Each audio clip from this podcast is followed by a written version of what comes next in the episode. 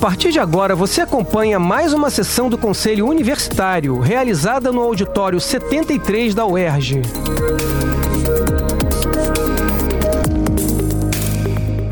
Bom dia, bom dia a todas e todos. Vamos começar a quarta sessão ordinária de 2022, especificamente relacionada com a proposta orçamentária. É, eu queria. Eu, eu resolvi adotar uma metodologia aqui para nós não sermos injustos, tanto quanto os que estão aqui no, é, presencialmente, quanto os que estão não presencialmente. Eu pedi para fazer um, um levantamento e observei que a gente tem aproximadamente a mesma quantidade de pessoas presencial e não presencial.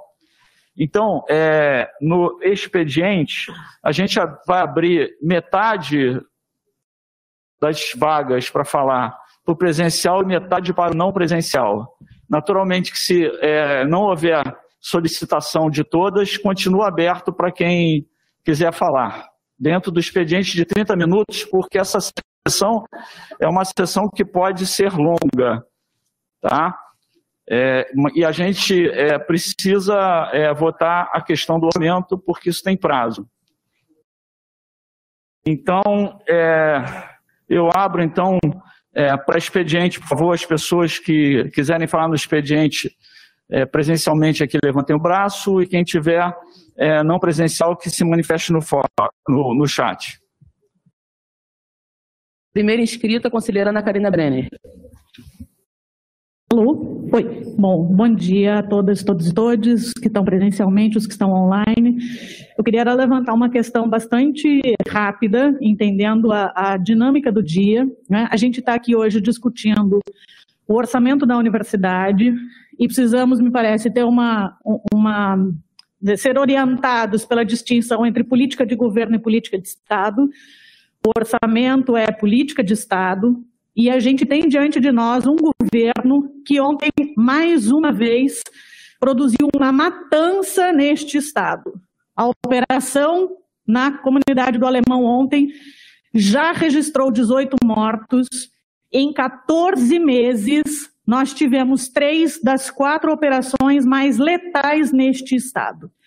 É um governo que comanda uma polícia militar que matou em 14 meses em operações 71 pessoas. E me parece que precisamos aqui ter a posição de solidariedade com as populações que vivem em comunidades e de repúdio à violência de Estado que reiteradamente é praticada e com ainda mais violência pelo atual governo. O governador anterior prometeu atirar na cabecinha este governador atira de fato. São 71 pessoas mortas em 14 meses. E eu acho que a gente precisa, diante da discussão do nosso orçamento, do perfil da nossa universidade, do papel da universidade pública nesse Estado, repudiar esta ação justamente no contexto da discussão orçamentária. Eu proponho uma moção de repúdio à violência e de apoio às famílias pobres deste Estado. Entre eles estão a imensa maioria dos nossos estudantes. Obrigado, conselheira. A senhora vai redigir a moção, então? Ok. É, Jamila, por favor, pode ir pedindo aí na ordem que você tem. Próximo inscrito, conselheiro Ricardo, online. Silêncio absoluto, né? Maravilha. Conselheiro Ricardo, a conselheira Mônica tem é, inscrito também, inscrição também no presencial. Ela já está inscrita.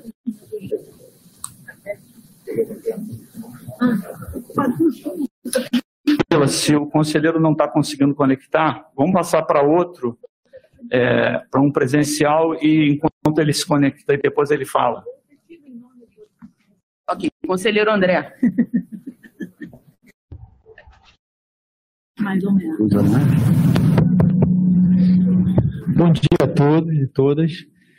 É, primeiramente, eu gostaria de registrar que a reunião que o professor Mário Sérgio prometeu com a gente para tratar do assunto dos auxiliares universitários dessa universidade aconteceu na segunda-feira, com a presença de uma grande parte dos técnicos aqui da bancada, do, do consumo, da SGP, do Sinto Perde, professor Lincoln, professora Cláudia, enfim, fizemos uma boa reunião, embora a gente não tenha saído de lá com nenhuma solução é, concreta, mas existe, acreditamos, uma, uma, vontade dessa gestão de que a coisa seja resolvida. O professor Mário Sérgio pediu uma prioridade nesse assunto e um outro também. É, então, a gente gostaria de agradecer. E aproveitando o ensejo, professor, é, eu gostaria de saber se de lá para cá houve alguma novidade, algum avanço nesse assunto. É, a gente ficou sabendo, não sei se é verdade, se houve, é, que houve um novo encontro com o governo nesse sentido, né? E aí a gente gostaria de saber se houve alguma novidade. É, em segundo, eu gostaria de é, fazer as minhas as, as, palavras da professora Karina com relação a essa matança no Morro do Alemão. Eu que sou morador de uma comunidade, Madureira, no Morro da Serrinha, eu gostaria de dizer que o trabalhador, o, o, cidadão pobre, negro, ele é tratado como um bandido, e isso nunca acontece em Copacabana, no Leblon, sempre acontece com o pobre, com o preto, com o discriminado, com aquele que mais sofre na sociedade. Então, eu gostaria de reiterar o meu apoio aqui a essa moção de repúdio e gostaria de dizer e de lembrar mais uma vez que esse governo que está aí, o governo Cláudio Castro, é recordista em matança no estado do Rio de Janeiro, essa política, e se diz um cristão, aliás, é oriundo da Igreja Católica, e eu acho que aquele que é católico e aquele é, dirigente, aquele dirigente não, mas aquele faz parte da hierarquia da, da, da igreja deve ter vergonha desse governador, e eu acredito que, que ninguém que seja cristão aceita um tipo de atitude dessa perante a comunidade mais pobre dessa, desse estado do Rio de Janeiro. Muito obrigado. Obrigado, conselheiro André. É, a última atualização que eu posso dar para vocês sobre os auxílios, é, relembrando, é, nós mandamos um documento logo que foi publicado o acordo de regulamentação fiscal, mandamos outro documento. É, o Conselho respondeu pedindo que fossem feitas. É, fugiu o termo agora. Mudanças no orçamento para que ficasse bloqueado o equivalente ao que seria gasto com o pagamento dos auxílios. Porque, na realidade, a gente tem orçamento para pagar os auxílios, não tem problema nenhum. Isso foi feito, foi enviado para o Conselho, e o Conselho, anteontem, o Conselho é, solicitou uma reunião presencial, o Conselho de Brasília. A reunião foi feita com o professor Bruno Redondo, que é procurador, pessoas da DAF, da Diplan. É, eles pediram mais algumas coisas e eles estão trabalhando nisso, para tentar adequar a proposta. Mas a negociação continua e nós vamos insistir nisso, porque nós temos condição, nós temos orçamento para pagar, não tem problema nenhum orçamentário, e nós vamos ter continuar tentando destravar isso no Conselho. Quer dizer, não tem uma palavra final, mas nós continuamos é, negociando. E, e, entendo que o fato do Conselho requisitar uma reunião presencial, quer dizer, na realidade, uma reunião online, eu acho que foi importante nesse processo. Ok? Pois não. Só um esclarecimento, professor. É, eu agradeço pelo esclarecimento dos auxílios, mas na verdade eu me referi aos auxiliares universitários. Entendi? A UTU, que a gente conhece como a UTU. Ah, sim, sim, não, ainda, ainda não tenho, mas eu vou procurar uma informação e se é, eu tiver, eu falo aqui ainda durante o conselho. Tá? Ok, obrigado. Próxima inscrita, conselheira Alzira, online. Bom dia. Bom dia. É, eu sou representante da FAT, junto com a Elaine, Elaine Torres, representamos a FAT na, no Conselho Universitário. E nós temos uma série de coisas para poder colocar acerca da FAT. A FAT, para quem não sabe, fica em Resende, no quilômetro 298, da Dutra, em, em, direção a São Paulo. E lá funcionam três cursos, que são engenharia de produção, engenharia química e engenharia mecânica. Nós ficamos agora num prédio que era da Kodak, que a Kodak acabou, quando ela fechou, cedeu. Estamos com vários problemas, a gente gostaria de falar sobre eles para que vocês tomem assim ciência, né? O mobiliário da sala de aula, a gente está com salas prontas, sem uso, porque foram solicitadas 600 carteiras que ainda não chegaram. Então, tem até o processo aqui. Computadores mais atualizados para dar aula nos laboratórios de informática, que também estão atrasados e a gente não consegue fazer com que isso aí se resolva. Outra questão é a internet, está havendo uma mudança de contrato e a gente está com problemas sérios, porque volta e meia a gente não tem internet, a internet fica muito fraca. Outra questão é a incubadora de empresas do Sul Fluminense, que funciona na FAT, que foi interditada desde 2018 por causa do telhado e até agora ela não foi modificada. Quer dizer, a incubadora que se propõe a colocar empresas incubadas não pode fazer isso porque está interditada a parte de uma parte grande do telhado. Um outro problema muito sério é a questão do bandejão. Nós ficamos no quilômetro 298, ali da Dutra, mas é para dentro, na parte de dentro, à direita, né? na parte direita, lá para dentro. Então, o que, que acontece? Não tem nenhuma opção. A gente conseguiu, depois de muito trabalho, que alguém tomasse conta do, da, da, parte da, da, do refeitório, porém, a gente não tem bandejão. Então, o preço é alto, porque a alimentação realmente está alta, e parece que havia um projeto que era para unificar todos os campos da UERJ para poder conseguir o bandejão, mas acho que não sei se isso foi à frente. Outro problema muito sério é que quando os alunos descem, ou até professores descem na Dutra para chegar até a faculdade, eles têm que passar uma rua, né? uma rua, depois ela vai, digamos assim, ela quebra, ela vai virar à esquerda. O que, que acontece? Não tem calçada. Então as pessoas andam pela rua, ali é trânsito de caminhões, porque ali fica exatamente o polo automotivo fica ali para dentro. Então, não tem como os alunos, além disso, o mato está muito grande, até mandaram queimar uma parte do mato, mas não tem como andar. É risco para os alunos, é risco para os professores de serem atropelados e qualquer tipo de coisa que aconteça vai ser realmente um problema muito sério para todo mundo, inclusive vai repercutir na própria UERJ, né? É, a gente sabia que quando fomos para lá tinham as caldeiras, agora tem, a gente já tem a, a, os transformadores, mas tá, a, a luz também está precisando ser adequada. Mais um outro problema é o número de banheiros. Para o número de alunos, isso não é possível. O número de banheiros é muito pequeno e o Ministério Público do Trabalho está começando também a fazer alguma alguma pressão sobre isso. E também a placa de sinalização da UERJ na Dutra, que quem passa pela Dutra, se não estiver prestando atenção, não vai nem ver que tem a UERJ lá. Esses são alguns dos problemas, temos outros, mas a gente gostaria que fôssemos ouvidos e, desse, e houvesse uma solução para todos esses casos. Não são casos pequenos, são casos sérios. Tivemos também problema em relação ao ônibus, porque durante dois anos tinha uma linha especial de ônibus para ir até lá, da empresa só um instantinho, da empresa que tem o, é o, monopólio do transporte, porém parou. Então, os alunos saem à noite, tarde, não tem ônibus. E agora que chegou um ônibus que era da UESO, mas teve alguns problemas, ainda vai começar. Tá certo? Muito obrigada, bom dia. Pessoal do CTE, por favor. É, a, a, intenção é instalar bandejão, são duas coisas que a gente quer fazer nos campos externos. É, uma que está sendo liderada pela professora Kátia na PR4, que é a instalação dos bandejões. E a outra pelo professor Rufino, que é a instalação de enfermarias para atender, atender pequenas intercorrências nesses campos. São dois projetos que estão em andamento e brevemente teremos novidades. É, em relação aos, aos outros pontos, eu realmente não, não tenho como responder agora e vou encaminhar isso para a prefeitura. Obrigado. Próximo. Conselheiro Afonso, no presencial. Bom dia. Eu saúdo o Conselho Universitário, mas eu resolvi retirar minha, minha inscrição pelo bom andamento do, da discussão do, do orçamento, que eu acho mais importante. Obrigado.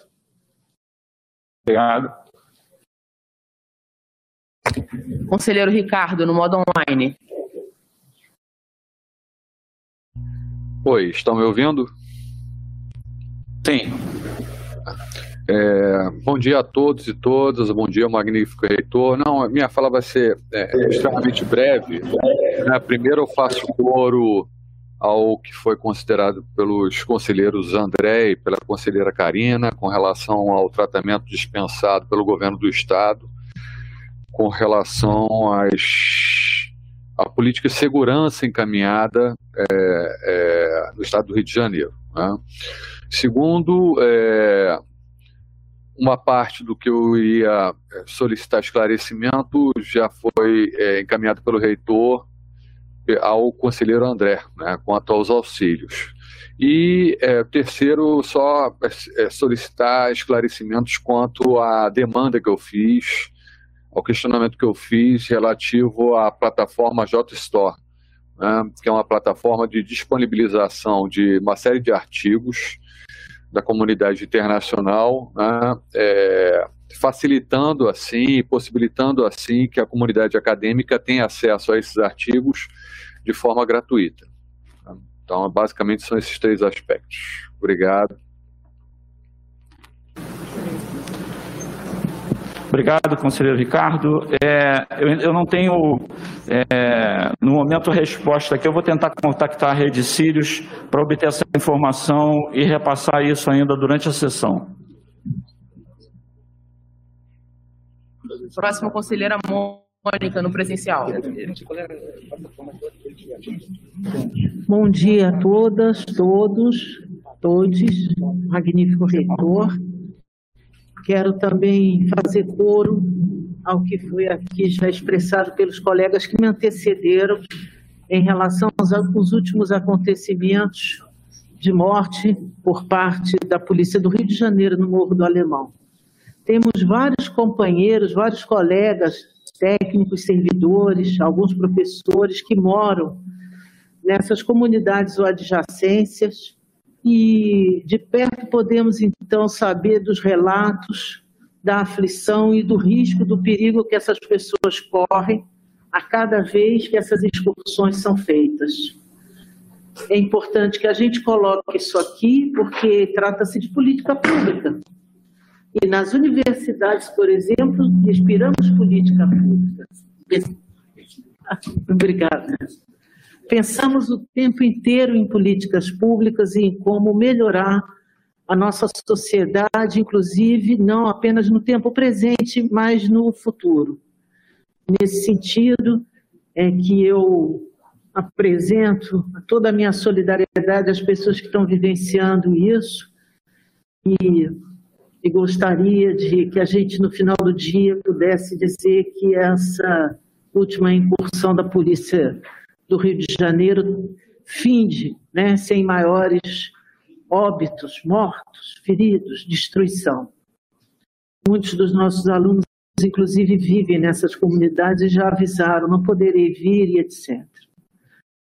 Passo, portanto, é, rapidamente para pontuar a importância que a sessão de hoje tem, porque ela representa o esforço da nossa comunidade em justamente estruturar o que aquilo que nós pensamos que faz falta e que pode melhorar a formação dos nossos estudantes e a nossa contribuição à sociedade. Portanto, um orçamento não é simplesmente uma lista de compras um orçamento é um projeto de educação, de país, de cidadania. É muito importante o orçamento. Cada detalhe de um orçamento, até como uma placa, como colocou a nossa colega, que indica a localização da universidade, é importante. É importante que a gente lembre a cada vez que chega um aluno aqui na universidade como ele se sente perdido e como ele descobre um mundo novo e como quatro anos depois esse, esse estudante sai modificado, transformado. Nesse sentido, eu acho que, além de todos os itens que pedimos, que se referem à infraestrutura digital ou analógica da nossa universidade, é muito importante, reitero a fala do meu colega Ricardo Mendes, terminando, que nós, como universidade, a quinta melhor universidade nacional, tenhamos instrumentos de pesquisa adequados às nossas atividades, que contemplem a nós aos nossos alunos, como a plataforma JStore.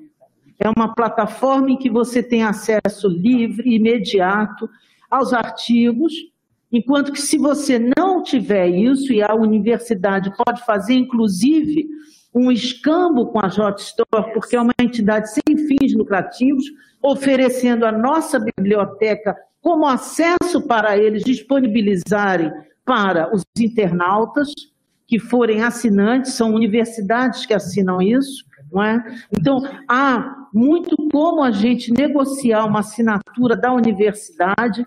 Se você não tem essa assinatura, você paga 39 dólares por artigo. E nisso você inclui os IOFs e etc., que os cartões de crédito brasileiros cobram dos seus usuários.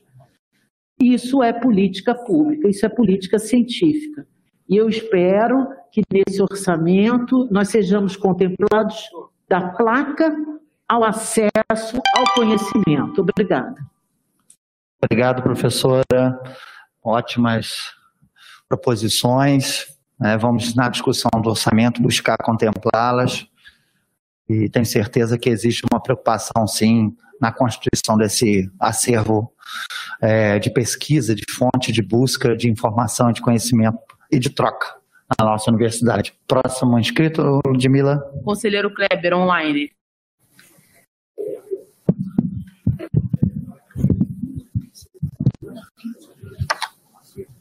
Sem som, conselheiro. Ele falou que parece que é para me Não aparece.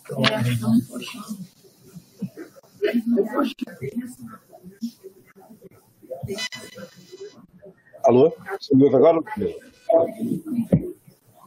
Está me ouvindo agora? Sim. Sim, agora sim.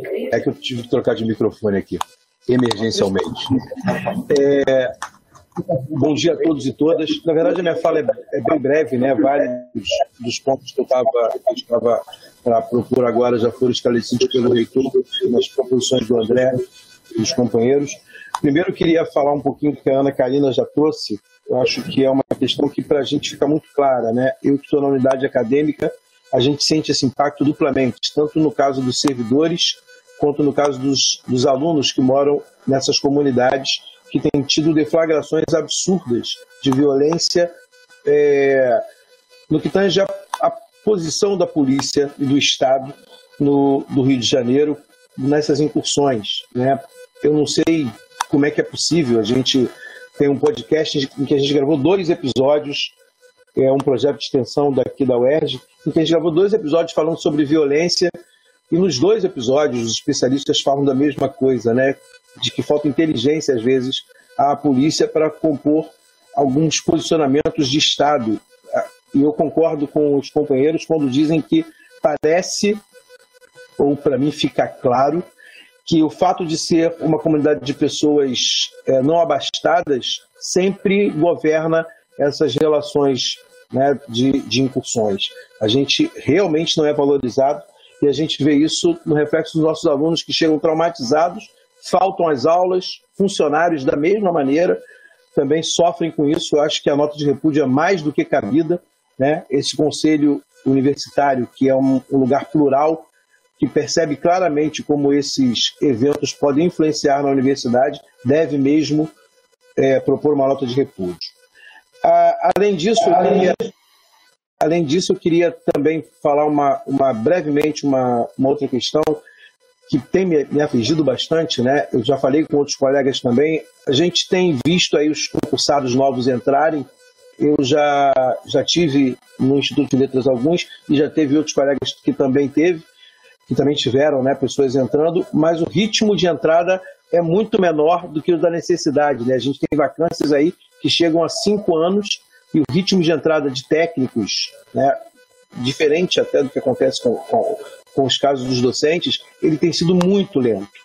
Né? É, a SGP falou que a capacidade do de saúde de conseguir propor essas entradas é muito pequena. Eu queria ver com a reitoria se há a possibilidade de fazer algum tipo de projeto, de processo, para que isso seja acelerado. Né? Eu, eu recebi dois funcionários em letras, um já está saindo para outro concurso. E se a gente for para o final da fila agora, eu vou ter uma secretaria que funciona com um único funcionário, né? que para a gente é uma temeridade.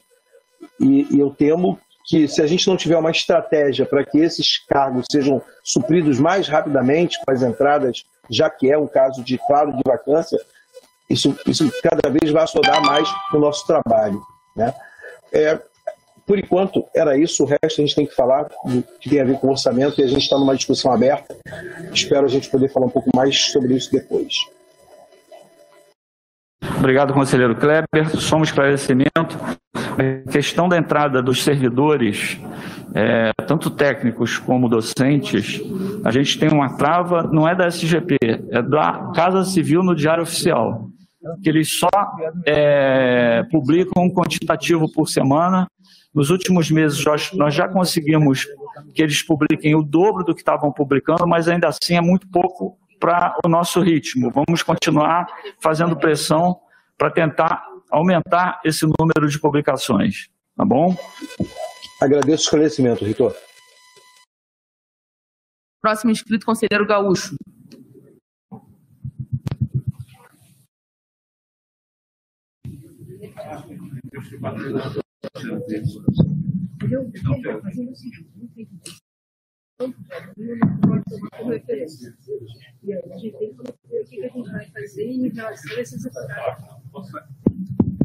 Bom dia, magnífico reitor. Em seu nome, cumprimento os demais conselheiros.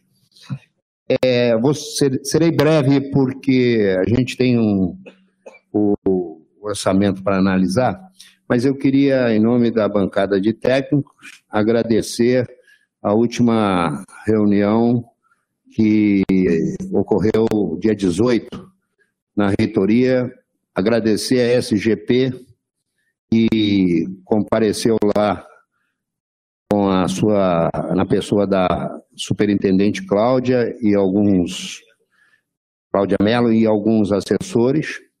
Uma reunião que a princípio muito boa, mas que a gente fica aguardando resultados disso. Já temos uma outra marcada para, acho que dia 16, Reitor, e eu espero que até lá a gente tenha um retorno produtivo, porque até então a gente só ficou sabendo dos fatos para quando forem interpelados pelos colegas saber o que responder. Quero agradecer o cumprimento dessa demanda do último conselho e o senhor cumpriu com a gente. Obrigado e parabéns. Obrigado, Aushi, e continuaremos com um calendário permanente é, com esses encontros. E eu sempre quero colocar que eu estarei dentro, naturalmente, é, das possibilidades, recebendo todas as pessoas na reitoria. Tá? Não tenho nenhum problema com isso. Próximo inscrito, Júlio, no online.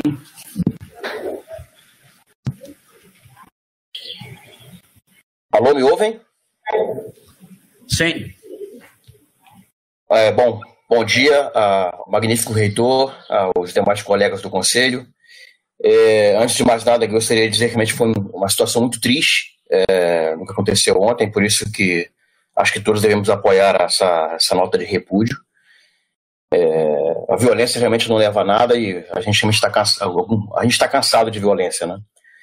Bom, é, também gostaria de, de agradecer é, inicialmente a, a PR4 e a reitoria né, pelos esforços na, na, na, implementação de um restaurante universitário provisório. Nós, no IPRJ, também sofremos é, o, o, o, que a, a, conselheira falou sobre Resende também.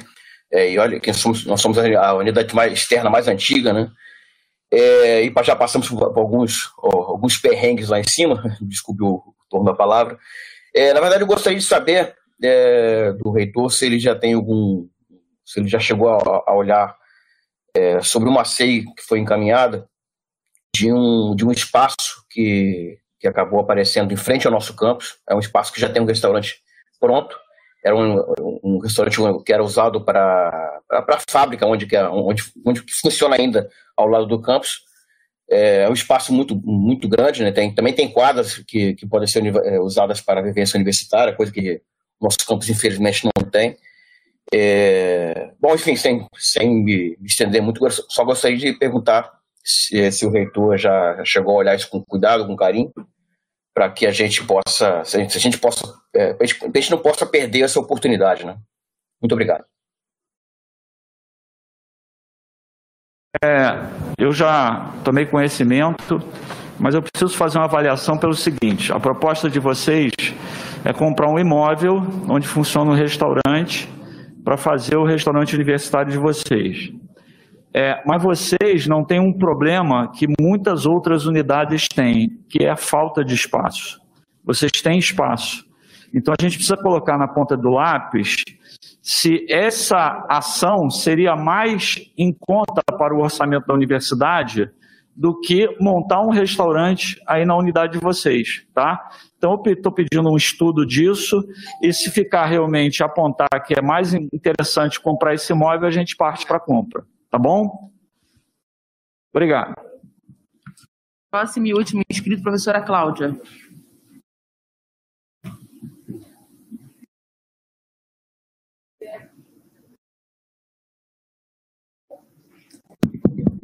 Bom dia a todos, todas e todos, aos que nos acompanham por mediação tecnológica. Eu também me inscrevi para me somar com a fala iniciada pela professora Ana Karina. Nós não podemos achar que é natural trabalhadores, mulheres, homens, crianças ficarem na madrugada, exilados em suas próprias casas, ouvindo bombas e, e realmente essa tragédia que acontece no nosso país tem que parar. Várias tragédias acontecem no nosso país nesse momento. Um dirigente do PT em Nova Iguaçu é assassinado na sua casa, celebrando o seu aniversário. Um diretor do, do, da Caixa Econômica suicida-se dentro do banco. Existem muitas atrocidades e muito, muita violência na nossa sociedade nesse momento. Eu acho que a universidade é um território para dizer não, dizer não aceitamos, não é possível. Eu vou falar de uma violência, outra absolutamente é, inominável, que é a violência contra a mulher. O Hospital da Mulher de São João de Meriti. E o Hospital da Mulher é uma tentativa de atenção à mulher diferenciada, de acolhimento. E um médico estupra uma mulher nas condições que a imprensa divulgou. E ontem, o presidente do CREMERGE, de assédio. Eu acho que a, todas as formas de violência são intoleráveis e tudo que atinge, oprime, viola a dignidade humana deve ser repudiado mas eu vejo na ação são profissionais que tecnicamente fazem um juramento e que tecnicamente protegem. Né? Eu acho que, é, não sei se a moção, às vezes a moção não tem, não tem, eu não sei, já fiz muitas moções na minha vida e não vi muito é, qual é o efeito, a consequência real mas que a gente deve sim escrever algo que, que, que junte todas essas violências e diga que isso não é natural, isso não é normal e não precisa ser assim as relações humanas. É, eu acho que a gente tem que fazer, até pela responsabilidade e o lugar de fala que essa instituição vem se colocando nos últimos 20 anos de forma muito clara. É, não é à toa que estamos fazendo 22 anos de cotas raciais. Eu acho que sim, a gente deve é, manifestar claramente é, é, a nossa indignação é, com todas as formas de violência é, que o ser humano está submetido, independente da circunstância do seu território, mas que o Brasil hoje está de forma muito violenta, sendo naturalizado práticas de violência estimuladas por representantes que deveriam fazer o contrário.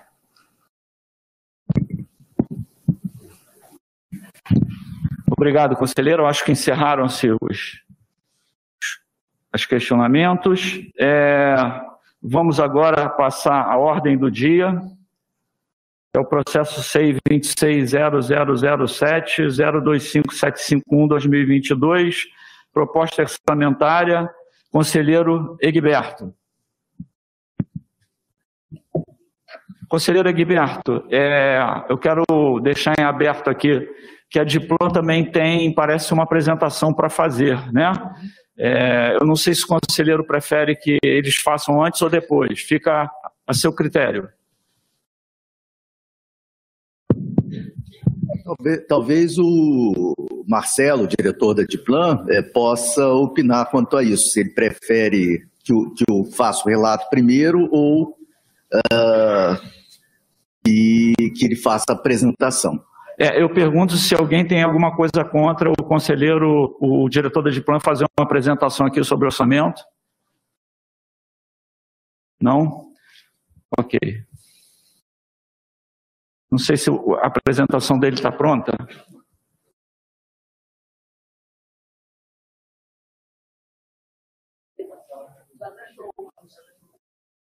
Marcelo, você vai fazer antes?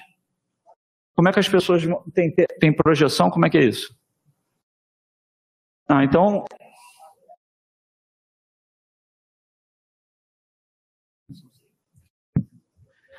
É melhor preparar um projetor? Nesse caso, poderia fazer o relato. Eu. A televisão não vai dar para ver. Tem como áudio vídeo é, colocar uma tela aí para gente, um projetor? É possível?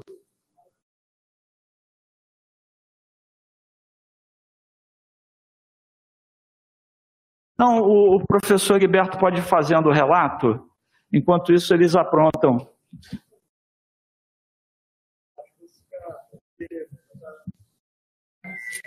Então, então, então, é. coloca na TV. É, mas, mas olha só, se, o, se é caso, possível compartilhar aqui na internet o, a apresentação? Ok. Né? É, Egberto, faz você, Sim. enquanto eles vão apresentar, Exato. É e as pessoas podem ver a apresentação na tela, se quiserem claro. entrar no, no, no, no, nosso YouTube também, pelo seu próprio celular. Ah, já está lá? Ah, então pronto. Ah, então, então pode fazer, pode começar tem que disponibilizar para o pessoal que está online, por favor. Só um minutinho para eles compartilharem aqui a tela.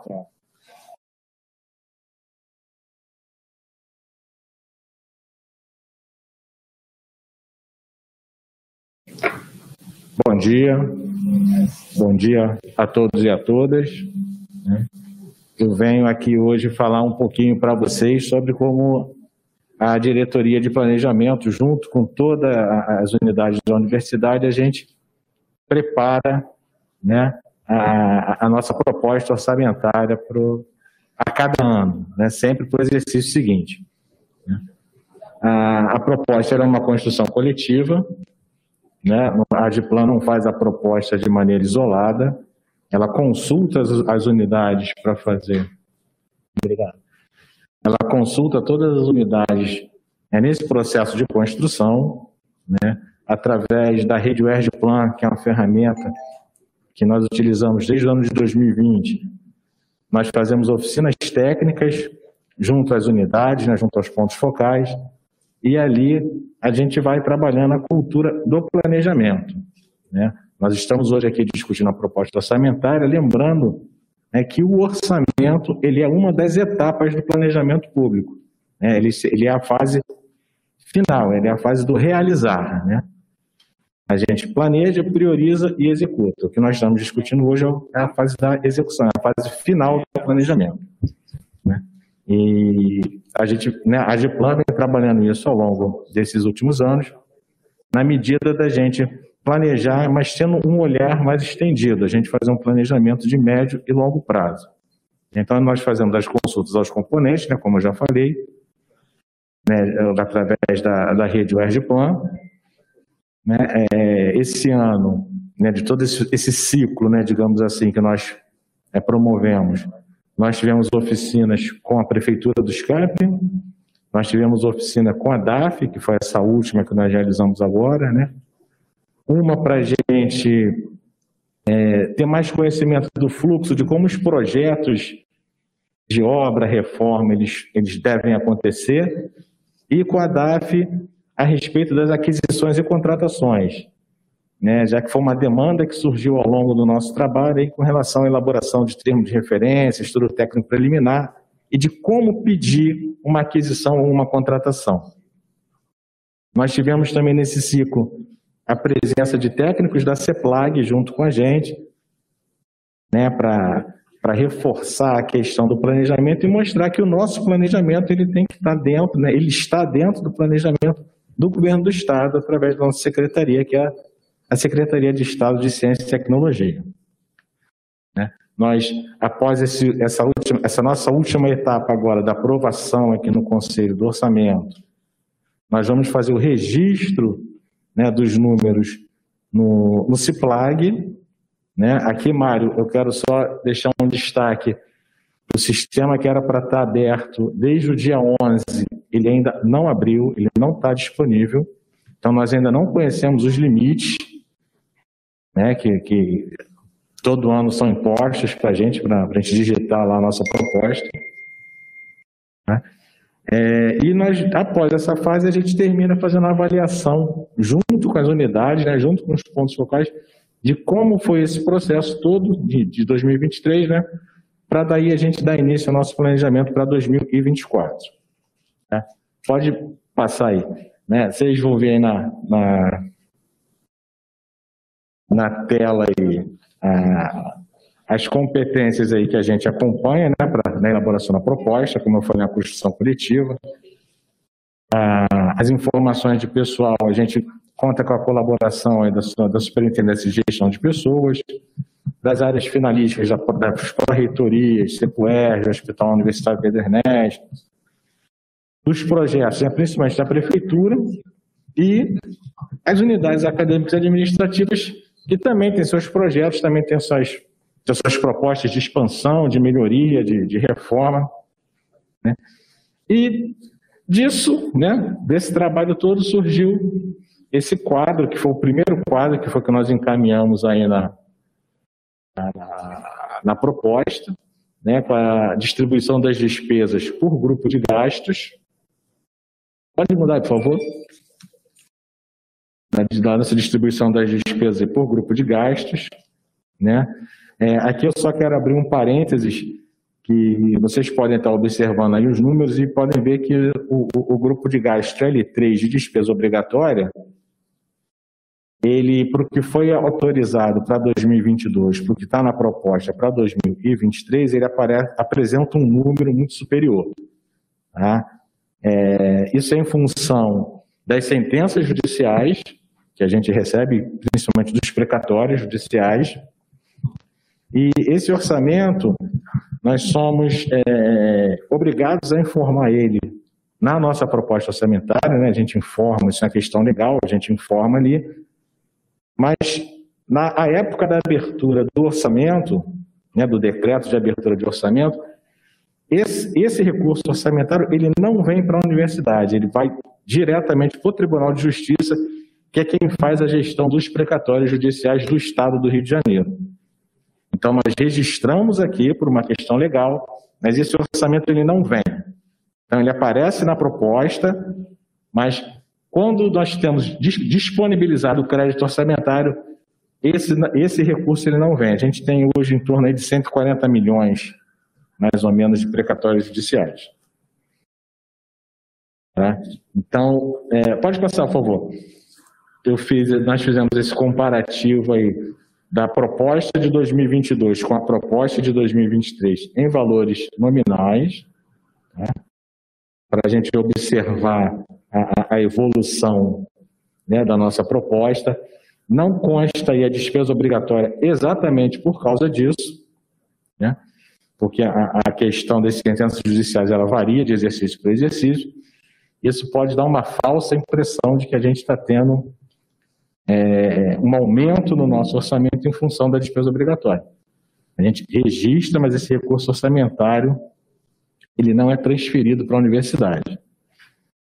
É, nós aproveitamos já e, e separamos aí algumas é, dos grupos de gastos que a gente considera assim, mais importantes para vocês acompanharem a evolução. A gente tem. Pode mudar, por favor. A gente tem agora o comparativo da despesa de pessoal, né? Convencimentos e os auxílios. A INSS, PASEP, nada disso aparece aí, porque, como eu falei, a despesa obrigatória ela não não está constando para não a gente não ter uma falsa impressão. Né? A gente tem, a gente está demonstrando aí também um comparativo polimlática da manutenção agora, manutenção da universidade. Né? A, a, gente tem aí a prestação de serviço entre órgãos estaduais, que é combustível, preço oficial, é, telecomunicações, né? a gente tem manutenção, telecomunicações não, perdão, a gente tem a manutenção propriamente dita, que são os contratos, limpeza, vigilância, é, pequenas obras de, de, de, manutenção predial, dentre outras, e tem as concessionárias de serviço público, aí sim, a concessionária de energia, telefonia, internet, é assim. E, né, por fim, a gente tem a, a, as nossas ações finalísticas, né, onde a gente tem o apoio à residência, né, tem residência médica e residência jurídica, o programa de incentivo à permanência decente, o programa de apoio à formação de estudante e o programa de desenvolvimento do ensino, da pesquisa e da extensão. É, esse programa ali, o último, ele só aparece a proposta para 2023, é, primeiro porque a gente está comparando proposta por proposta, e esse programa ele foi criado esse ano. Né? Então, ele, ele, não, te, ele não tem, assim, a, a proposta para 22 que foi feita em 2021. Então, por isso que ali ele não aparece. Ele foi implementado esse ano, em 2022. Ele era um programa de, de investimento, né, de projeto, mas que a, a, a secretaria, em função dos produtos que ele possuía, a secretaria achou melhor transformar em um produto de atividade. E a gente não acha não achou é, compatível você comparar um valor de um programa de projeto com o valor de atividade, porque essa é uma coisa muito discrepante. Tá? Então, conforme eu prometi ao Mário, é, é, era isso que eu queria dizer para vocês. Eu só queria aproveitar, Mário, eu, numa última fala nossa, minha aqui, fazer um agradecimento especial à nossa servidora Maria Leonor, a Leonor se aposentou, foi publicado na última sexta-feira a aposentadoria dela, né? E eu queria deixar registrado aqui o, o, meu agradecimento, o agradecimento da diretoria, e eu acredito que é o agradecimento de toda a universidade, né, pelos 45 anos de serviço que a Leonor prestou aqui para a gente.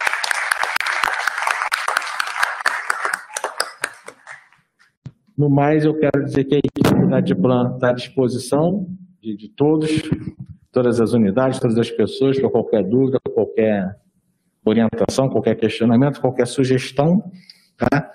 E agradeço a oportunidade de estar aqui no Conselho falando para vocês. Obrigado. Obrigado, é, Marcelo. É, a, a, Leonor tem uma história na Diplan de muitos anos, muito dedicada. É, eu, eu, eu queria fazer uma proposta, só um minutinho, por favor. É, o, o, Marcelo vai continuar aqui e o Egberto vai fazer o relato. Que as dúvidas que ocorrerem depois do relato é, do, do Egberto, é, que possam também, se for, houver dúvidas em relação ao Marcelo, que depois do relato sejam feitas ao Marcelo. Atendi você ou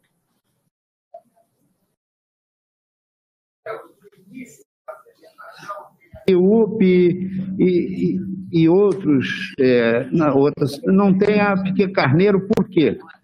Desculpe a minha ignorância. No início, primeiro quadro que você colocou.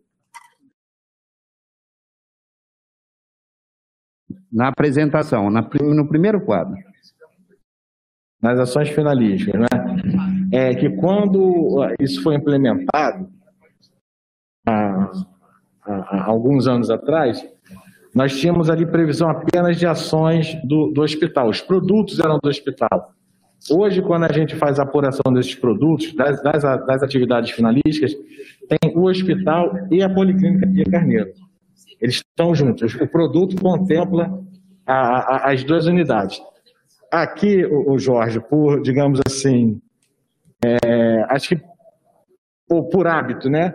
não foi incluído o Piquet Carneiro, foi um engano realmente, mas é, quando a gente faz a consulta das finalísticas, a gente inclui o hospital e, e policlínica.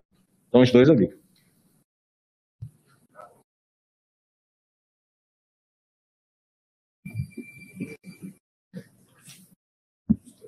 Conselheiro Egberto, por favor.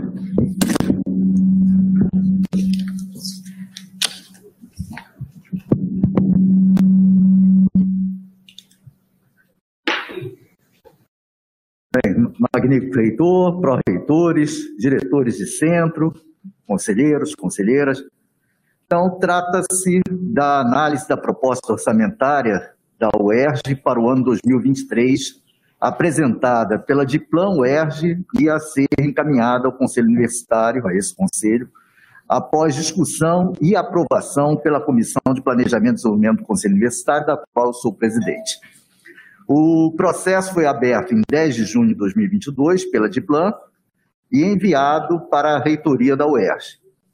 Em primeiro lugar, parabenizar, parabenizamos, né, como a comissão, toda a equipe da Diplan pelo monumental trabalho exposto em 190 páginas de descrição detalhada de todos os custos e despesas a serem realizados durante o ano de 2023. Com uma primorosa análise conjuntural da situação econômica do Brasil e do Estado do Rio de Janeiro, com seus possíveis desdobramentos sobre a execução do orçamento a ser proposto. A proposta da Edplan inicia-se com a contextualização do marco cenário internacional, na página 6, do cenário nacional, página 7, regional, página 10, e microinstitucional, também na página 10. Dentre to todas as informações contidas na proposta, vale ressaltar a incorporação da UESO, pela Lei número 6.902, de 22 de março de 2022. Uma boa parte da proposta se refere ao processo de incorporação da Fundação Centro Universitário da Zona Oeste, com seus 127 servidores, são 102 docentes e 25 técnicos. Uma realização importante para o futuro da UERJ e seu processo de estar cada vez mais presente no Estado do Rio de Janeiro e que reconhece o valor dos colegas da UESO. Também merece elogio as partes da proposta elaboradas pela equipe da SGP no que se refere às despesas de pessoal. Lá ficamos sabendo que entraram no cálculo todos os auxílios prometidos no que concerne ao auxílio de saúde de 900 reais, auxílio ao servidor responsável pessoa com deficiência, nesse mesmo valor, auxílio transporte no valor de 500 reais, e auxílio educação e auxílio funeral. Também estão previstas a recomposição salarial de 7%, aprovada na Lei número 9.436, de 14 de outubro de 2021. No entanto, há problemas no número de novas vagas, tanto para docentes quanto técnico-administrativos, que precisam ser esclarecidos e que trataremos mais adiante. É importante frisar que a proposta orçamentária é fruto de uma construção coletiva, como já dito pelo, pelo diretor Marcelo, é, em que houve reuniões prévias de treinamento com a equipe da Diplan e representantes de todos os componentes organizacionais, compondo uma rede cooperativa em desenvolvimento, que é a rede UERJ Diplan. Assim se reduziu e muito as possíveis omissões e inconsistências. Porém, é impossível que não ocorra um ou outro equívoco e, por isso, a análise cuidadosa da proposta feita em ambos os conselhos, no Consum e já aprovada no CESEP, é fundamental para que a mesma tenha a menor taxa de erros. Agradecemos muito ao professor Gustavo Siqueira, que fez o relato no CESEP, por muito do que aqui já está exposto nesse relatório. Porém, a nossa Comissão Permanente de Planejamento e Desenvolvimento é, do Conselho Universitário teve pouquíssimo tempo para examinar a proposta.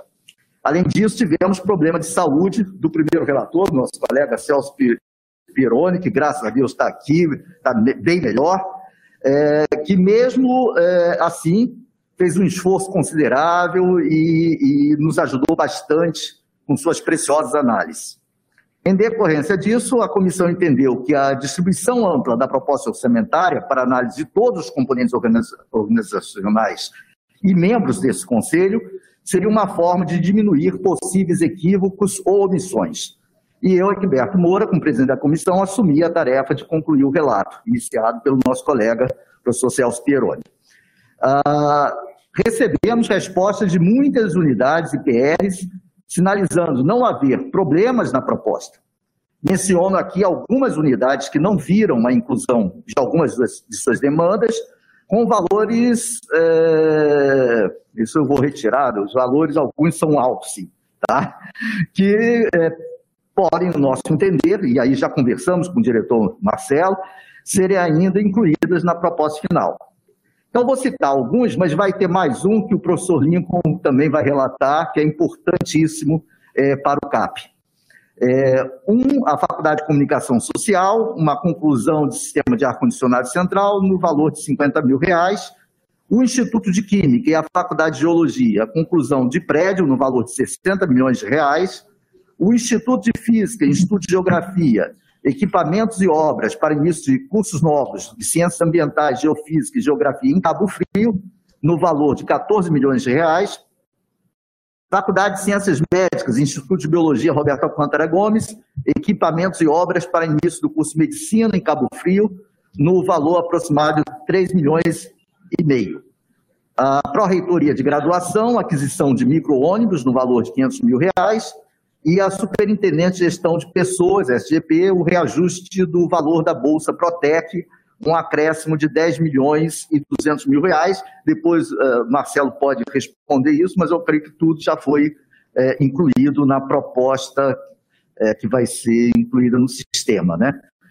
É, cabe frisar que as demandas de novos concursos para docentes e técnico-administrativos também foram feitas por essas unidades que oferecerão os cursos em Cabo Frio, sendo que a demanda docente só para 2023 é de, é de 32 docentes para o curso de Medicina, 22 do IBRAG e 10 da FCN, 13 para o curso de Ciências Ambientais e 14 para o de Geografia. É, como técnicos administrativos, a demanda é de 38 para o curso de Medicina, 7 para Ciências Ambientais e 7 para Geografia. É, uma demanda maior se dará durante o desenvolvimento do curso, mas aí entra no orçamento dos anos subsequentes, né, 2024 em diante.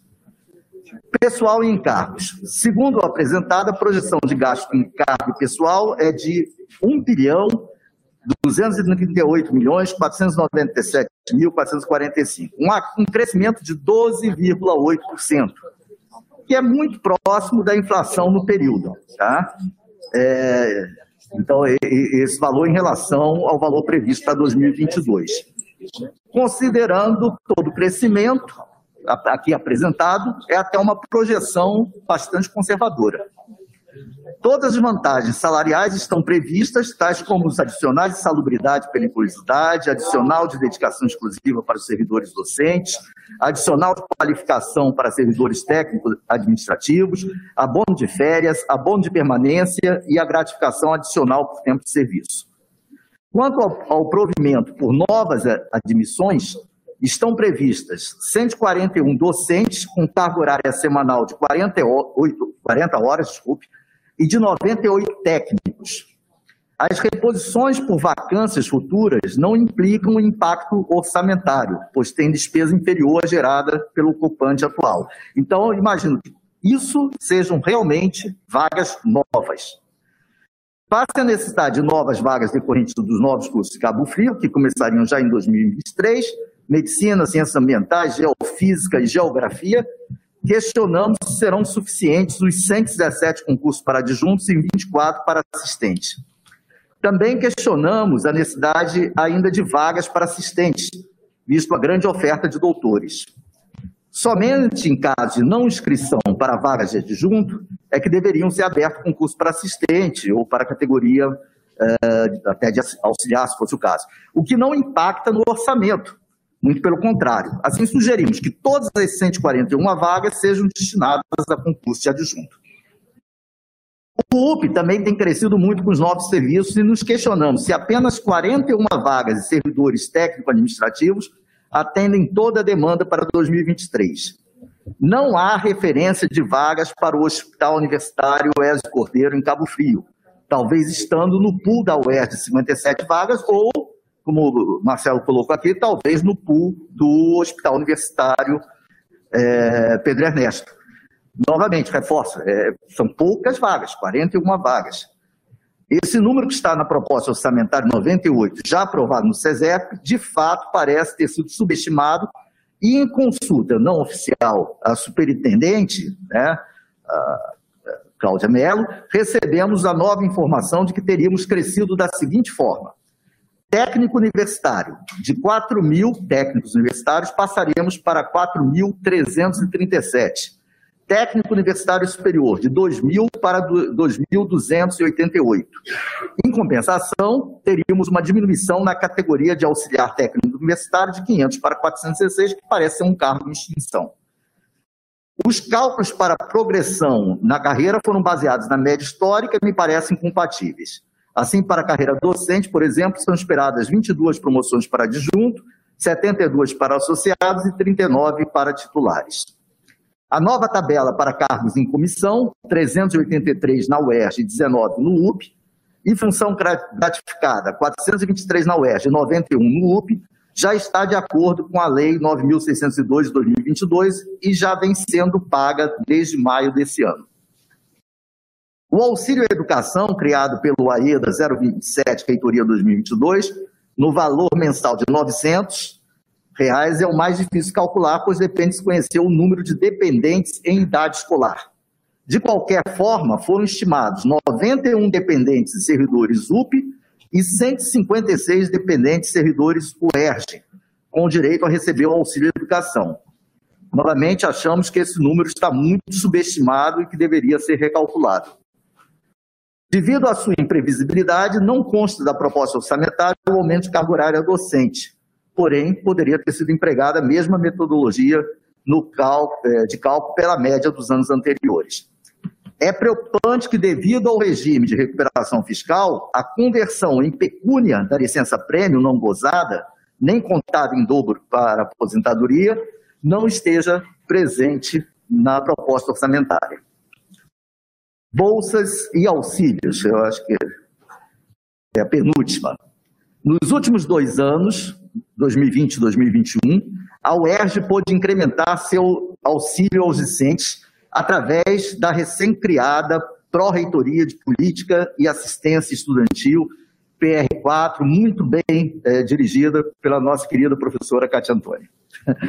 Muitos auxílios necessários para o período especial de pandemia foram disponibilizados, e isso, em parte, foi possível por obtenção de ampliação dos recursos das fontes de financiamento e economia de custos fixos, oriundos do Fundo Federal e repasse ao Fundo Estadual de Combate à Pobreza. Então, esses recursos têm fonte extra-orçamentária. Tá? Com o retorno à normalidade, se estuda quais auxílios se tornarão permanentes e quais deixarão de existir.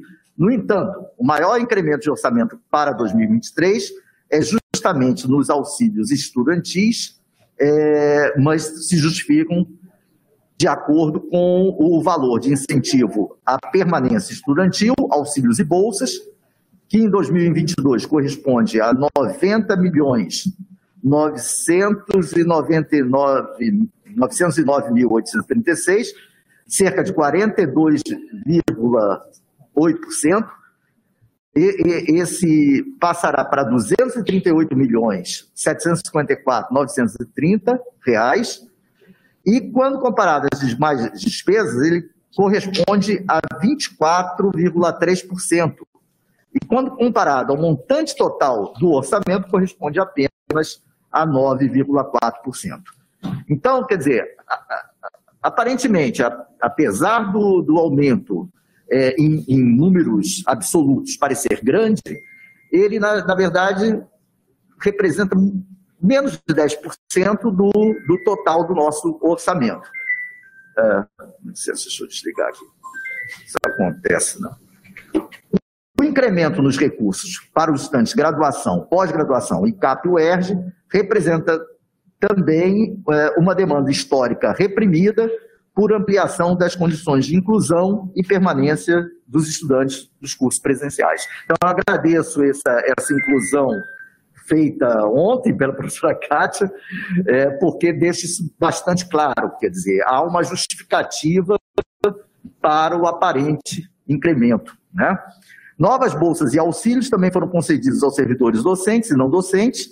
Entre essas bolsas foram concedidas mais 500 bolsas de pró-ciência, com recurso da própria UERJ. Isso já aconteceu eh, esse ano. Né? No que pese a importância do programa e seu papel incontestável no desenvolvimento científico e tecnológico da UERJ, seria bom, no futuro, que o programa tivesse uma única fonte de pagamento, ou orçamento UERJ, ou descentralização pela FAPERJ, ou que fosse criada uma modalidade diferente do Prociência pago pela UERJ. Está previsto um aumento no valor da bolsa de 4 mil para 5 mil reais, corresponde a 25%, o que já ocorreu para todas as bolsas da FAPERJ, menos para o, Prociência e as outras três modalidades de bolsa que a FAPERJ descentraliza os recursos para o UERJ, como Proatec, apoio à docência e apoio à pesquisa. Esse aumento é justo, visto que o Prociência nunca teve aumento do seu valor desde a sua criação, quando correspondia a 70% do salário do docente, de acordo com a sua categoria funcional. Então, na verdade, o eh, Prociência teve até redução para algumas categorias. Né? Ah, é importante que, caso os critérios de seleção continuem, os mesmos para as bolsas pagas pela UERJ, com recursos descentralizados pela FAPERJ, os valores obrigatoriamente têm que ser os mesmos, quer sejam pagos com recursos próprios ou descentralizados. Urge que isso seja acertado com a FAPERJ para que esteja previsto no orçamento da, da, da agência para 2023 e hoje eu tive a, a, a, excelente notícia do professor Moda que isso já foi acertado com a FAPERJ. Uh, manutenção em concessionária. Segundo a Diplan, houve um acréscimo de 5% no, aos valores executados nesse período para despesas de manutenção da UERJ. E no caso das concessionárias, o acréscimo foi de 25%, tendo em vista o retorno presencial. Destaco gasto com combustível, imprensa oficial, comunicação de dados e redes, impressão e despesas com água, luz e outras despesas de serviços públicos. Estas últimas, e isso já conversei com o Marcelo, nos parece que estão subestimadas, fazem serem baseadas no período de pandemia, onde o consumo de serviços públicos foram muito mais baixos. E a gente tem que considerar a alta inflação que nós estamos tendo. Resumo e breves conclusões, e breve conclusão. Em resumo, a proposta consolidada de orçamento prevê um orçamento total de 3 bilhões 286 milhões 818 mil 361.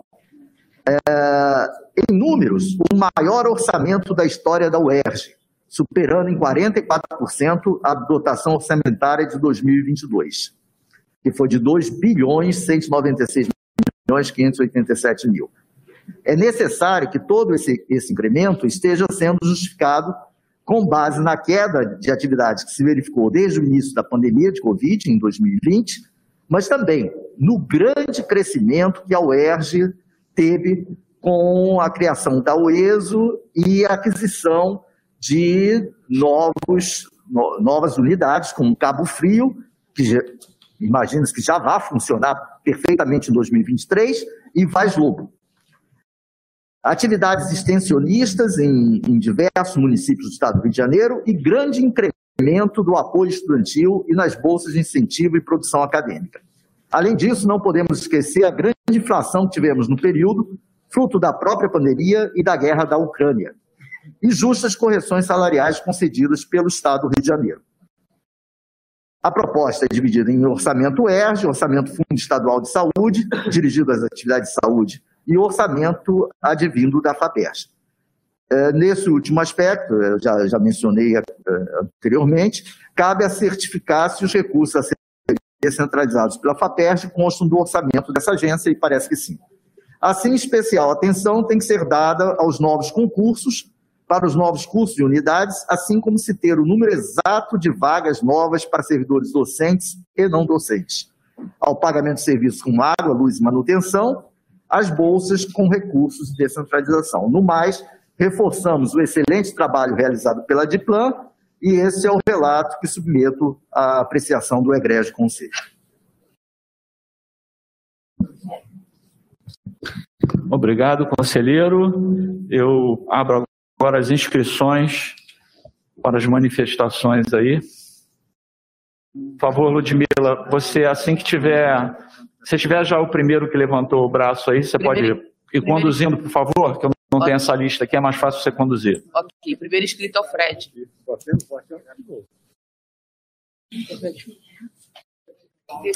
É, eu, eu pediria aos conselheiros que procurem respeitar o tempo tempo, porque senão essa sessão vai avançar até a hora do jantar, tá?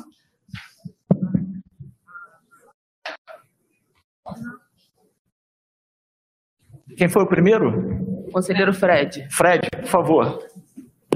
Alô? É, magnífico, só antes do Fred falar, eu posso só falar a ordem para ver se não ficou ninguém de fora? Acho que Ótimo. é melhor. Conselheiro Fred, Conselheiro Gaúcho, Afonso, Loana, Kátia, Mota, Nádia, Cláudia, Alexandra, Ana Karina, Mônica, Luiz Guilherme, Bruno Deusdará, Professor Lincoln, ah, faltou uma lá. E no remoto, Kleber e Alzira. Ana Carolina. Ok? Então, conselheiro Fred, por favor. Bom dia a todas e todos, magnífico reitor, os pró-reitores, diretores de centro, pessoal aí, os, os colegas, né, os colegas aí da Secondo, pessoal da equipe também aí da, da, da, da parte aqui de, de vídeo. Então, eu queria agradecer a todos que estão presentes. Hoje é um dia importantíssimo, né? Porque, como bem disse a conselheira Mônica Lessa, né? é, discutir orçamento não é só discutir aprimoramento na parte física, né? Administrativa, né? De ganho de bens para a universidade, mas também discutir, discutir que tipo de universidade a gente quer, né? E então é um momento acho que, acho que é muito importante e que inclusive é, é sempre de importância que todos e todas conselheiros e conselheiras venham se manifestar colocando né, suas posições referentes ao orçamento para que a gente tenha um orçamento cada vez mais qualitativo, né, no sentido de ouvir todas as opiniões, mesmo que essas sejam diversas. Porque a gente está dentro de um ambiente democrático, eu acho que é sempre muito importante essa construção coletiva né, de qual tipo de universidade a gente quer, e isso se desemboca na questão da, da discussão do orçamento, do orçamento da UERJ.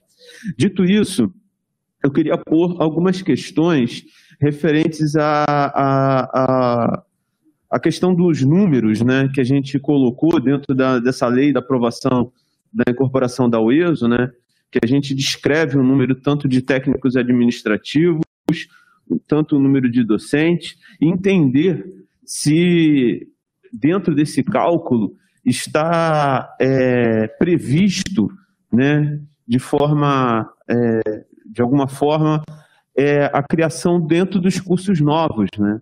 Porque para a gente ter curso novo, a gente vai ter que ter concurso novo para docente novo, não vai ser vindo de vaga de vacância. Né? Até porque a gente não pode usar o banco de vacância de, de um departamento para colocar é, o docente, para fazer concurso para um outro curso que está sendo criado. Não sei se fez bem entendido.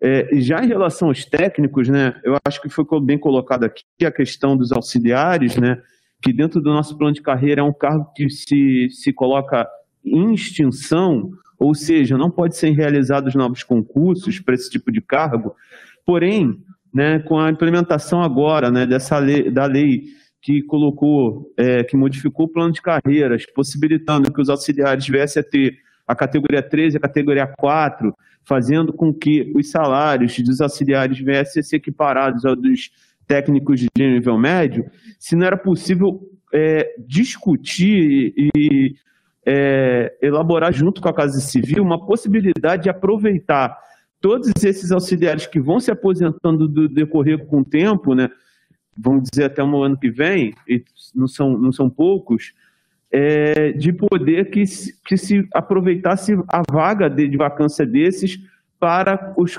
cargos de nível médio, tendo em vista que o impacto não, não haveria praticamente impacto financeiro, tendo em vista que o salário é, é praticamente igual, né? a diferença é pequena. E outra coisa que eu gostaria de manifestar, né, é, seria sobre a questão aqui da, das bolsas de auxílios. Né? Primeiro pegando a questão, porque aqui está previsto né, um reajuste que eu acho que é merecido, acho que é importante já o, o conselheiro Egberto colocou bem, né, que as bolsas do Procência não são atualizadas há algum tempo, acho justo ter uma atualização. Existe a possibilidade também, pelo que eu, que eu ouvi, de ter um aumento na bolsa do Prociência, então, por isso, eu acho que a gente deveria também, nesse sentido, aumentar a bolsa do Protec, né, tendo em vista que o valor da Bolsa Protec Coordenador é a mesma do Docência. Então, acho que deveria ser equiparado nesse sentido, de que se houver o aumento da bolsa do Prodocência, a gente pudesse também ter o aumento da bolsa do Protec. Tá? E outra coisa, para terminar, né, depois qualquer outra coisa, qualquer que surgir, eu me reescrevo, mas é, seria a questão do plano de carreiras. Eu estava conversando, o Gaúcho veio conversar comigo, provavelmente ele vai falar isso na, na fala dele, mas era no sentido que a gente tem um plano de carreiras, né, que já foi aprovado pelo esse conselho, né, aprovado pela nossa categoria em assembleia, né, da categoria, Assembleia do Centro Perge, e esse plano de carreira está lá tramitando dentro da Casa Civil. A gente tem uma palavra do governador, uma promessa de que no próximo ano ele ia colocar em votação, não sei se vai ser o Castro ou outro governador, que, enfim, já que estamos em ano eleitoral, mas existe essa previsão de a gente ter uma atualização no nosso plano de cargos e salários para o ano que vem, e a gente acha importante que é, isso já seja colocado dentro do orçamento, né? tendo, tendo em vista que eu acho que é importante ter essa previsão orçamentária de que venha o, cargo, o, o plano de cargos e salários dos técnicos sofrer uma atualização que vai sofrer um impacto também financeiro e sendo tendo em vista isso, acho que é importantíssimo que a gente possa é, colocar isso já agora na previsão orçamentária. Então é sobre, sobre isso aí que eu queria dizer. Muito obrigado aí pela, pela, pela oportunidade. Muito obrigado pela presença de todas e todos e que tenhamos uma continuidade ótima nessa sessão.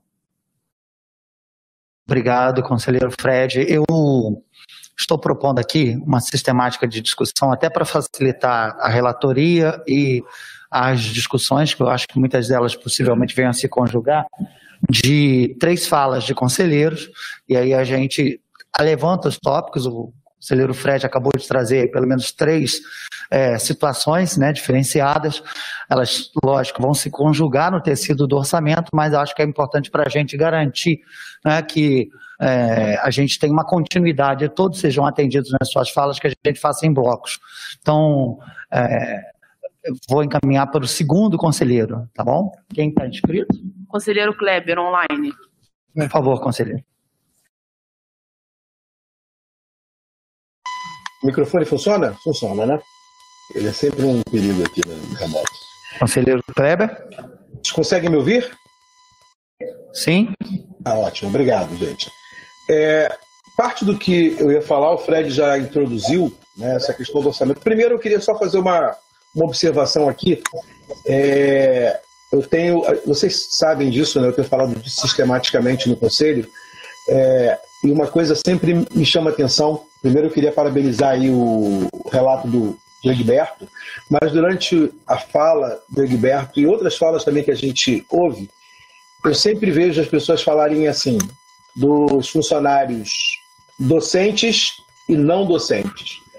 Que eu já até conversei com o Celso sobre isso, é uma coisa que me deixa bastante preocupado, porque acho que é uma questão de construção de pensamento, né? Eu acho que deveria, eu queria trazer isso aos conselheiros, né, que a gente pudesse falar, ao invés de docentes e não docentes, que a gente começasse a lidar dessa maneira, docentes e técnico-administrativos, né? Porque a impressão que dá é que nessas falas é sempre que primeiro vem o docente e depois nós somos uma outra categoria. E eu confesso que isso me incomoda um pouco, né? Porque eu acho que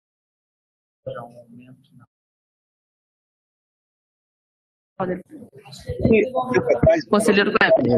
Fugiu o seu som, conselheiro. Voltou agora não? Agora sim. Ah, obrigado. É, e é, é só uma observação e talvez uma, uma nota aí para que a gente possa pensar um pouco isso.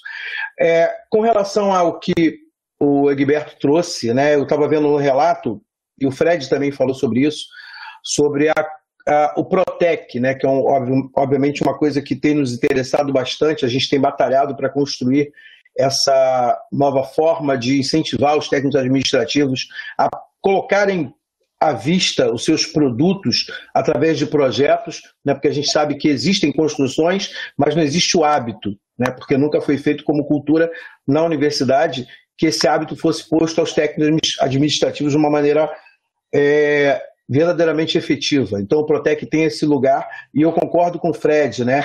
É um lugar que está, assim como estaria para a universidade, o Pro-Docência, o Pro-Ciência, o Pro-Extensão, e se há reajustes propostos no orçamento para isso, a gente espera também que esses reajustes sejam postos também no sentido do Protec. Né? Eu, eu, tenho falado e falei com a superintendente agora sobre isso. No relato do, do Egberto que me chegou, existe uma menção falando dessa possibilidade, já posta pela SGP, mas eu não consegui ver qual é a proporção verdadeira para esse crescimento né, dessa bolsa do Protec. E, obviamente, isso também nos interessa, e a gente queria fazer já essa anotação aqui, de que ele fosse igualitário, equânime às outras propostas de incrementação para os outros projetos, Prodocência, Prociência e etc. Tá? É, no mais, eu adorei o relato do Egberto, achei bastante conciso e acho que a gente tem muito para construir juntos a partir desse, das propostas que foram colocadas. Né?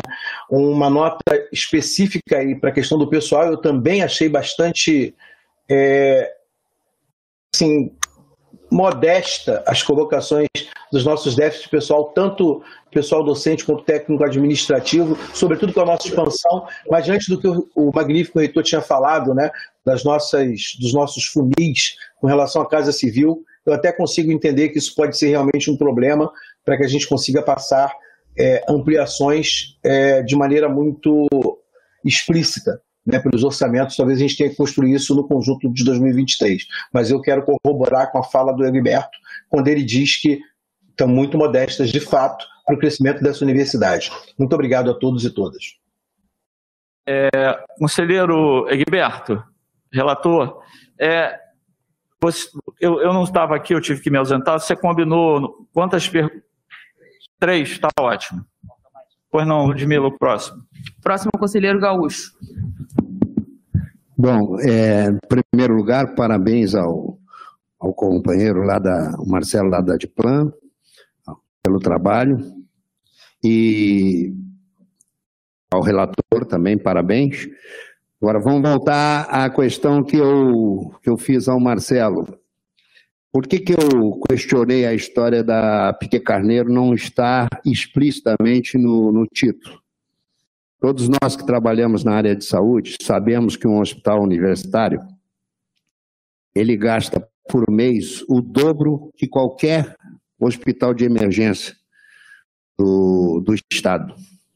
Gasta o dobro. Porque a gente perde alguns, se perde em alguns materiais porque está ensinando. Por isso a minha preocupação, e eu estou justificando melhor agora. E aí aparece o Pedro Ernesto é, ficando com a carga toda de uma unidade muito grande, que é a Piquet Carneiro. Para o relator, é, eu ouvi falar em 4 mil técnicos, eu não sei não, mas eu acho que a gente tem mais do que isso já na universidade. Só um alerta para a gente. Não? Bom, vai responder depois. Né? E, ao mesmo tempo, pela experiência que eu tenho, não sou muito bom de orçamento, não, porque se fosse bom de orçamento, eu não estava na legislação enorme. Cada vez que falavam que eu tinha que ir por orçamento, me dava um arrepio na espinha. Não sou bom nisso, mas é, quero reforçar. Sei que esses orçamentos normalmente são uma peça de ficção que até que nesse governo aí não tem tido tanto problema, mas os governos anteriores eu passei por isso. A gente fazia uma peça de ficção e mas não podia deixar de fazer.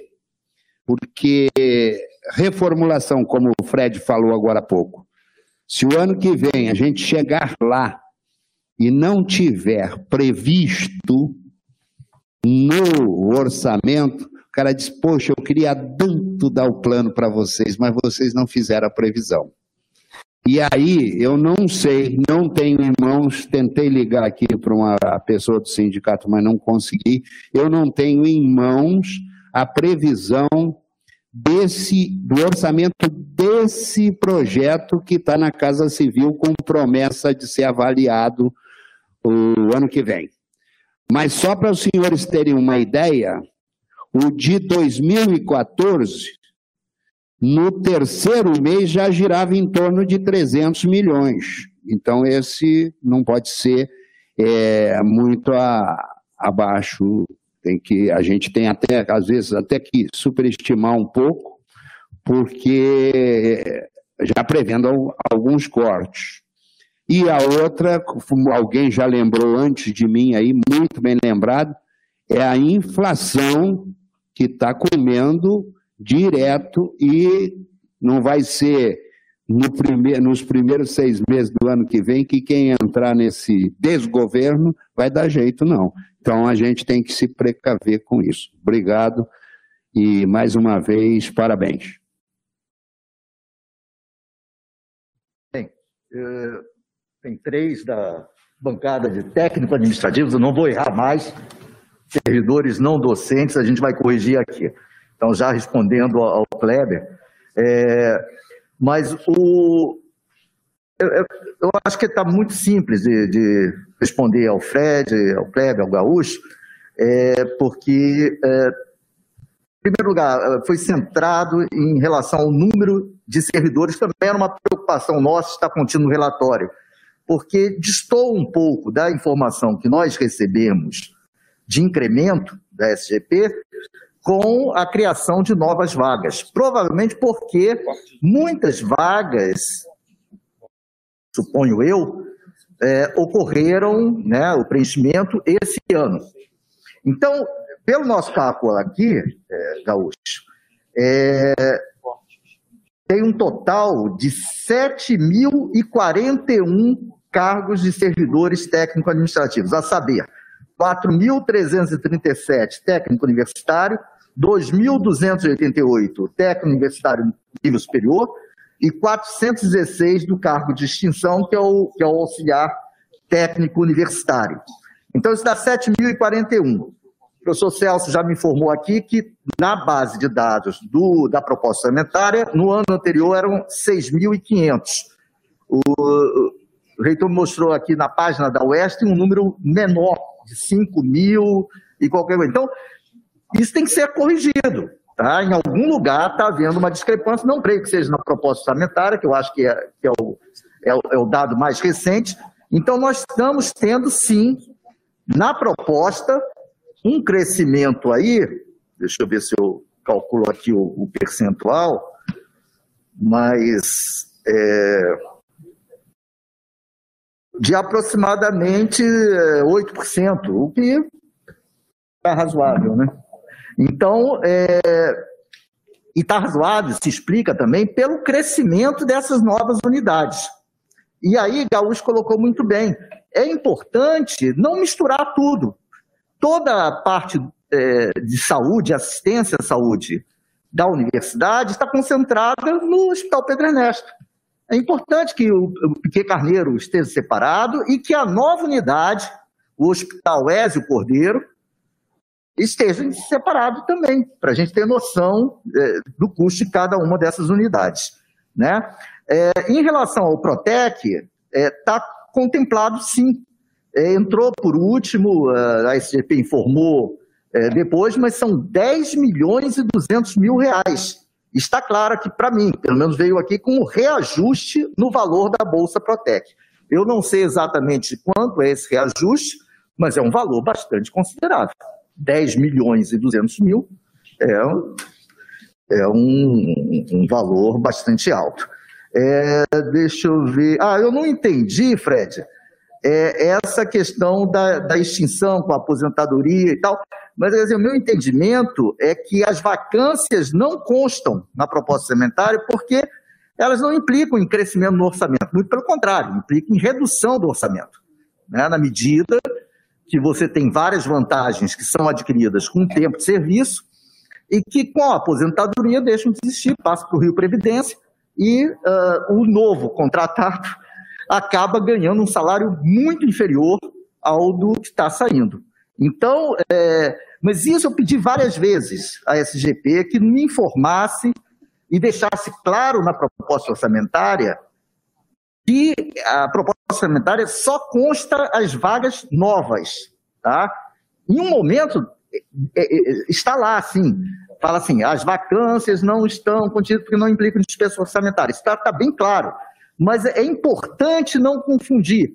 São 140 vagas docentes, 91 de técnicos, são vagas novas. E mesmo assim, eu acho que é, é insuficiente. Não é, no caso docente, talvez não seja insuficiente para atender Cabo Frio. Atende, no primeiro ano atende perfeitamente. Mas se há demanda, por exemplo, do CAP, se há demanda.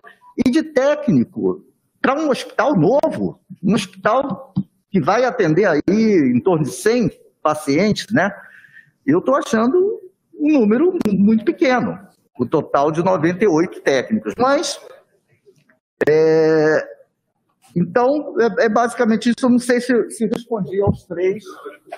Ah. Oi, Gaúcho, pode falar. Eu não fui contemplado no impacto do plano que está na Casa Civil. Então, é, se a gente botou, está incluído, não está. Se não está, vamos ter que incluir, até porque. O plano? Então, eu, eu vou fazer uma sugestão à Adiplan. É, a gente olhar até da maneira como nos anos anteriores a gente colocou essa problemática, porque isso aí é de vital importância. Não sei se o docente vai pôr? Não sei se tem demandas, mas para técnicos, eu entrei nesse conselho, acho que em 2005 ou 2006, e de lá para cá eu nunca vi, apesar de não ser do, da, da comissão de orçamento, eu nunca vi deixar de se fazer isso. Porque é problema, como eu citei agora há pouco. Chega lá, o cara, para sair fora e não dá, ele diz: ah, uma pena que vocês não fizeram a previsão. Então, eu continuo é, nessa posição e pedindo tanto ao relator como ao, ao Marcelo da Diplan, que também é um técnico, que debruce os olhos e um trabalho em cima disso, por favor.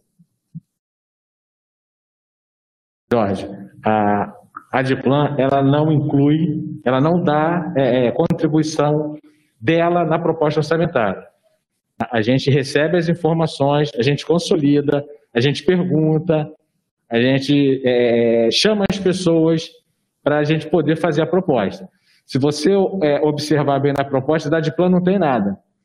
Né? Nem, nem obra que a gente precisa falar, nem equipamento que a gente precisa comprar, a gente coloca aqui. Tá? É para não parecer que a gente tem uma certa tendência no que está sendo é, é, colocado ali. Eu, eu, lembro que no ano passado foi incluído o, o novo plano. Tá? Eu vou procurar isso lá, tá? Mas aí eu preciso, para a gente atualizar isso, eu preciso que a SGP também contribua com os valores novos, né? Porque senão a gente vai estar tá dando um passo para trás, né? Então, é, eu vou ver isso e te dou um retorno sobre isso, tá bom? Obrigado. Eu, eu, eu, eu, eu queria referendar o que o Gaúcho falou, pelo menos nesses 20 anos que eu estou aqui, realmente todo ano toda vez se coloca tanto perspectiva de plano docente quando existe de técnico administrativo. No momento a gente tem o técnico administrativo. E isso, eu, eu pergunto ao magnífico reitor se isso deve constar do, do relatório, se deve constar do relatório, eu pediria que o Gaúcho me encaminhasse um, okay. um texto que tivesse de acordo. É, o Gaúcho está tá apresentando a sugestão que seja colocado. É, é, então, independente do valor que se vai chegar depois, é, a gente pode votar pela colocação aqui, dessa, pela inclusão dessa é, emenda aí do Gaúcho, certo? Até porque nós vamos ter que consultar, o, e aí a autoridade maior é o relator, ou esse conselho, a SGP, e houve um cochilo aí, não sei de quem, mas alguém cochilou, e a, mas Para isso estamos aqui. Um, um cochila, o outro está acordado.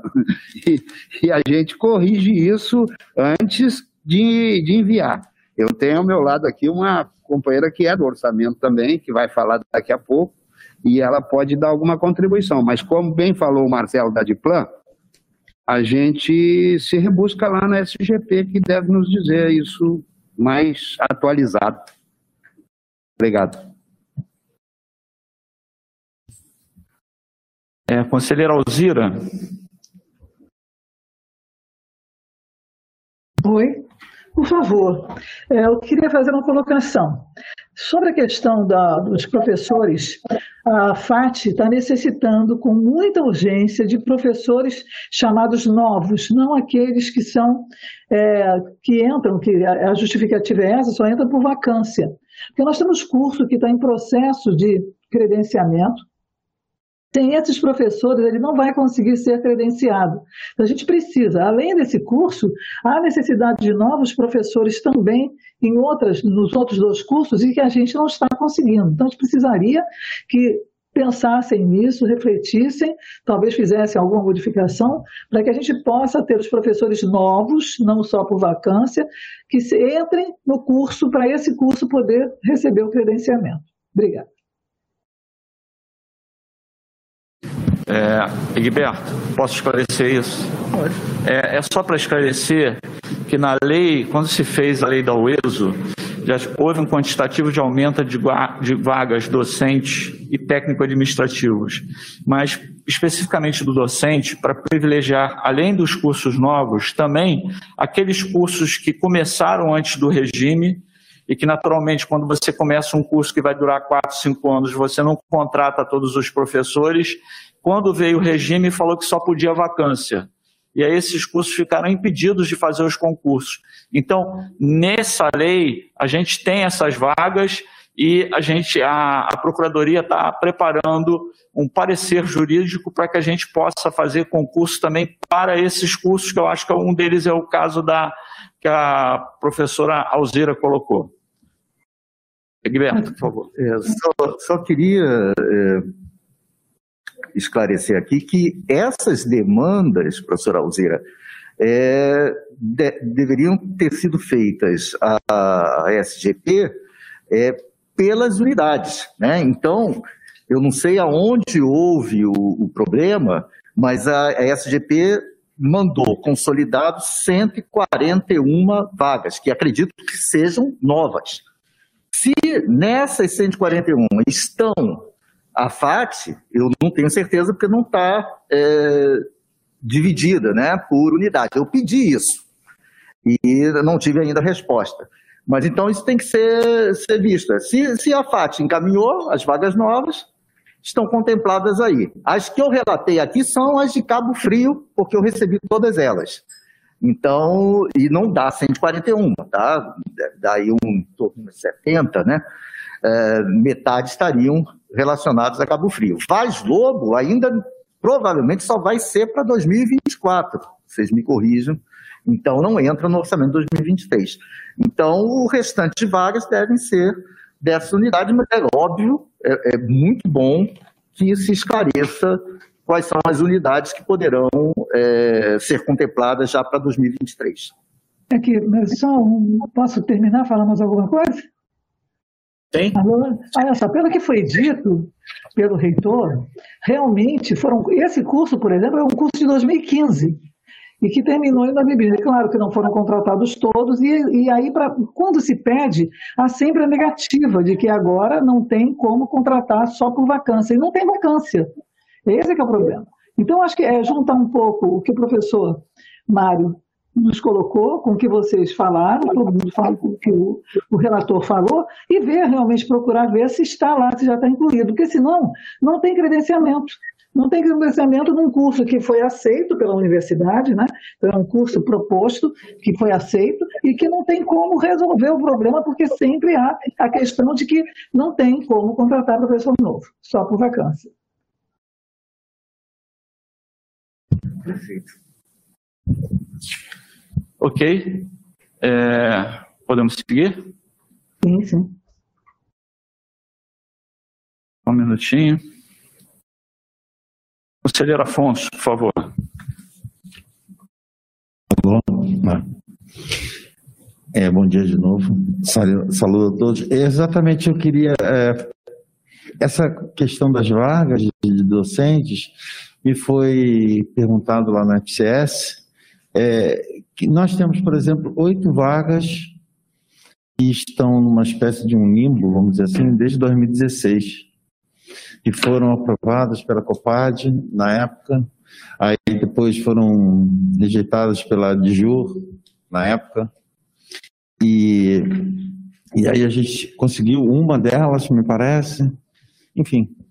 É, na verdade, essas vagas são no nosso departamento, na nossa faculdade, nossa unidade, é, necessárias porque houve o aumento do currículo em 2015 e haverá também uma curricularização, curricularização da extensão, né?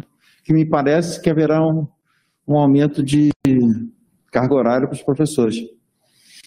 É, e eu estava vendo, eu sou da chefia de departamento, uma aprovação da um documento, um, uma comunicação da CADOC de fevereiro de 2022, no CH haviam 115 professores substitutos, 59 no CAP.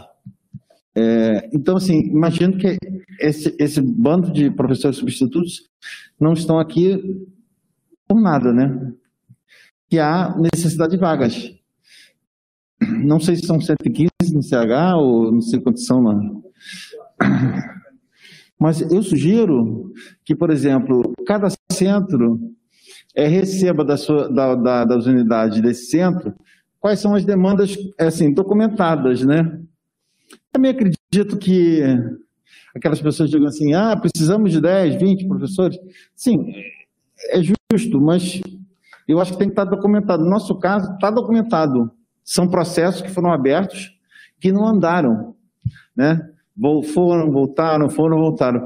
Então, eu, eu, eu dou essa sugestão que é, o centro comunique a SCP a essa demanda e junte com a demanda que o Egberto já tem, porque eu acho que até para a gente, né, Egberto, não sei, ficou meio dúbio, né, 141, né, lá na nossa reunião de segunda-feira também algumas pessoas falaram, ah, eu precisava de 10 vagas, outro precisava de tanto, então eu acho que assim, talvez fosse uma maneira de é, é, dimensionar esse número de vagas se cada centro reunisse suas unidades com as suas demandas e vir, na verdade, qual é o número mais próximo da realidade. É isso que eu queria falar. Obrigado, conselheiro. Tenho certeza que o professor Lincoln, que é presidente da COPAD, ouviu a, as suas sugestões e serão anotadas. Magnífico, permite só para fechar esse assunto, que outro, outro colega pode ter a mesma dúvida, né? É, eu, eu, acho que a gente tem que entender qual é o fluxo. O fluxo é COPAD. A COPAD é que tem que ter esses números, tá? Quantos que são de vacância, quantos que são de vagas novas, né? Por novos cursos, é, crescimento natural do sistema.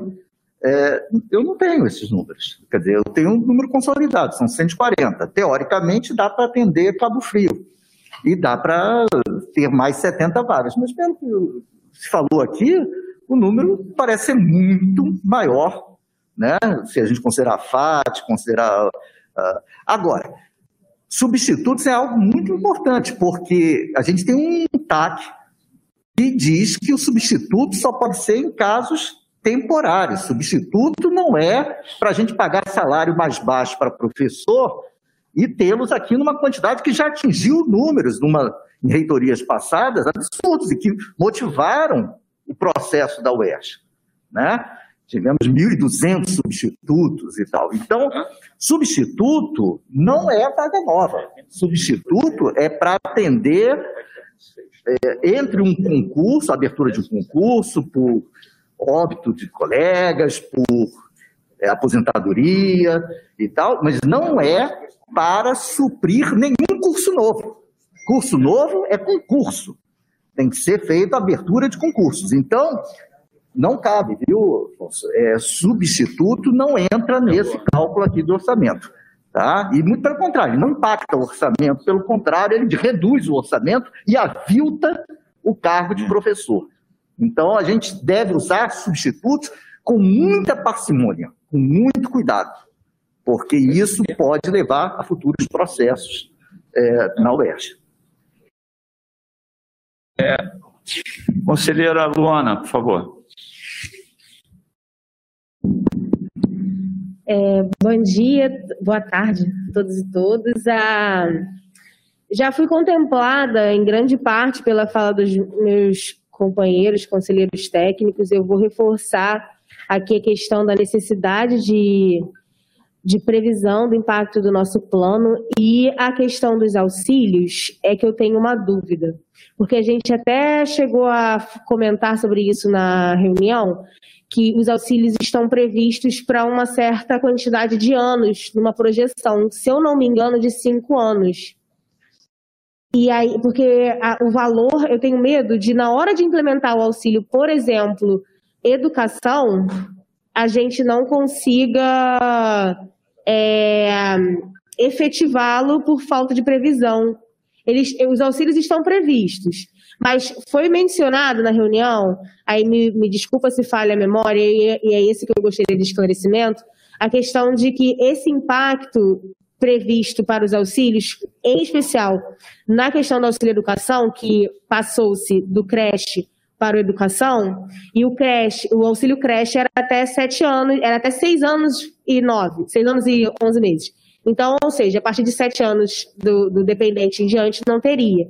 E aí, é, essa previsão, eu não sei, eu, eu, eu, eu lembro que foi mencionado na reunião que não estava um valor muito parecido com o que será na realidade, por falta de informação que as pessoas, quando têm dependentes maiores de 7 anos, como nunca receberam auxílio, é, fica difícil para a SGP prever.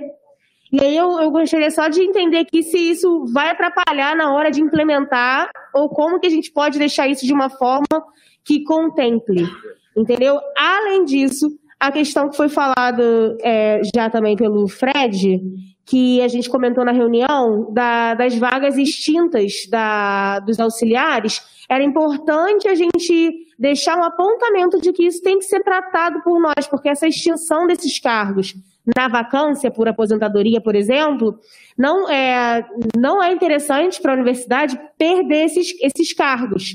Então, era, a gente precisa é, se debruçar sobre isso, e eu acredito que é, é, passarmos para a CPLN tratar disso, não sei, porque isso está na Lei 6701, essa extinção. E aí a gente precisa tratar disso institucionalmente para não perder esses cargos na vacância. São, são 500 ao todo. Tá bom? Obrigada mudar de assunto. É, conselheiro, vamos continuar montando três. Tá Já tem o terceiro? É na ordem. Só um minutinho, por favor. Ah, já tem os três para fazer para responder?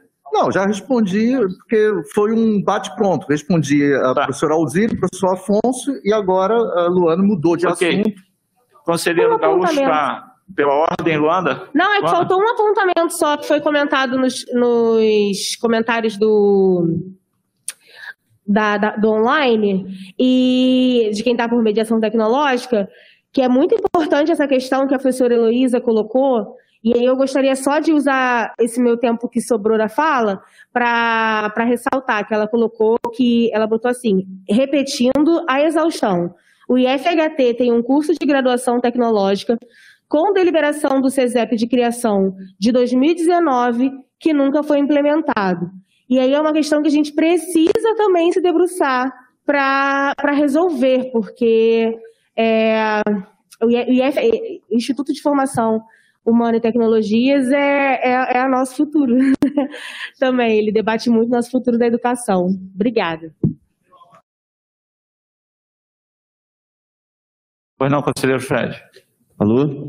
Não, é só para complementar, porque eu acho que é muito válido isso que a Luana colocou, que era isso que eu estava querendo dizer, que para a criação de curso novo a gente precisa de vaga nova, né? A gente tem, como bem disse a conselheira Luana, um curso né, da, de graduação né, promovido pelo FHT que já foi aprovado no CESEP, já tem deliberação e ainda não foi implementado. A mesma coisa também, temos dois cursos dentro da FEBEF, que é o de História e o de Cinema também, que né, foram é, já, já colocados e tal. Ainda não foi aprovado? Ah, então tá. Porque para mim já tinha isso, já tinha sido deliberado pelo CESEP. Mas de qualquer forma, eles já estão aí em prontidão de serem aprovados no CESEP. A gente tem que contar também com esses cursos novos, como também os cursos de Cabo Frio, aqueles que vão surgir em Vaz Lobo. Então a gente precisa isso para que a gente não venha usar o nosso banco né, de, de vacância que a gente tem aqui dentro já das nossas unidades para aproveitar em outros cursos que vão ser criados. Que para é, e aí eu reforço, para a criação de curso novo, a gente precisa de vaga nova, tanto de docente quanto de técnico administrativo. É isso. É, é, conselheiro, só uma observação. É, eu não tenho informação sobre esse curso que foi aprovado no CESEP. Vou pedir a, a Ludmilla para correr atrás para ver o que, que aconteceu. Eu queria complementar que a posição dessa reitoria em relação a cursos novos que a UERJ não tem e unidades novas, não é só vaga, só vaga de concurso, não. A gente quer a sede. A sede tem que ser imóvel próprio e também tem que ter orçamento. Sem esses três, não tem. É, seguindo agora, então. O, você quer fazer alguma observação, relator? Não, quer dizer, quem seria o próximo inscrito? Porque poderia fechar no assunto. Se tiver mais algum comentário em relação Vamos lá. Ao, ao, ao A professora Cátia Antônia, a conselheira Cátia Antônia é a próxima. Não, eu acho que muda para auxílio estudantil, né? É. Então, é, eu gostaria de responder a Luana em relação ao meu entendimento sobre o cargo em extinção. O cargo em extinção já está sendo substituído pelo, pelo, por esse grande aumento que está tendo no técnico universitário. Ele saiu de 4 mil para 4.337. O outro, a informação que eu estou tendo aqui, é que saiu de 2.000 eh, para 2.283 do técnico do nível superior. Então, já está havendo a substituição. Agora. Ah. Poxa, eu ordem, reduzi de, de uma 500 questão para de ordem. 416. A gente recebeu, por essa lei, 633 cargos. E, ao mesmo tempo, está extinguindo 500 cargos. No fundo, somente 133 cargos. Nós temos que batalhar pesadamente para manter os 500 cargos. Criar 500 cargos. O que, tá, o, o, o que foi esse número é, É o o número número, que que foi. Não, sim, esse número é o número que foi conquistado pelas novas unidades que foram desenvolvidas e criadas. Esses 4 mil e tanto que subiu. É, tá, esse 633. Então, Egberto, é, nós vamos perder 500 vagas conforme o ano, que está sendo substituído por terceirizados, que for. É o, o governo do Estado, os governos municipais, eles não estão priorizando o- a criação de vagas para estatutários, mas a UERJ vai priorizar. Então, como esses números não É, são é, olha só, eu só- eu só- eu eu só- acho melhor tirar do relatório. Olha só, eu, eu queria só pedir aos conselheiros para a gente é, respeitar o pedido de palavra, porque senão daqui a pouco a gente vai estar numa grande confusão aqui. É, conselheiro Gaúcho, o senhor está há bastante tempo aqui e eu também estou. É, só vamos recordar o passado. Esses cargos foram extintos, me corrija se eu estiver errado. Esses cargos foram extintos porque, a partir de uma lei em que se decidiu que, que não foi a UERJ que decidiu, né? que esses cargos seriam substituídos por terceirizados. Não foi isso, conselheiro Gaúcho? Ou eu estou errado? Não, não, não, não. É, Os não- auxiliares, os auxiliares. Deixa eu explicar a história Então, do- dos Só auxiliares. gente- Primeiro, eu queria dizer ao, dizer ao nobre eh, relator que eu ainda tenho, quando eu ouço o senhor falar em 4 mil cargos, eu, eu compreendo o técnico administrativo do fundamental ao superior. Então, nós temos o, o auxiliar, que agora é, tem a, A3 e A4, temos o médio e temos o superior. Nós, eu não fracionei, eu calculo aí um total disso uns 5.500, 5.600. Eu acho que isso aí está furado, mas só alerta, não é crítica, é um alerta. Quanto à história dos, dos, do AUTU, que a gente chama. É, em 2014, a gente colocou o cargo de auxiliar na Lei 6701, salvo engano, a minha, a minha advogada aqui, é, a gente colocou em extinção. Em extinção é uma coisa, extinto é só quando morre o último aposentado. E em 2016, a gente fez uma reformulação, passando esses auxiliares baseado em, em pareceres do professor ah, Maurício Mota, que era procurador e chefe do RH da Procuradoria Geral do Estado, pareceres galgados na evolução profissional dos últimos 30 anos. Isso quer dizer o quê? Só para ter um exemplo rápido. Há 30 anos atrás, você caçava um motorista ali na, na 28 de setembro para dirigir uma ambulância. Hoje, nem contrato entra na universidade se não tiver cinco especializações no Denatran. Então, só para entenderem o que, que vem a ser a evolução. E aí, a gente, em 2016, Lei 7426, é, passou esses auxiliares com curso profissionalizante ou com segundo grau completo para ter um, técnico um, e o que tivesse o profissionalizante para ter dois. Alguns maldosos podres nos denunciaram ao Ministério Público. Aí ia voltar, iam voltar todos esses funcionários de T2 para A2, de T1 para A1, e isso daria uma redução no salário dos funcionários de mais de 40%. Nos debruçamos nisso, o professor Lincoln deve lembrar disso, que ajudou bem o professor Deus Dará, deve lembrar, e a gente fez, na emergência, uma outra lei em 2019, Lei 8436, e colocamos o, numa lei do, DEGA, do CIAP, do Serviço Prisional, que ia passando, eu me dava lá com os pessoal do sindicato de lá, avisei que não era e era para ajudar, e essa lei vigora hoje. É, até, foi até motivo da última reunião da, S, da, S, da SGP na sua sala, lá na reitoria. Aí eu fico agora também na dúvida se a gente põe em extinção, se a gente mantém a extinção, porque no, na própria reformulação do plano que está na Casa Civil, a gente coloca é, para o superior, por exemplo, a gente coloca mais dois, como a gente colocou para esses auxiliares. E no técnico 1 e técnico 2 a gente põe também técnico 3, técnico 4. Agora, o, que, a, a, o alerta dos colegas, nós vamos ter que estudar como é que vamos fazer isso. O alerta dos colegas procede. A gente não pode perder aí mais de 400 vagas. Não pode, a UERJ não pode se dar esse luxo.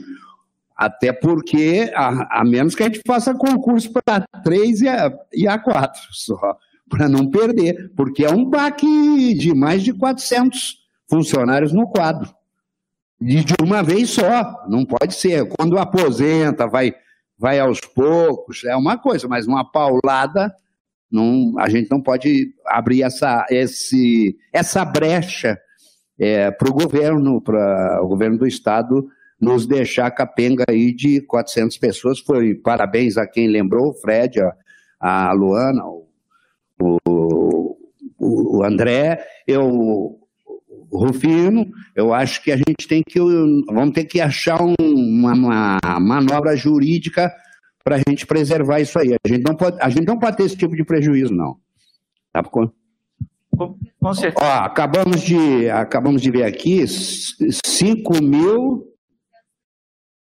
5.239 técnicos, do, do, do, do fundamental ao superior. Tá na página da SGP. Conselheiro. 2.747 docentes. É, conselheiro, é, Pois não. muito obrigado, foi ótima a sua fala. Sua memória é excelente, parabéns. Obrigado, reitor. É. Posso complementar aqui? Então, eh, Marcelo, isso precisa ser revisto na proposta orçamentária, porque os números não batem. Então, os números fornecidos, que o professor Rufino repassou para mim da SGP, foram esses que eu coloquei aqui. E que dá um total de 7.041. O número que o professor Celso Peroni me passa para aqui é de 6.500 e não bate com o que está na página, de 5.239. Então, a gente precisa saber qual é a realidade. A universidade precisa ter uma proposta orçamentária responsável. Agora, concordo plenamente, não se pode perder nenhuma vaga. Né? As vagas mudam de nome, mas o total deve ser sempre para cima, nunca para baixo. Né? Agora, eu queria só fechar com a observação da, da Luana em relação à previsão orçamentária dos auxílios. Porque como se trata de uma proposta orçamentária para 2023, você não pode, não sei, o Marcelo pode me corrigir se eu estiver errado, você não pode co- colocar de cinco anos, você só pode colocar o planejamento de 2023, não? Ah. Uhum. Eu, se eu não me engano, o Marcelo, o Marcelo da Diplan, Está aqui, está aqui. É, ah, desculpa. A, a previsão que tem no relato, no, no processo, dizendo é que dos últimos, ah, os, os que deixaram de receber auxílio creche nos últimos cinco anos. Só que o auxílio creche vai até seis anos e onze meses. Se você fizer uma previsão, vamos, vamos fingir aqui sete, que, que seria até sete anos. Essas pessoas, esses, esses, esses dependentes deles, ou seja, estariam hoje com 15 anos, com 12 anos de idade, desculpa. A gente cobre o, pela, pela, pelos novos auxílios até 24 anos. Então, a progressão teria que ser, a previsão teria que ser com base nos últimos 17 anos de quem deixou de receber auxílio creche por uma questão lógica de temporal dos seus dependentes. Entendeu? Foi isso que Perfeito. foi falado na reunião. Não, é perfeito, entendido. E, e- e a gente colocou exatamente no relatório que esse número parece estar subestimado, e muito, né? Porque é um auxílio novo, é imprevisível a gente calcular quantos eh, dependentes vão ter para esse auxílio, mas tem que fazer uma certa estimativa para colocar no é- orçamento. É, pode ser? Marcelo, pode ser? Vocês têm condição de fazer esse levantamento com a SGP? Eu acho que tem lógica. É, não, tem lógica. A gente já conversou com a SGP sobre isso, sobre a questão dessa, dessa projeção, né? O, o que o, foi falado lá para a gente é que eles têm acesso a dados mais precisos num sistema que é recente, foi implementado acho que nos últimos cinco anos, né, que é, se eu não me engano acho que é o SIG-RH, mas eu já eu já estou em contato aqui com eles pedindo para a gente se reunir para rever é, essas coisas. Eu não sei as informações pretéritas como, eles, como a gente consegue isso, né? mas eu já estou já tô aqui, digamos, é, tentando ver com eles como é que a gente resolve isso. Ok, é, podemos prosseguir, que senão nós não vamos terminar isso não. É pela ordem?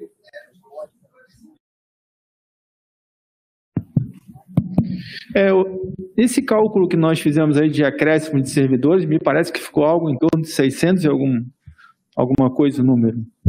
A professor Fino, inclusive, mencionou, se, se nós retirássemos... Seu nome não consta da proposta orçamentária, tá? O que consta da proposta orçamentária são 98 novos, imagino que sejam novos, porque vacância, novamente, vacância não impacta, são 98, e que eu coloquei no relatório que eu acho que é um número subestimado, tá? Então, é nesse sentido que eu quero Mas fazer. não há 600... e- Hã? Marcelo pode me corrigir, não há 600 em lugar nenhum na proposta orçamentária. Há esse número de 600 de incremento de funcionário? Porque isso foi colocado aqui, mas não, não consta da proposta orçamentária. E a gente só pode se ater ao que está na proposta Não, na verdade, o professor Fino fez uma colocação que se nós considerássemos esses 500 cargos, nós ficaremos com 130 e alguma coisa. Eu estou errado, professor Rufino? Acho que senhor fez uma colocação nesse sentido. É exatamente isso. O que, uma coisa é a perspectiva de vaga de abertura para novas unidades, o total mais 633 vagas, que é um número baixo. Muito baixo, ainda mais unidade de saúde, não dá nem para falar.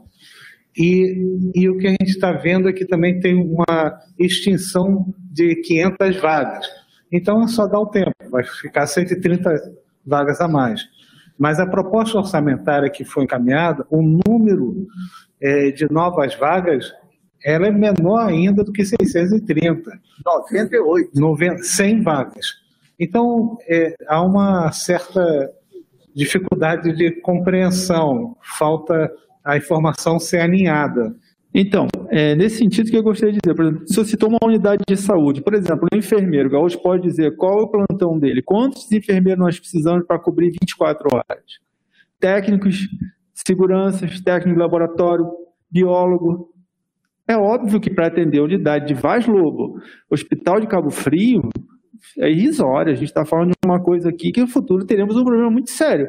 E aí traremos um outro problema para cá a quantidade, como o professor Egberto bem colocou, de contratados, substitutos, etc. e tal, que tanto nós condenamos.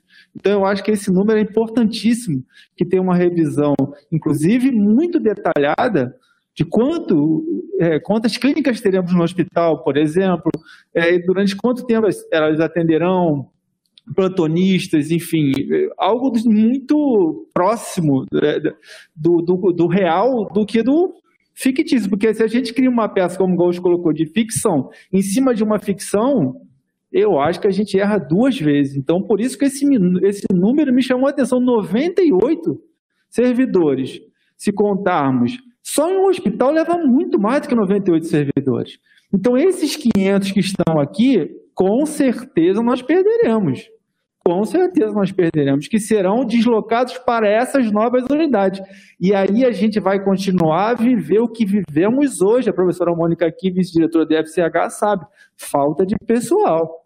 Então eu acho importantíssimo, é um ponto crucial. A gente sabe que até sem material a gente consegue trabalhar, mas sem material humano não dá.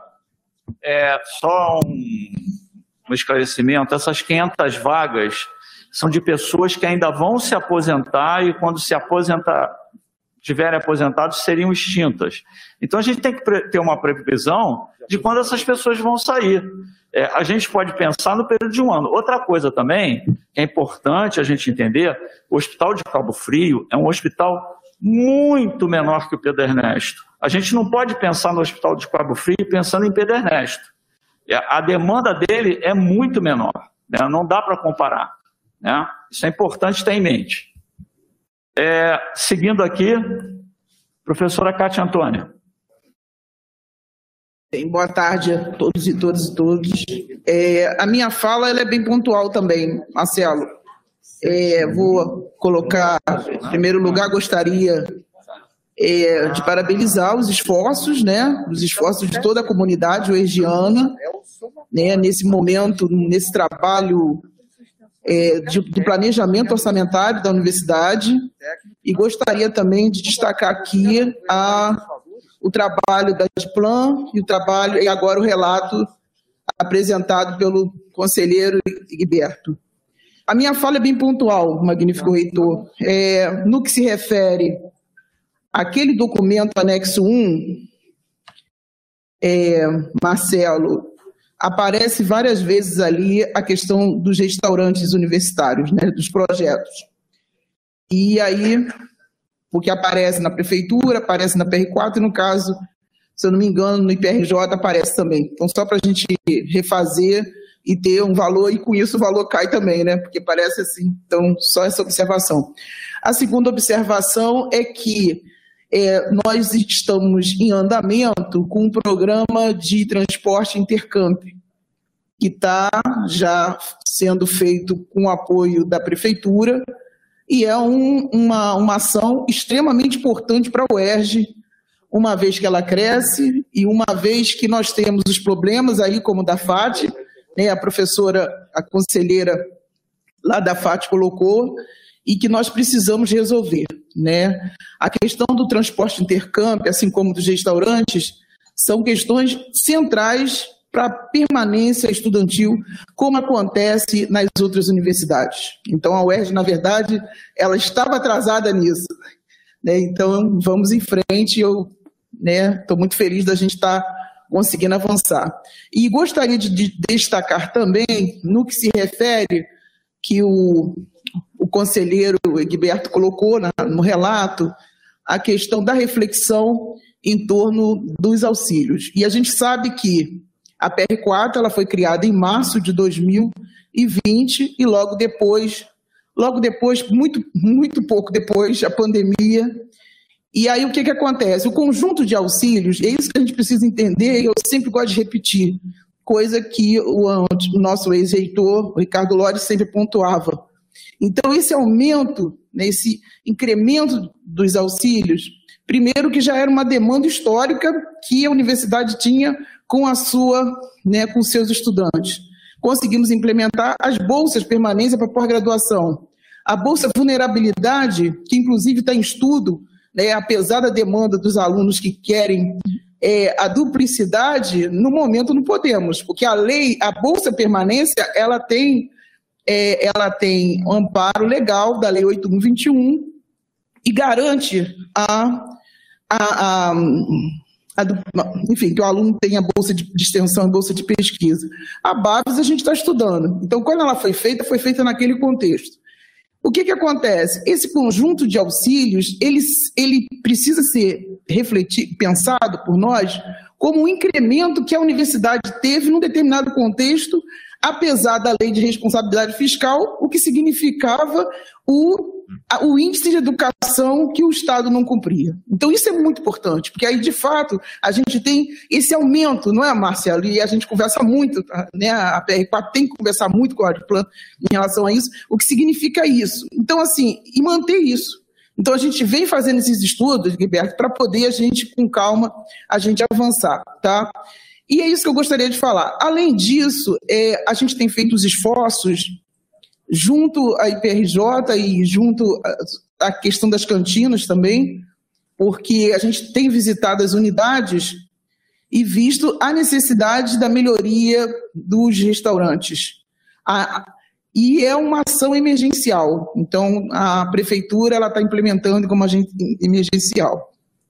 A questão do orçamento é sempre importante nessa reflexão, porque também depende do, da força e da capacidade técnica da nossa prefeitura.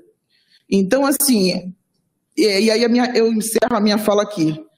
Como estamos hoje em termos de das obras do restaurante universitário? Todos os processos estão no SEI desde 2020 e a gente está sempre avisando dentro do sistema da Diplan. O mais avançado agora está sendo o da, a, o da do CAP, que já está pronto, praticamente pronto, para funcionar, e o da Faculdade de Formação de Professores, onde todas as plantas, orçamento descritivo, enfim, aquela coisa está avançando.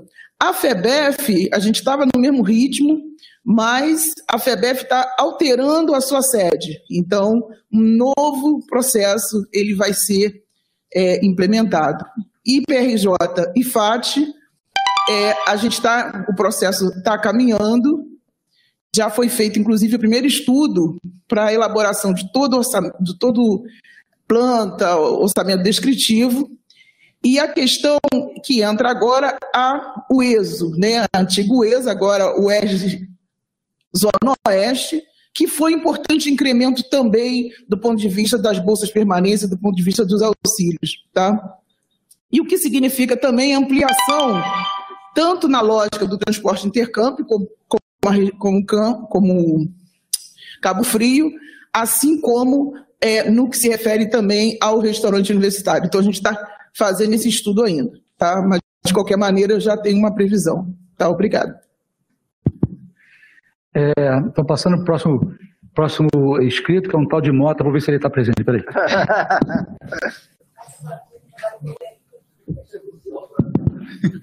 Não, é que o Livro não chegou, não ia ficar ocupando o microfone dele. Então, a minha intervenção é rápida, porque é, não ia ficar mandando para o Egberto várias emendas, eu preferi fazer aqui, porque, coitado, ia ter que trabalhar até as três da manhã. Então, eu tenho algumas emendas para o orçamento, pedir aprovação do, do plenário. Tá? Bem rapidinho. É, do DPESC, né? A gente é, tem uma demanda que esse ano já aconteceu, a reitoria encampou, de, a gente chama de Proinfa, que é dinheiro para laboratórios, que está sendo executado agora, e a gente queria é, repetir isso, o, o Lloyd tinha falado, já falei com o Mário, ano que vem. Então, é, o objetivo do programa é apoiar projetos que dotem a Universidade do Estado de Janeiro de infraestrutura preferencialmente multiusuária adequada à realização de projetos acadêmicos, científicos, tecnológicos ou de inovação é, nas áreas que a UERJ cobre. É, a justificativa maior é que a redução imposta pelo governo federal ao fomento, é, vindo do governo federal, foi muito grande. Então, isso foi importante para a manutenção do nosso parque. A FINEP sai com certa regularidade, mas de muito menos do que, do que antigamente. Tá? A periodicidade é anual, desse, quer dizer, será ano que vem, claro. O custo é 30 milhões, que foi desse ano. A gente vai executar 24, eu acho. É, se eu não me engano, Marcelo me corrige, é a tabela 36, consolidação de recursos para despesas em atividades finalísticas e projetos de investimento L4 e L5. Mas você sabe melhor que eu. O outro do DPESC é um programa que a gente não pode fazer no momento, eu entendi assim, vou ainda tirar dúvidas do PGR, mas foi aprovado é, ano passado pelo Lorde, o Mário também agora, que é o programa de visitantes, que é jovem visitante que pode dar aula porque a gente tem um, o PAPD nosso, que é parcialmente é, que é da FAPERJ, né? É, e a gente agora quer criar esse que é um, uma modalidade diferente, que é para garantir o fluxo de jovens é, pós-docs e eles poderão dar aula. Isso vai implicar todos os encargos, é, que hoje em dia a gente sabe que a legislação obriga, mas que a gente acha importante ter uma manancial de, de pesquisadores jovens no mercado sem conseguir locação e é bom para alivia, por exemplo, a questão dos substitutos, que eles podem dar uma matéria, sendo obrigados a fazer isso. É, é bom para eles, para o histórico deles, e esse fato de eles darem aula obrigatoriamente configura a prestação de serviço, então tem que ter os encargos. Tá? Essa é basicamente a, a justificativa. Existe um manancial de pesquisadores no mercado que vão, vão se perder se a gente não usar, e é bom para eles e para o UERJ como um todo. A ideia inicial, isso pode mudar, mas a ideia nossa é, 80 bolsas com valor individual mensal de 6 mil, vai, tudo isso vai ser, desses 6 mil vão ser descontados os, os encargos, etc, etc. O custo global é 5 milhões, alguma coisa, está aqui, tá? E se não me engano, de novo, Marcelo, é tabela 35, consolidação de recursos para ação 4.4690, desenvolvimento de atividade de ensino, pesquisa e extensão, fonte 100. Tá? E por último, é uma ideia que já vem correndo há muito tempo, acho que antes da minha, da, da minha nossa gestão, que, mas agora a gente ia começar antes da pandemia e não deu certo. É uma ideia muito interessante, por exemplo, para aumento do nosso impacto e melhorar nossas, nossas colocações no, nos rankings em geral, que é a seguinte ideia, registrar nossas teses no DOI. Né? É o preço nominal para cada registro DOI é basicamente um dólar. Né? O registro DOI quem faz é a Rede Sirius. É, ela, ela, até me procurou em 2020, isso ficou paralisado por causa da, da pandemia, e, é mas é uma demanda que tem mais tempo até. E depois chegou agora, recentemente, um programa que quer fazer isso.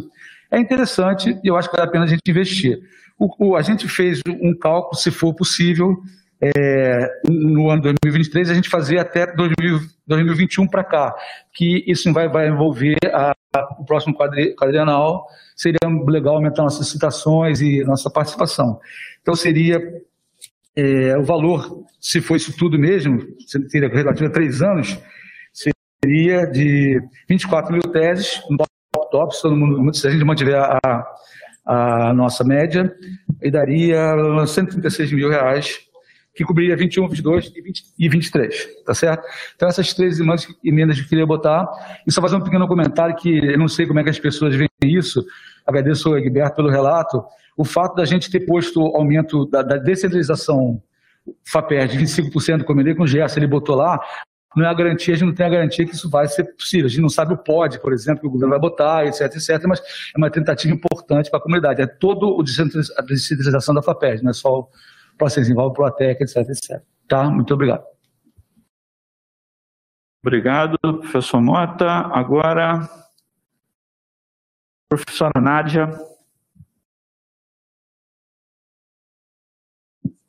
Boa tarde é, a todos.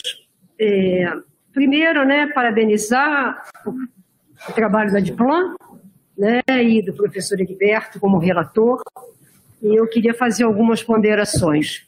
É, a primeira ponderação, a gente tem aí um aumento, como está colocado, de 44% né, na proposta orçamentária, que é um orçamento bastante robusto.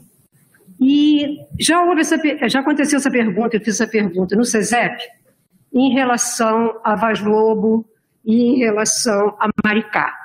E o professor Mário tinha me dito que isso seria, Maricá então está mais distante um pouco, né? E seria por descentralização.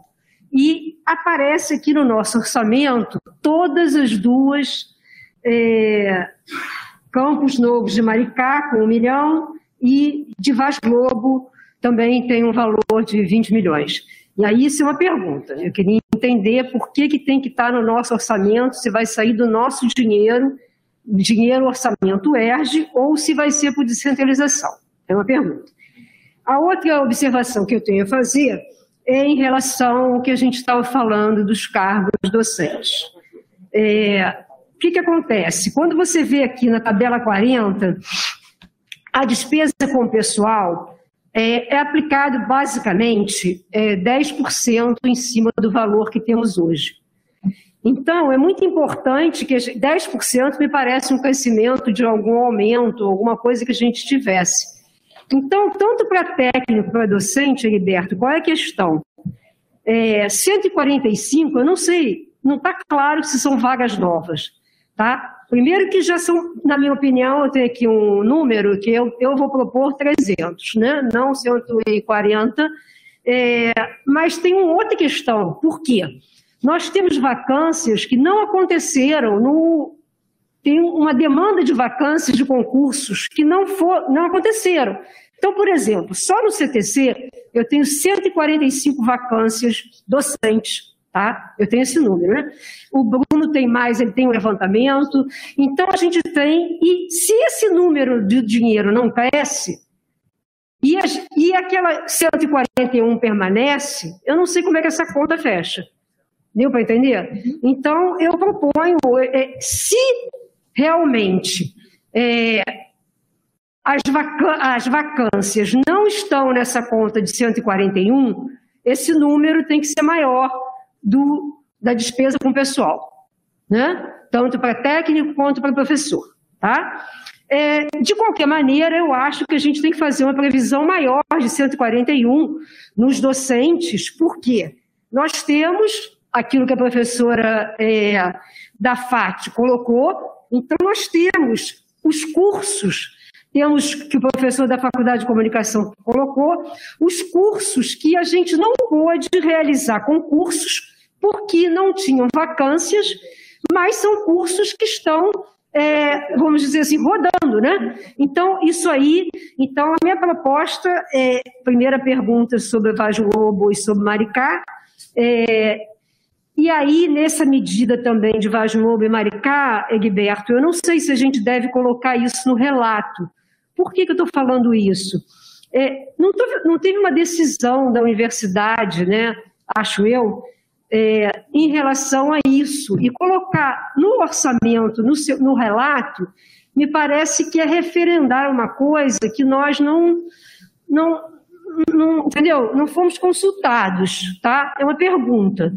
Então, é, é, essas são as sugestões: aumentar o valor do pessoal, se essas vacâncias, por conta das vacâncias, porque é claro que quando sai uma pessoa, ela vai, mas entra outra, mas nós temos um passado. Né? Em relação a docentes técnicos, nós não fizemos praticamente concurso.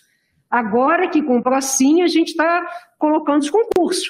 Então, eu acho que esse número é maior. Então, basicamente, é isso que eu gostaria de falar. Posso.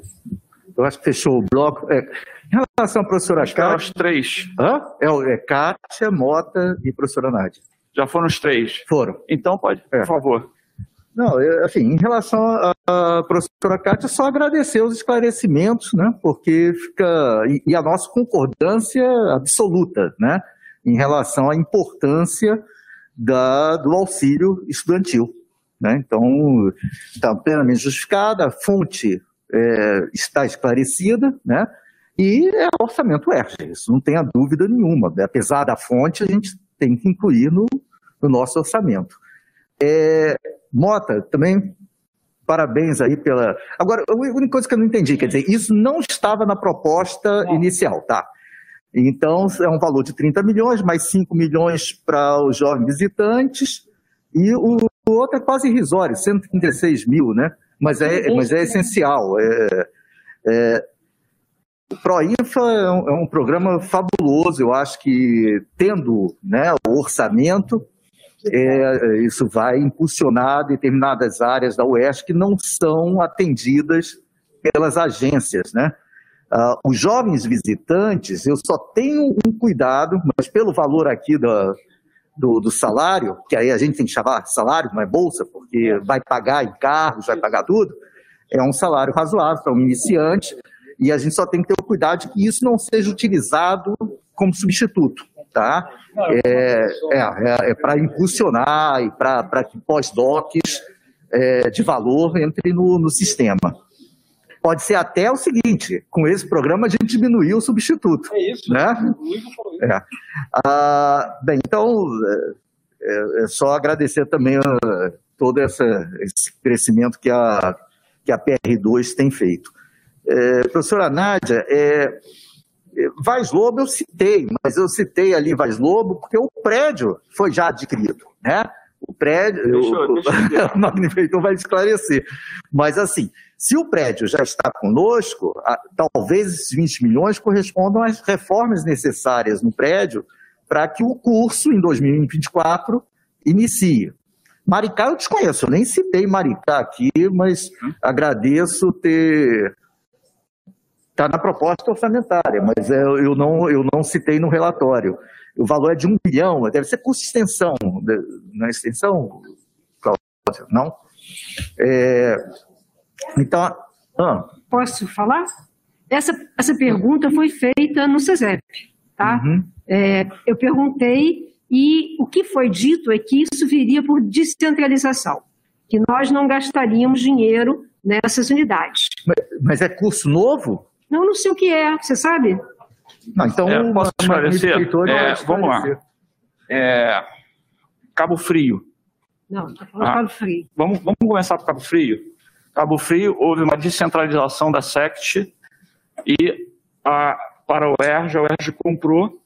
É, nós estamos esperando receber a liminar de posse e aí já existe um acordo de é, descentralização de recursos para fazer a obra. Tá?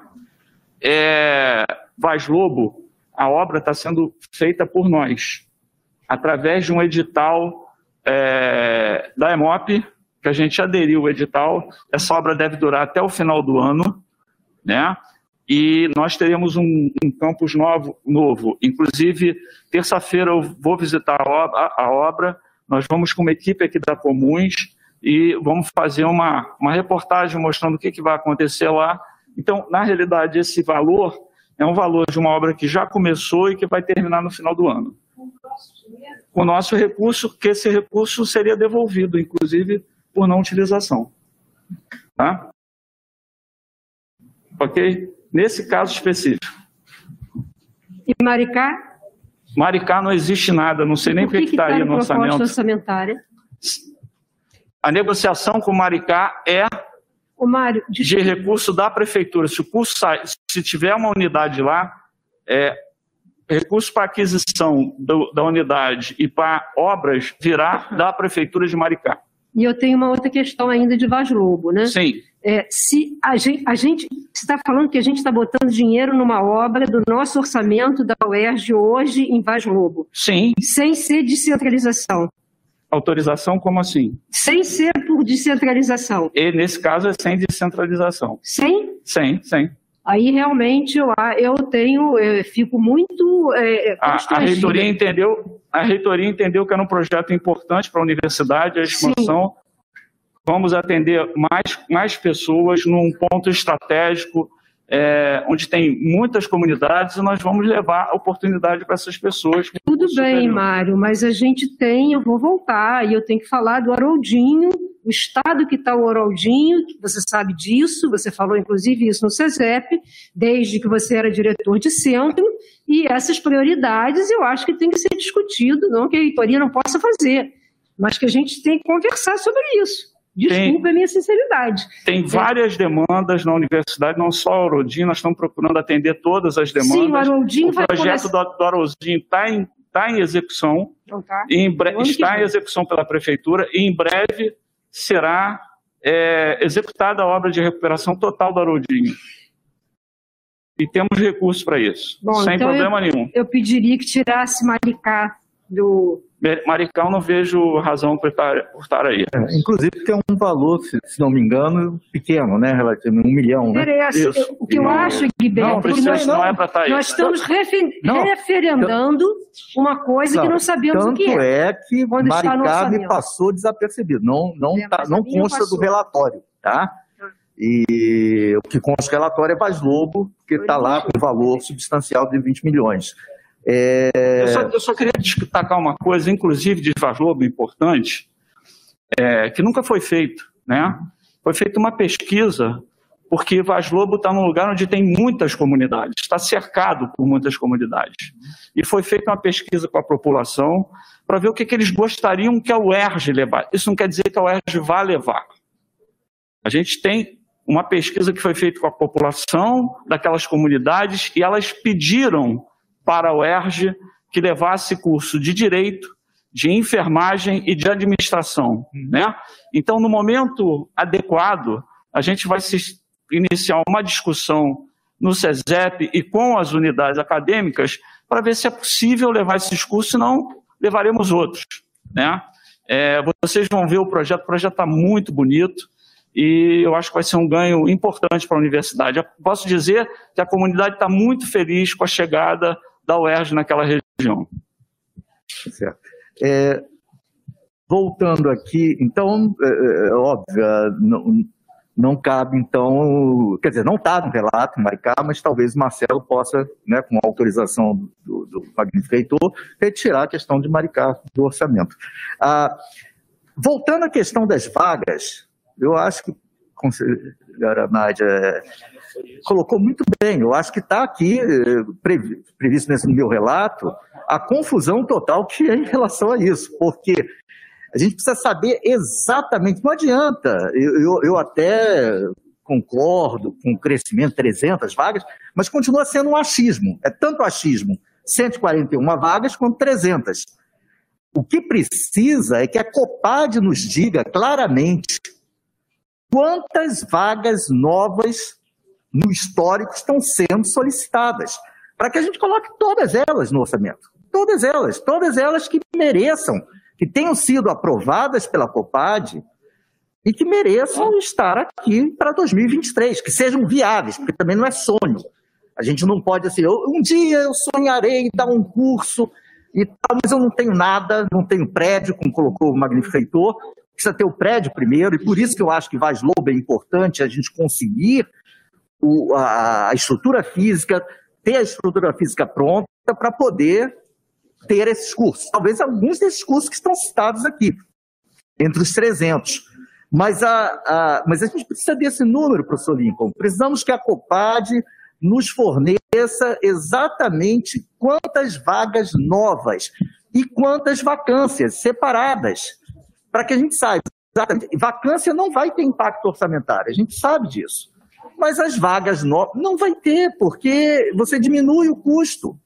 Qual o impacto A orçamentário? gente ficou dois anos sem fazer concurso, Guilherme. É claro que vai ter. Nós, eu estou falando, só no CTC eu tenho Ah, 145. entendi, entendi, que sumiram do nosso orçamento. Isso aí. Tá. Então, não, é isso que eu estou dizendo. Esse número, é, e isso para técnico também. Tá. Esse número da previsão orçamentária com o pessoal tem que subir. Se as vagas novas não estão aqui, né? entendeu? Se lá só tem Então- vaga nova. É, então, o que se pede é o seguinte: em vez de consolidado, que a gente tenha isso por unidade, para que cada unidade cheque seus números, né? cada técnico administrativo cheque né? se realmente no setor está crescendo ou não, está tá sendo, é, vamos dizer, reposto o número de, de docentes e técnico-administrativos que saíram né? Para que a gente tenha esse quadro claro, porque do jeito que, que a gente está colocando aqui, é, é, eu, assim, a princípio, ok, cobre Cabo Frio, que era o interesse imediato, particular nosso lá do, do, do centro biomédico. Mas fora isso, a gente não sabe. Não sabe se, se as unidades estão sendo atendidas ou não. Então, eu acho que vai estar muito mais trabalho, porque a gente precisa ter isso por unidade, por vacância, cargo, né? Docente ou técnico administrativo, para poder, então, ter um orçamento mais real, mais realista e que aí a gente possa defender, né? Junto aos, aos deputados, a aprovação do, da nossa, do nosso corpo né, funcional. Eu não sei se já tinham encerrado acabei. as três, né? Sete de três. É, eu só queria aproveitar que agora, como o senhor me citou, já é a segunda vez. Eu estava esperando chegar a minha inscrição para falar. Mas é, queria só colocar uma questão. Marcelo, aquele orçamento que nós aprovamos, ele teve, para a gestão deste ano, ele teve alguma complementação ou suplementação? Essa é a primeira pergunta que eu queria te fazer. A, o processo estava na, na CEPLAG, ele voltou aqui para a gente. Nós Do ano- fechamos. Para 2021, né? Para 2022, né? A gente fechou agora a, a discriminação de qual programa de trabalho a gente quer os recursos. né? Estamos E pedindo. A gente está pedindo cerca de 90 milhões. Ok. É, e no ano anterior também pedimos suplementação? No ano anterior também veio, veio suplementação, mas veio através de centralização da SECT. Também descentralização. É, acho que isso é importante porque a gente muitas vezes pensa que é só aquilo que a gente aprovou aqui, de fato, com os cortes, que é executado, e a gente sabe que não é. Que a universidade tem executado mais do que efetivamente se coloca, inclusive, em relação aos cortes. Estou falando alguma besteira em relação a isso, Marcelo? Não, não. É isso. É, em relação à questão que está sendo trazida aqui dos docentes, eu acho que a preocupação é absolutamente válida. É, existe uma equipe da CADOC que está se reunindo com uma equipe da SGP para consolidar é, os dados relativos ao histórico dos concursos, da realização dos concursos docentes na universidade. Existem situações históricas que aconteceram e que criaram aí uma perda de referências em relação ao quantitativo geral de necessidades das unidades acadêmicas. Há, documentos de unidades acadêmicas relativos a vagas que não eram substituíveis é, por vacância em função de reformas curriculares. Então, esses levantamentos que partiram, inclusive, historicamente, dos centros setoriais, das unidades acadêmicas, eles vão ser consolidados. Esses dados serão cruzados com os dados possíveis da SGP né, e com os dados da CADOC. É, ao longo do tempo, essas situações elas foram criando, na verdade, elas foram sendo construídas em desajuste. E nós estamos com essa tarefa, que é uma tarefa que não é simples, porque existem os quadros de vacância, concursos que foram retidos durante muitos anos, e aí a gente precisa, inclusive, perceber se, em relação às vacâncias que foram estabelecidas e que existem, em função dessa retenção, quais de fato foram os concursos realizados. É essa semana mesmo, né? Aliás, em todas as reuniões da COPAD, a gente muitas vezes reflete sobre as áreas dos concursos, que as próprias unidades revêem tanto a categoria do concurso e muitas vezes as áreas dos concursos. Então, isso não é uma logística tão simples assim. E é por isso que talvez a universidade hoje ainda não possua esse dado absolutamente concretizado. Então, professor Egberto, é uma tarefa que está em construção, exatamente em função de todas essas portas que foram estabelecidas com algumas novidades, inclusive até novidades positivas, como, por exemplo, a questão do TAC, no qual uma série de concursos foram introduzidos nas unidades acadêmicas, contemplaram algumas unidades acadêmicas mais e outras unidades acadêmicas menos. Então, nós vamos ter que fazer um perfil de equilíbrio, principalmente para aqueles cursos que foram que ficaram à margem disso. Entre eles, aqueles das reformas curriculares, como disse o professor Afonso. Né? Não é só lá há cursos novos, curso de arquitetura, né? Ah, temos o curso lá de, de antropologia, arqueologia, temos relações internacionais. Há cursos que não tinham, não têm a base e não tinham a base legal para a realização dos seus concursos, tendo em vista que não havia vacâncias anteriores. O que, que nós estamos pedindo à Procuradoria da Universidade? Que ela se manifeste em relação a isso, tendo em vista a lei da UESO. A lei da UESO estabeleceu um número, um contingente, um quantitativo de cargos para docentes, um novo quantitativo, que não só foi uma incorporação dos docentes UESO, mas também um outro quantitativo, e a gente vai precisar, então, uma síntese desses estudos, estabelecer de fato qual é o quadro, vou usar essa expressão, quadro ideal de docente da universidade. Por tudo que eu estou falando aqui, já viram que não é uma tarefa simples. E por isso a gente ainda não conseguiu concretizá-la. Né? Há, inclusive, que se buscar de fato os registros, estabelecer um corte temporal de quais são os registros dos concursos que realmente foram feitos. E isso não é simples. Muitas vezes as publicações, as mudanças, as reaberturas complicaram esse quadro, complicaram esse cenário. Mas isso será feito. Eu tendo a concordar, e eu estou fazendo já uma fala em concordância, professora Nádia, que a gente precisa, no mínimo, dobrar, vou usar essa expressão, este quadro de docentes da universidade. Porque a gente tem que ter previsão, sempre tem que ter a previsão do que nós queremos alcançar de capilaridade no território fluminense. E aí, Cabo Frio é uma dessas capilaridades. Cabo Frio é um desses territórios que eu entendo que a gente tem que alcançar. Não só com docentes, mas também técnicos. Por isso é importante também que a gente tenha uma noção da base técnica, que a lei da UESO estabeleceu e aquilo que nós temos para entender quais são as defasagens. E aí, com isso, a gente consegue, de fato, estabelecer por ano, porque a gente nunca vai conseguir fazer um número exagerado de concursos ano sem ter a necessidade real de oferta na área disciplinar, nos cursos, nos currículos. Então, é esse o cenário. É, acredito que a gente precisa trabalhar com estimativas. E com estimativas, a gente tem uma maior possibilidade de se aproximar da realidade do que a, que a universidade precisa. Ok? E aí, com isso, acho que trago aqui um pouco mais de contribuição a essa discussão. Professor Lincoln, para tentar fechar esse, esse assunto, é, então, é, nós temos um prazo extremamente curto, né, que provavelmente vai ser prorrogado um pouco, mas a gente não sabe de quanto, né? Seria 30 de, de julho é agora. uma estimativa também. É. Então, quer dizer, esse estudo detalhado, que é importantíssimo ter, e eu, eu creio que, que, sob a sua direção, isso será feito, é, ele não vai dar tempo. Então, não. nós vamos ter que trabalhar com estimativa. Eu entendo. E aí, é, é, eu, eu tendo concordar com a professora Nádia e com, com o senhor também. Sim. É que a gente coloque, então, 300 vagas novas, novas para concurso docente para o ano de 2023. Se a gente não conseguir executar isso, ou se a LERJ cortar, a gente vai ter, defender esse número, né? Aí já, já não é um problema. A gente não pode ter menos do que é necessário para o nosso funcionamento. Então, é, foi estimado 141, a gente percebeu que esse número é insuficiente, só discutindo aqui de uma maneira até muito né, informal do ponto de vista de, de dados mesmo, mas pelo que o senhor está falando, do que já passou pela COPAD, e aqui tem, tem vários conselheiros que são membros da, da COPAD, eh, o número de 300 vagas talvez atenda plenamente para o ano de 2023 dentro das nossas demandas.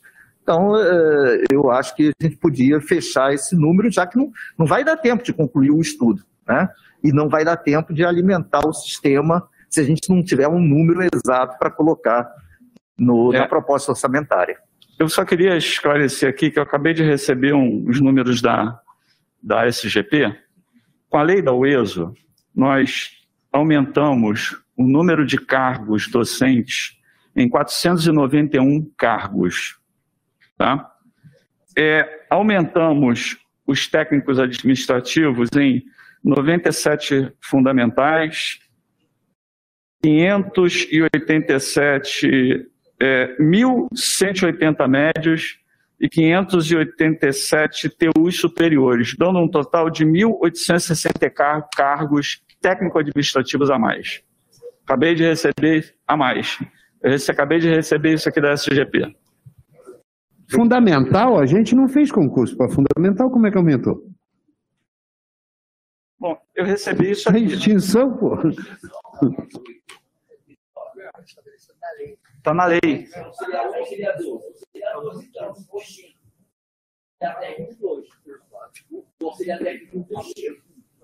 Não.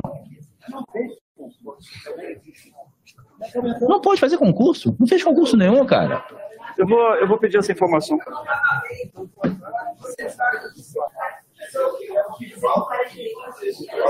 Peraí, olha só. É diferença de efetivo e vaga, tá?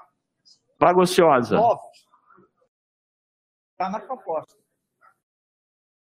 Alô. Estou com o site aqui da SGP aberto.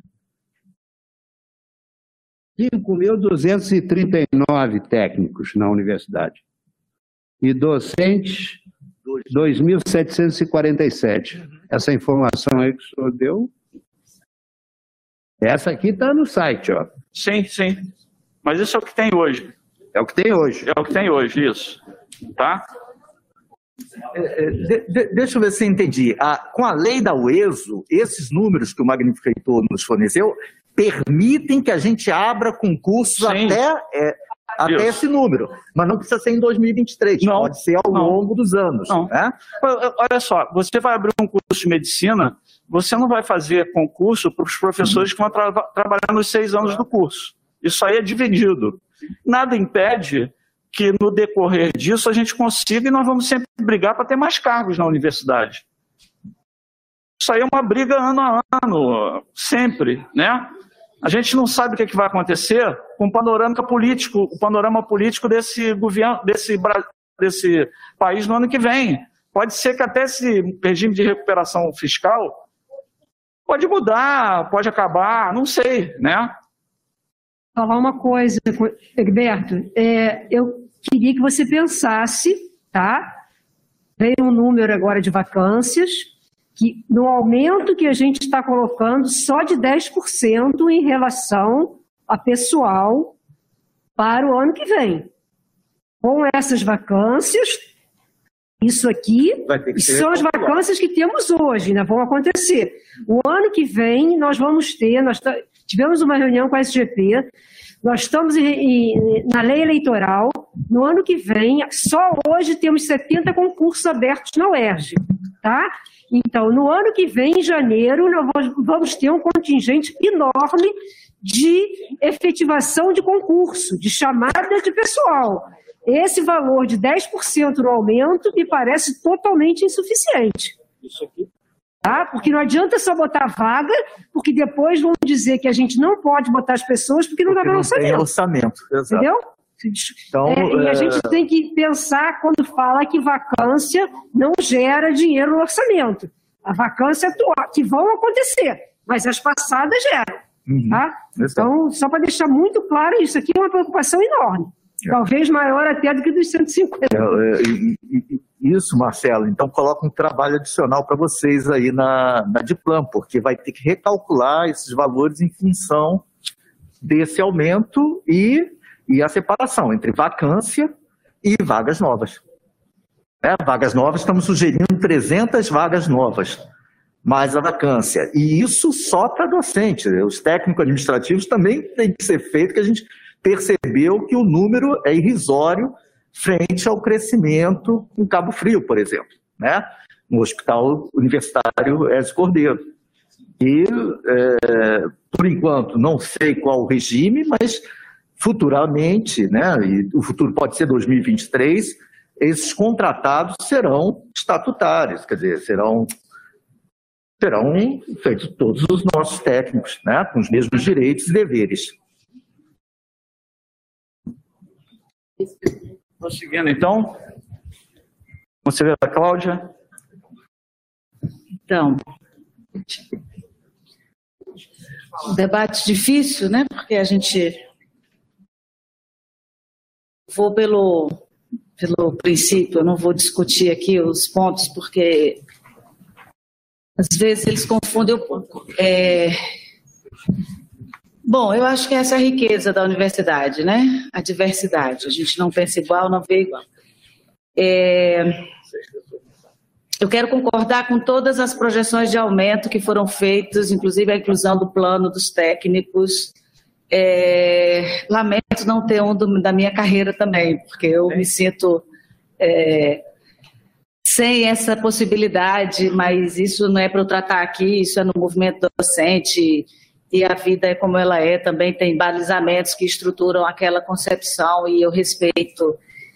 Mas gostaria, às vezes eu gostaria de fazer concurso para técnico, acho que vocês ganham mais em tempos mais curtos.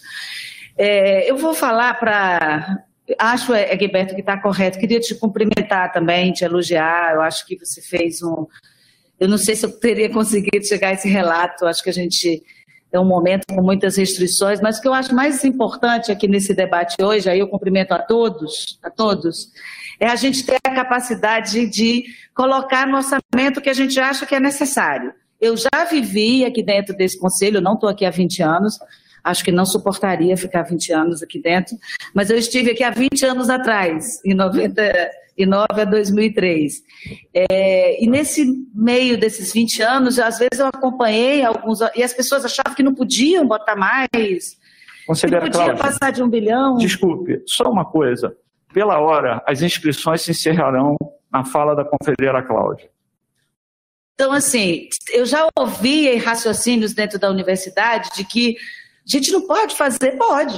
A gente pode fazer. Os governos aí fora arbitram o uso de recurso para determinadas políticas que não são de Estado, são de governos, que são muito mais onerosas e muitas vezes com, com objetivos não de construção da vida e de destruição do outro. Então a gente pode fazer. Então, meu primeiro acordo é: nós temos que botar tudo que a gente acha que tem que ter. Realizar o orçamento é como autonomia, é uma luta diária, é uma batalha diária, é uma disputa diária no parlamento, no executivo. Eu não tenho nenhuma ilusão é, que a gente vai. E, e, e, o que a gente tem executado até aqui agora, e executamos na pandemia, foi uma luta diária, foi uma ação diária, foi uma pressão diária. Aqui um registro ao professor Ricardo Lodge, que fez isso com muita maestria, com muita coragem. E a gente conseguiu muitas coisas nessa luta diária. E outros lutarão, né? Acho que é essa, é esse o sentido da universidade geracional e tal. É, então, assim, acho que a gente tem que colocar o que a gente acredita que tem que estar. Eu realmente acho, tenho uma certa dificuldade com as informações que eu recebo dos quantitativos. Egberto faz aí um corte de chegada, vamos dobrar, pedir 300. É, Agora eu escutei que tem 491 assegurado pela lei da UESO. O fato é, é a gente não pode ter preocupações e mensurações de corte para menos, porque os donos do poder, os donos do orçamento, os chefes dos cofres não tiveram, nem têm, nunca vão ter com a universidade quando nos cortam. O nosso salário estava no orçamento de 2017, nós ficamos sete meses sem receber. Todos nós tivemos prejuízos e nunca tivemos reposto os prejuízos que tivemos com empréstimos, com onerações de, de produto, enfim. Então, gente, eu acho assim, é, eu nem ia falar mais, porque esse exercício aqui de, de falar e esperar o outro falar, eu até respeito bem, mas quando ele começa a virar um ping-pong e vai atrasando a minha fala, eu vou ficando com dor na garganta. Então, para mim, é muito difícil assistir o, a demora, enfim, é idiosincrasias humanas. Mas o fato é, vamos colocar exatamente o que é que a gente precisa para técnico, o que é que a gente precisa para docente, o que é que a gente precisa é, do, do ide, não é do ideal, é do real. É o que a gente precisa, é isso. Agora, isso vai ficar que tamanho? E a gente vai garantir a execução disso, eu repito, é igual à autonomia universitária. É todo dia, é toda hora, é em cada enfrentamento, porque ninguém aqui tem ilusão de que a vida vai ficar muito melhor do que a que está a partir do ano que vem, né? Vai ter outra queda de novo e a gente vai sofrer de novo e é assim mesmo. É na luta e é pelejando. Obrigado, conselheira Cláudia. Eu só queria. Hã? Segundos. É, eu, eu só queria complementar uma informação sobre a lei da UESO, tá em, sobre a obra de Vaz Lobo, está em curso uma é, negociação com a LERJ. Existe muita possibilidade da LERJ descentralizar para a UERJ os recursos para a obra de Vaz Lobo. Tá? Eu não tenho 100% de certeza que irá acontecer, mas existe, eu garanto que existe uma possibilidade muito grande. Mas nós temos orçamento, e se não usarmos lá. Outra coisa, é, essa negociação de Vaz Lobo nos permitiu trazer aqui para o UERJ um escritório do CEINFRA. Esse CEINFRA fez todo o projeto de Vaz Lobo sem onerar a prefeitura, que pôde continuar trabalhando em outros projetos. Já está terminando o projeto da UPA Tijuca, que deverá ser é, é, anunciado em breve pelo governo. A UERJ vai assumir a UPA Tijuca, nós vamos ter a primeira UPA universitária do Estado, e pelo que me informou, é a primeira UPA universitária de universidade pública do país. Não tenho certeza dessa informação. E eles vão entrar em outro projeto agora, é, que será muito importante, tanto para o, o hospital universitário, quanto para o nosso campus mais uma vez falando, desonerando a nossa prefeitura, para que ela possa se dedicar às reformas que nós temos tanta necessidade que sejam feitas, que é a construção de um prédio lá no, no UP, e esse prédio ele vai ter uma área nova para possivelmente ambulatórios e um edifício garagem para desonerar as nossas vagas, que o pessoal está vindo estacionar carro aqui, inclusive, e está causando um problema. É, e essa questão de vagas causa um problema até para circulação de carros na 28 de setembro, né, que atrapalha toda, toda aquela comunidade que mora no entorno. É, vamos lá. É, quero dizer que isso, a previsão disso está no orçamento. Tá? Conselheira Alexandra. Boa tarde, magnífico reitor, prezadas e prezados presentes. Eu sou a professora Alexandra, é minha primeira vez aqui presencialmente, representante do, é, docente do Centro de Educação e Humanidades. Né, agradeço ao professor Egberto pelo relato objetivo. Né? Uh, vou fazer uma questão bem pontual, muito de quem está chegando agora. Eu não estou aqui há 20 anos em conselho, né? estou aqui nessa casa há sete anos, então eu sei que eu ainda tenho muito a aprender. Uh, mas a minha preocupação é muito pontual e específica com relação à mensagem que será transmitida à comunidade uergiana. Eu não tenho nada contra o crescimento e a expansão, mas me preocupa principalmente é, essa mensagem em relação às demandas e lutas históricas e estruturais nas unidades. É, pensando mesmo ali, né, a realidade materialmente existente, por exemplo, a situação dos nossos banheiros, Problemas estruturais que a gente né, escuta e presencia. Como que fica essa mensagem para a comunidade em face à proposta de expansão e criação de novas unidades, assim, porque eu escuto as pessoas, assim, a gente sabe das notícias também pelas redes sociais, as pessoas questionam, falo estudantes, falo de outros colegas que não estão aqui hoje, mas as pessoas têm muitas dúvidas com relação a a nossa expansão, o que eu acho que é algo realmente né, bonito de ver, mas ao mesmo tempo acho que a gente tem uma contradição, porque a gente tem alguns problemas básicos, assim, já, já tem um tempinho, né, eu não estou aqui há 40 anos, mas que, que, que me, incomodam, né, problemas estruturais, né, que eu considero assim, que aí a gente tem uma contradição em relação à mensagem que a gente vai passar para a nossa própria comunidade. Eu queria entender um pouquinho mais isso. Obrigada. Bom, eu, eu vou responder então. É, veja bem, conselheira, as oportunidades aparecem, né? É, eu sempre tenho dito que eu acho extremamente importante essa universidade se expandir, seja para Cabo Frio, seja para o interior do estado, levando a UERJ a mais municípios, a mais pessoas que estão precisando de estudo, estão precisando fazer curso superior. A UERJ tem um programa de inclusão social que nenhuma universidade tem. Né? Então, quando a gente vai, a gente está levando é, conhecimento a pessoas que não teriam chance disso. E aí fica sempre a dúvida, mas isso vai nos obrigar a ter mais orçamento e nos obrigar a ter mais coisas para fazer, inclusive recuperação, né? Temos várias coisas aqui para fazer. Mas isso nos dá, à medida que a gente chega num lugar novo, a gente ganha apoio da população, do prefeito, do vereador, do deputado que atua naquele, naquele local. Isso nos dá empoderamento político.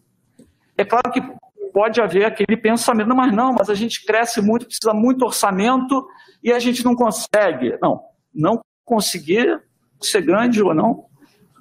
E o inverso disso, o que, que seria? Não, vamos manter o que nós somos. Né? É, talvez até diminuir um pouco, porque aí o orçamento é menor, a gente consegue. E aí eu coloco, gente, olha o ESO. O ESO era pequenininha, precisava pouquíssimo orçamento. O que, que aconteceu com ela? É, eu, eu sou, coloco a minha posição, eu sou completamente a favor da expansão da universidade. Se a gente tem recurso, tem orçamento, tem concurso, só um dado, na lei da UESO, está é, tá lá, vocês podem ver, é, a previsão de técnicos administrativos pela lei da UESO, está lá na lei, 7.041 técnicos administrativos, foi isso que foi aprovado na, na ALERJ, e 3.238 docentes. Nós não teríamos isso se não fosse a lei da UESO. Né? Entre outras conquistas, como cito, por exemplo, o aumento dos cargos, do valor dos cargos que estavam congelados há 30 anos. É, fica difícil você administrar alguma coisa desse jeito. Né? É, eu espero, inclusive, que no próximo processo eleitoral da UERJ, que tenhamos vários candidatos disputando aí unidades acadêmicas, centro, reitoria. Isso é extremamente importante para o crescimento dessa universidade. A gente precisa que as pessoas se engajem é, na área administrativa e de gestão da universidade. Então, é, essa, esse é, assim, eu estou colocando o que eu acredito. Ok? É, conselheira Ana Karina, por favor. É, olá, boa tarde. Uh, bom, eu tinha organizado uma fala que era pontual sobre bolsas, mas o debate vai demandando várias outras questões, infelizmente, porque eu acho que a gente está num ponto que uh, o que a gente está vendo é um certo leilão de vagas que a gente não devia estar vendo acontecer, né? especificamente em relação às vagas. 140, 300, a COPAD tem que responder, mas a COPAD não vai ter mais tempo. É, há números que estão muito imprecisos e precisam ser reformulados, e eu me pergunto de que maneira a gente vai encaminhar a decisão sobre isso. Porque não me parece possível que a gente delibere sobre um orçamento com números ainda muito é, necessitando correções. Que cronograma que a gente vai fazer, porque o tempo, o portal da esperança está fechando, né? A gente precisa botar isso no, no sistema já, até semana que vem. Então, é, é isso, não é simples, e, e, mas a gente tem um compromisso aqui diante de nós. É, eu acho intrigante é, a, a, a, a, expressão de que a reitoria entendeu como prioridade ter Vaz Lobo, porque a reitoria tem mandato para uma infinidade de coisas, mas o estabelecimento das prioridades da universidade precisam ser definidas pela comunidade universitária. Né? Eu entendo que a oportunidade passa, a gente precisa pegar, e vou usar uma metáfora dos gaúchos, que é de o cavalo passa encilhado e a gente precisa montar. Mas a gente precisa dar uma verificada se essa cela está mesmo bem presa, senão a gente monta e se estabaca. Não é? E aí a gente tem aqui no nosso orçamento uma lista de coisas que estão há anos repetidas. Elas se repetem, se repetem, se repetem.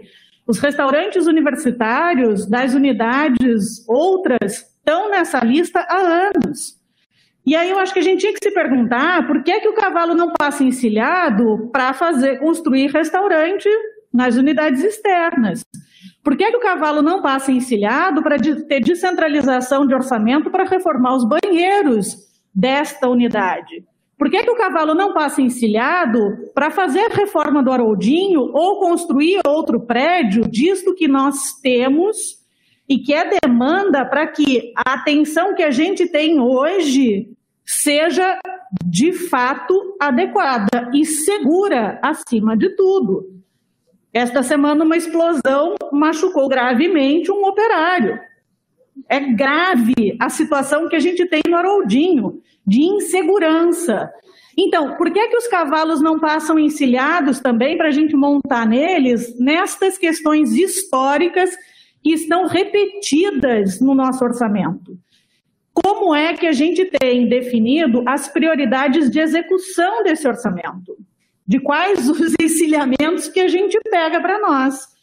Porque diante de é, prédios que estão com problemas graves, não me parece estratégico assumir um outro prédio ainda. Porque a gente precisa dar conta do que a gente tem. A expansão é absolutamente fundamental. A universidade pública precisa crescer. Mas a gente precisa também, junto disso, dar condições de trabalho e de estudo à comunidade universitária. É? Então, isto um pouco me, me, me espanta e eu acho que a gente está precisando discutir essas questões. De um orçamento que é 44% maior, o que é que vai ser a nossa prioridade de investimento frente ao que disse Cláudia, que os governantes é que vão depois contingenciando recursos. A gente faz o que precisa, tem contingenciamento. Frente ao contingenciamento, o que, é que vai estar na linha de frente da execução? É restaurante universitário no CAP, na FEBEF, na FFP? ou é um novo prédio que assumimos, não sabemos nem mesmo bem em que condições. Né? Tratar o Hospital de Cabo Frio como uma grandeza maior do que a que ele tem se explica pelo desconhecimento da comunidade universitária sobre o que é exatamente esse projeto de Cabo Frio. O que, que é isso? De onde vem para onde vai? Né? Então, tem um desconhecimento da comunidade para poder tratar das coisas também como elas são. Né? Tem nos faltado informação qualificada que precisa ser produzida aqui no SESEP, acima de tudo, que são as instâncias de deliberação de construção dos consensos da universidade. Né? Quanto às bolsas, eu queria falar especificamente sobre elas, porque o texto do orçamento faz alguns apontamentos que são muito importantes, do acúmulo dos índices inflacionários, dos índices de desemprego, como o estado do Rio de Janeiro está ainda com desemprego muito acima da, meta, da média nacional. A universidade tem público juvenil, ainda que tenha adultos e idosos também como estudantes, mas basicamente são jovens. O índice de desemprego geral no estado do Rio de Janeiro é de 14%, entre jovens é sempre o dobro no mundo, portanto, a gente pode imaginar que 28% dos jovens do Rio de Janeiro estão desempregados, 90% dos estudantes universitários são trabalhadores, então a gente pode imaginar que um terço, pelo menos, desses estudantes está desempregado neste momento. Em 2016, o movimento estudantil, junto com o movimento docente e técnico-administrativo, conquistou na Alerj um reajuste das bolsas de 500 para 550, com a promessa de reajuste de 50 reais por ano. Neste cálculo, isso foi um compromisso da universidade com a Alerj e com o governo do Estado. Neste cálculo, as bolsas deveriam hoje estar valendo 900 reais e não 647, como está na proposta orçamentária. Compromisso nosso, desta nossa universidade. Ia caminhar para ser um salário mínimo, porque é isto, é, é, isso que dá sustentação, possibilidade de estar na universidade. Então a gente está muito defasado. O próprio salário mínimo há três anos não tem reajuste real. Então a gente está seguindo um atraso de um governo que a gente diz que não está adequado, mas a gente está caminhando atrás disso, está caminhando junto disso. Então, eu queria era, fazer uma pergunta às pró-reitorias. A PR2 propõe a dobra das bolsas de iniciação científica e me parece bastante interessante. Não vejo isso nas, nas propostas da pró-reitoria de extensão, por exemplo. Na, não tem o quadro né? Tem, tem um quadro da PR2 explicativo disso, dos valores dos e dos. Mas a, a, minha, minha questão é que a gente precisava pensar em aumento de quantidade de bolsas e em aumento do valor das bolsas. Para onde a gente vai na equação do aumento de bolsas e de valor delas? Porque a gente tem os nossos estudantes empobrecidos e muitos deixando de frequentar a universidade porque não tem mais dinheiro para estar aqui. Então, conversando com o diretor da unidade, também o que se dizia é: é preciso eventualmente poder acumular não só a bolsa permanência, mas também a bolsa que é de estágio interno complementar e tal, com bolsas de iniciação científica e extensão. É preciso pensar sobre isso. É, é preciso pensar sobre o limite de terceiro período para ser contemplado com bolsas. E é preciso pensar sobre as várias modalidades de bolsa e como elas têm permitido ou têm dificultado aos próprios estudantes manejar as suas possibilidades.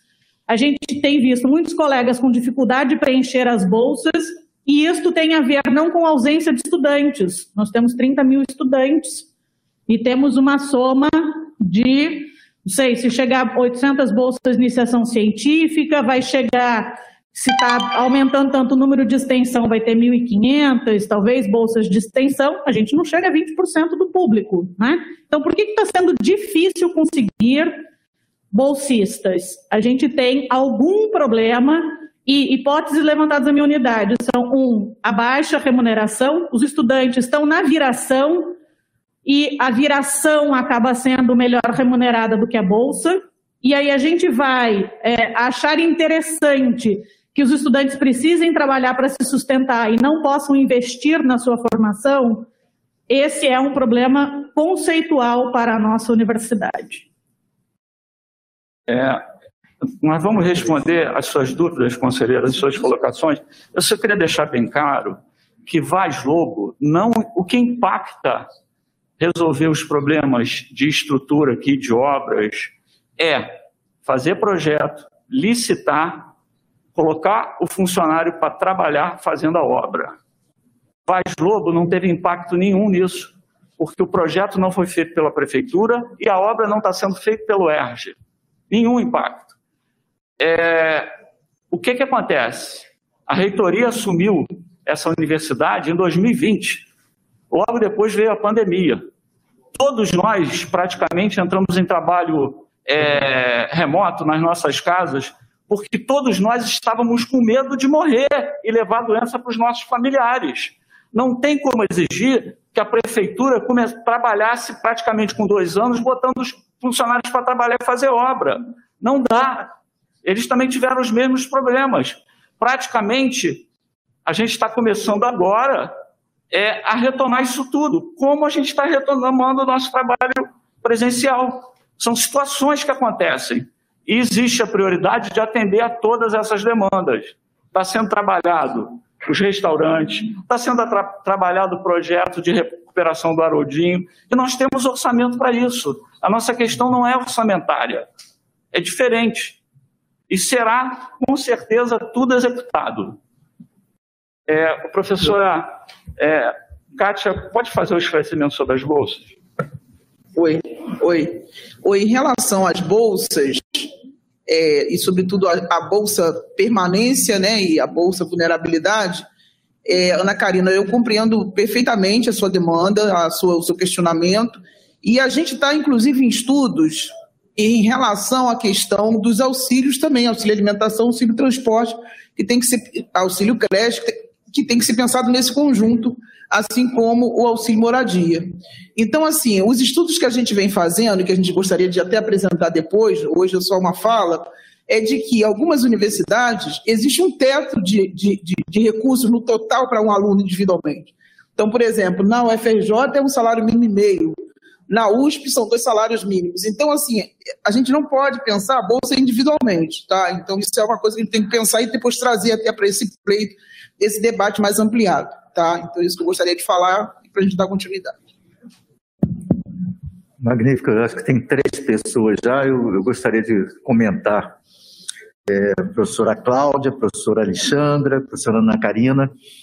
Eu, eu acho que assim, é, a gente tem que, que, que ter uma ideia é, do que é o orçamento de fato. Né? O orçamento, eu acho que a professora Cláudia colocou muito bem. É, é a questão do que a gente pretende se desenvolver para aquele ano, no caso 2023, tá? não é um sonho, não pode ser uma fantasia, tem que ser baseado na realidade, mas tem que ser baseado num projeto de crescimento, de futuro, né? E nesse orçamento sempre há imprevisibilidades. E aí eu volto à questão de Vaz Lobo, de Cabo Frio e tal. Foi imprevisível. É, era o, já que, que houve a, a citação do cavalo que passa e está né, tá encilhado, é cavalo dado, não se olha os dentes. Né? O, foi oferecido para o ERJ em condições muito boas, algo que está dentro da meta de uma universidade pública, que é o seguinte: o crescimento do setor público em relação ao privado. É vergonhoso nesse país, a gente fala de ensino público, nosso ensino público é de qualidade, mas nós só representamos 15% das matrículas. 15%. O resto é privado. Então, qualquer crescimento que a gente tiver é extremamente benéfico para a população mais carente, que hoje está pagando o ensino privado. Ah, tem bolsa, tem bolsa do governo federal, às vezes tem, às vezes não tem, se paga, se tem anistia, mas nós precisamos crescer. Então, tudo isso que a gente fez, indo para Cabo Frio, adquirindo Vaz Lobo e tal, é louvável e não é competitivo. É isso que a gente tem que entender. O orçamento em si, ele não apresenta competição. Agora, o que está errado e que a gente tem que melhorar é o fluxo aqui dentro das decisões do que, é que a gente vai pegar, como a gente vai crescer, tem que ser discutido nesse conselho e no Conselho Superior de Ensino e Pesquisa. E mais ainda, como esse orçamento vai ser executado. Porque quando chegar o dinheiro, o dinheiro vai chegar é, a cada mês. A gente tem que sentar aqui e discutir para onde é, qual é a prioridade. Se o Haroldinho tem risco de pegar fogo, essa é uma prioridade número um. Né? Então a gente tem que ter essa discussão, e isso não cabe única, única e exclusivamente ao executivo, que é a reitoria e a administração central. Isso cabe ao legislativo também. Né? Então, é, então assim, eu, eu sou particularmente, eu acho que a gente não deve impedir no orçamento qualquer coisa que esteja dentro da missão da universidade. Né? Então, se algo é bom, vem, tem que estar incluso no orçamento. Agora, depois a gente tem que acompanhar a execução orçamentária. E isso eu acho que a gente não tem feito, eu vou concordar com a Ana Karina, a gente não tem feito bem. Tá? Então, uh, mas, mas parabenizo, quero deixar aqui registrado, como médico, a aquisição da UPA Tijuca, porque na formação médica, na minha formação médica, eu tive emergência aqui no hospital. E uh, isso pode representar um ganho muito grande na formação do estudante de medicina e da enfermagem, da nutrição e dos cursos que a gente puder crescer. Então, é basicamente isso. Acho que não houve contradição, mas é, é, é, é preciso que a gente entenda que não estamos competindo, nós estamos crescendo e a gente tem que definir quais são as metas. Então, que Vaz Lobo seja bem-vindo, Cabo Frio seja bem-vindo, o ESA é muito bem-vinda e que a gente possa ter um desenvolvimento que não prejudique o crescimento das unidades já existentes. Conselheira Ana Carolina. É, bom, boa tarde a todos, né, os colegas que estão aqui presentes, que estão online em casa ou em outros lugares aí, né? Então, é bom, eu acho que tem uma, uma questão aqui que está acontecendo nesse conselho hoje, né? Eu fico pensando, primeiro, é, a Diplan teve um trabalho gigantesco, né? Acho que quem já trabalhou em gestão pública e fez orçamento, eu já trabalhei com isso. É um trabalho que exige muito, inclusive quando a gente quer ouvir os pares e quer fazer um orçamento que, se, que contemple a comunidade, então é importante a gente entender. Quando eu cheguei aqui hoje, a primeira frase que eu ouvi assim, numa conversa que não era comigo, é que era uma peça ficcional. Então, muitos de nós tratamos isso como uma ficção daquilo, mas eu, eu acho que isso não é uma peça ficcional. Né? A gente tem na gestão pública o planejamento, depois a gente planeja o que a gente quer, a gente quer aumentar vagas, a gente quer reformar o banheiro, a gente quer né, é, a, questão da luz na, na universidade, que vou chegar lá, a gente vai ver quanto custa, então a gente orça isso, né? vai mandar para quem vai mandar dinheiro para a gente, que é o Estado, aqui no nosso caso, o Rio de Janeiro, e a partir do que voltar a gente vai executar. Até aí, né, a universidade faz, ok, faz seu trabalho. os últimos, os últimos anos, né, 2015, 2016, 2017, foram muito difíceis pelo corte de orçamento. Mas eu queria falar duas questões aqui, pós-orçamento feito e pós-aprovado, né, na LEG, ratificado pelo governador. A gente tinha que ter uma, uma discussão muito séria aqui sobre a questão da avaliação e questão de contas. Quando a gente avalia e presta contas, o orçamento deixa de ser ficcional e passa a ser real. Né? Ah, mas quem, quem é quem gente presta contas é o Conselho de Curadores. Ótimo. Mas seria muito importante para a comunidade universitária ter o retorno do que foi e do que não foi feito com base no planejamento. Digo isso porque, neste orçamento, por exemplo, tem questões históricas que já passaram por aqui, FEBEF, os bandejões. Eu até fui me informar, porque eu sou da nutrição, e toda reunião do conselho aqui eu vou tratar do tema da alimentação. Guardem meu nome, guardem minha cara, porque para mim isso é uma pauta muito, muito cara. Né? Então, assim, no Brasil, hoje, 33 milhões de pessoas passam fome, o pior estado é o Rio de Janeiro. É o que mais tem gente passando fome no Brasil proporcionalmente. Então, é, é, importante, a primeira coisa, pensar de como é que tem um retorno com a universidade do que foi feito, do dinheiro que entrou. A gente acaba não sabendo disso. E aí falta engajamento, que é muito fácil falar que orçou e não fez, não foi prioridade. Então, um conselho, né, uma recomendação, um pedido, que a gente comece a investir mais em testar as contas para a comunidade e avaliar o que foi feito. Essa é a primeira questão. A segunda questão também é com relação, é, acho que tem uma discussão, uma dificuldade aqui, porque quando a gente não está com a discussão muito azeitada, questionamentos vêm na hora que não deveriam vir. Então, emergem questões aqui nesse plenário que não deveriam emergir, porque em algum momento também ficou alguma coisa mal resolvida, mal pensada ou semi-pensada, desejada e não colocada. Então, também são questões importantes. Muitas discussões, pela questão do online, pela questão da pandemia, foram atropeladas e que eu acho que tinha que ter um, um cuidado maior de não só trabalhar no conselho com pautas de, de, de, de, questões diretas, mas de realmente discutir temas que interessam a gente como comunidade universitária. Porque a UERJ, ela é muito inovadora por um lado, mas por outro ela é muito engessada. Né? Querer mudar algumas coisas aqui dentro, eu estou aqui também há sete anos com a colega Alexandra, assim, é muito, todo mundo é muito pouco tempo, ok, né? Quando eu tinha 35, eu vou dizer, aqui é 35, né? Vou poder também comentar isso, mas assim, é importante a gente conseguir pensar em coisas que vão a, a, a, escutar o que está sendo colocado para a gente conseguir andar como universidade. É, na questão do orçamento, eu realmente não sei se isso é uma questão para ser colocada aqui, mas eu quero trazer também de valores e pagamentos. O professor Mota trouxe a questão do, do professor visitante júnior, começo de carreira, né, como uma questão importante. Eu acho que tem muitos doutores aí hoje em dia que não são pós-docs e que não estão empregados, são questões, pessoas importantes. Mas eu queria discutir em algum lugar o pagamento para substitutos nessa universidade.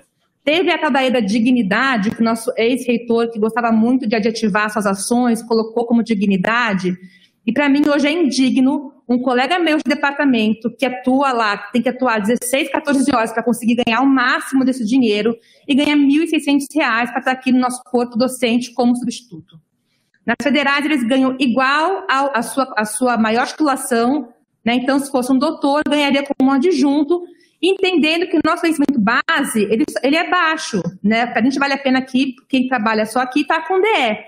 Então, assim, essa é uma questão que a gente não pode também criar uma celeuma de criar uma bolsa para um, um, coletivo de pessoas que vão ganhar aquilo porque foram indicados, que é da PR2, da CR2, e ter o substituto ganhando tão pouco, gente. Desculpa, isso já foi chacota no meu departamento, porque é um valor que realmente a pessoa vem aqui e também não tem nenhum, nenhum direito, não vai ter auxílio transporte, não vai ter auxílio saúde. Então, pensar né, esse cara aqui, aqui temporário, que vem dar uma mão para gente, que é muito importante muitas vezes, não vai para ficar tempo, muito tempo, mas de ganhar um salário que atraia. Eu estou com uma, é, uma vaga aberta no meu, no meu, departamento, que eu já chamei 10 pessoas, ninguém quer vir, porque não interessa esse valor de salário.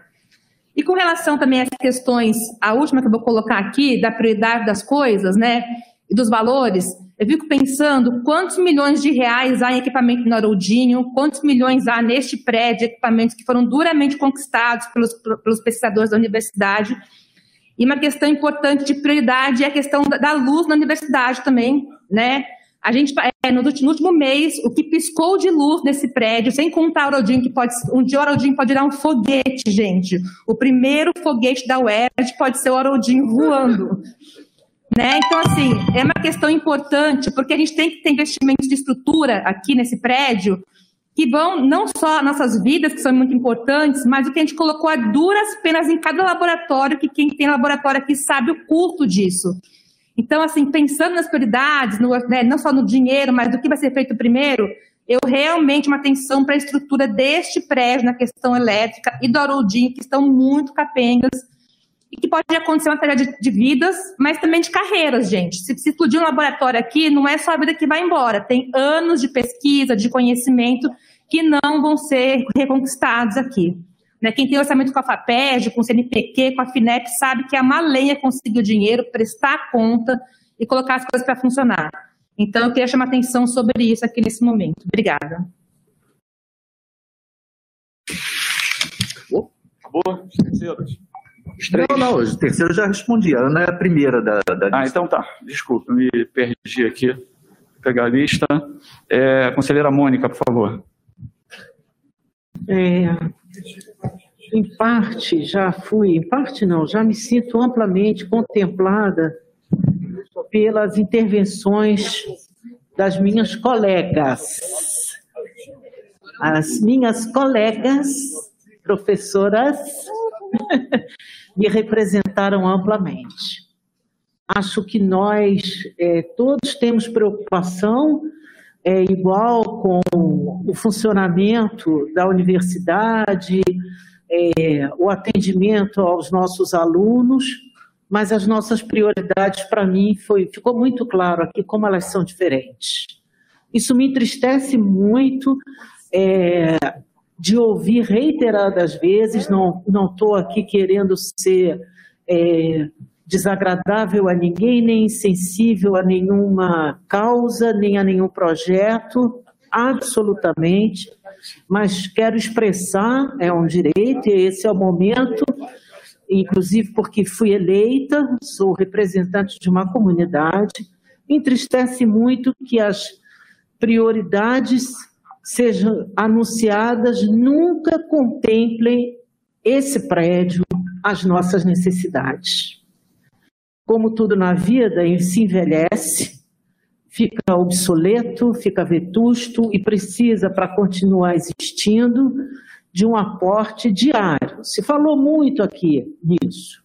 Então, a estrutura diária do nosso prédio vem envelhecendo, vem demonstrando os seus limites, sem que ninguém anuncie que isso vai ser a nossa prioridade. Eu compreendo tudo que já foi colocado aqui, não vou me repetir muito, mas eu quero dizer que nós no IFCH fizemos uma PO em 2021, em 2022, em 2023.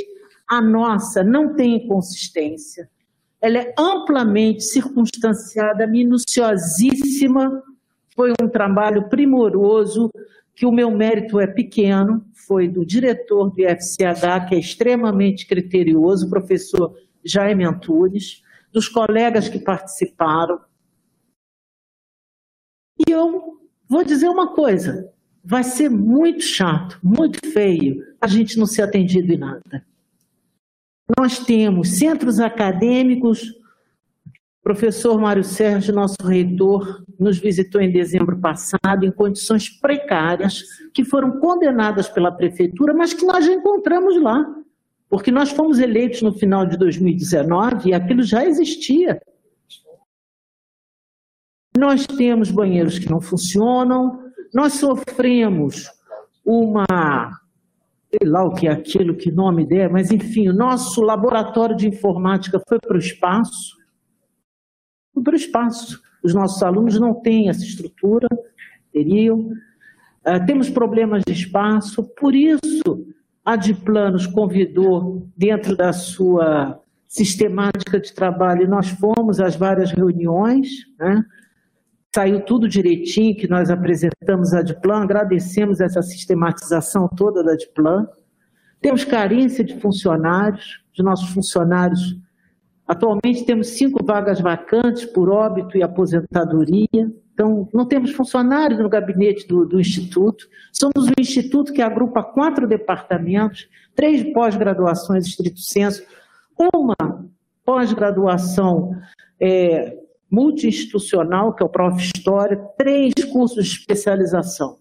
Somos quase 2 mil alunos.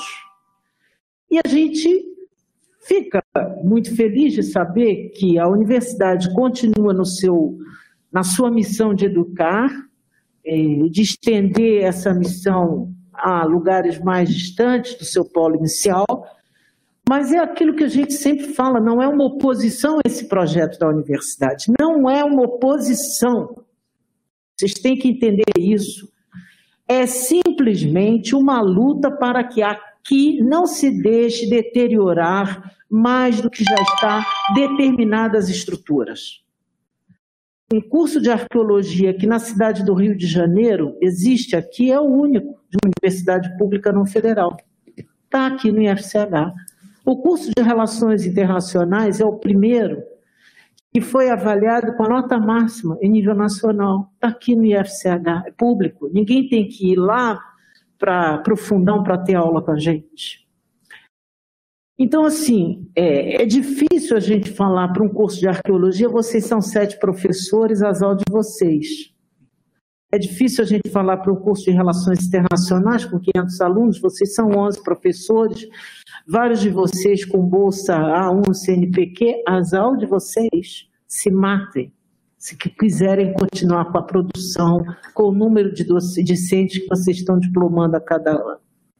Então, essa é a questão. A segunda questão que eu acho importante, eu já havia falado isso em tempos passados, apesar de não estar aqui há muitos anos, é, e de gostar muito de estar aqui. Eu acho que isso aqui é muito importante para a nossa democracia, dentro da, da nossa comunidade, é a gente, como me falou a minha colega que me antecedeu, não ter depois um retorno sobre o que foi executado no orçamento da universidade. Isso tinha que estar na página da UERJ. Se chama transparência. Há uma lei, inclusive, que deve nos obrigar a isso. A gente tem que tomar cuidado com essas coisas. Tem lei para isso aí. Então, a gente apresenta como nós a PO de 2021, a PO de 2023 e não tem um retorno. Vamos fazer um checklist. Tá? Isso aqui foi feito, isso aqui foi feito. Aparece no site? Nada. Eu acho muito importante a gente pontuar essas questões que parecem comezinhas, mas é esse o nosso momento, é a nossa oportunidade. Como isso não foi discutido antes, eu lamento impor a vocês isso daqui que pode cansar, mas é isso aqui que a gente tem que fazer, até porque muitos de nós encontrou essas inconsistências que não deveriam estar. Eu agradeço a atenção de vocês e peço ao nosso reitor, à reitoria, uma sensibilidade especial com o Haroldinho. Uma vez eu fui ao Haroldinho e a reunião teve que ser cancelada, porque justamente estourou um fusível no, no auditório e todo mundo saiu. Mas peço uma atenção especial ao IFCH. Obrigada. Conselheiro Luiz Guilherme. Boa tarde a todas e todos. É, sou representante da Faculdade de Geologia do CTC. É, eu vou abordar um tema bem específico dentro da proposta orçamentária é, da UERJ, é, que é referente ao apoio ao ensino de, de graduação, especificamente em relação ao auxílio de trabalho de campo, né? É, que é um tema assim, muito importante para algumas unidades, alguns cursos, como a geologia, a geografia, a oceanografia, a biologia, a arqueologia, dentre outros. Né? É, observando aqui a tabela 34 da página 76 é, da proposta orçamentária desse documento, é, na linha que está lá auxílio para trabalho de campo, né, se a gente comparar a tabela em relação ao valor proposto para 2023, é menor que o valor executado para 2021, que é até uma dúvida, né? Porque foi um ano, 2021, durante a pandemia, tiveram muito pouco trabalho de campo na UERJ, né? Entendo que deve ser um valor referente ao pré-pandemia, talvez, né? Mas é um valor de 2021, 813 mil, mil né? Enquanto é, a proposta orçamentária de 2023 é menor que os 55 mil, né? É, entendi que é referente o que foi gasto na folha de abril desse ano, que é 47.600, e multiplicando por 12 mais o reajuste de 4,1%, vai dar esse 595, né?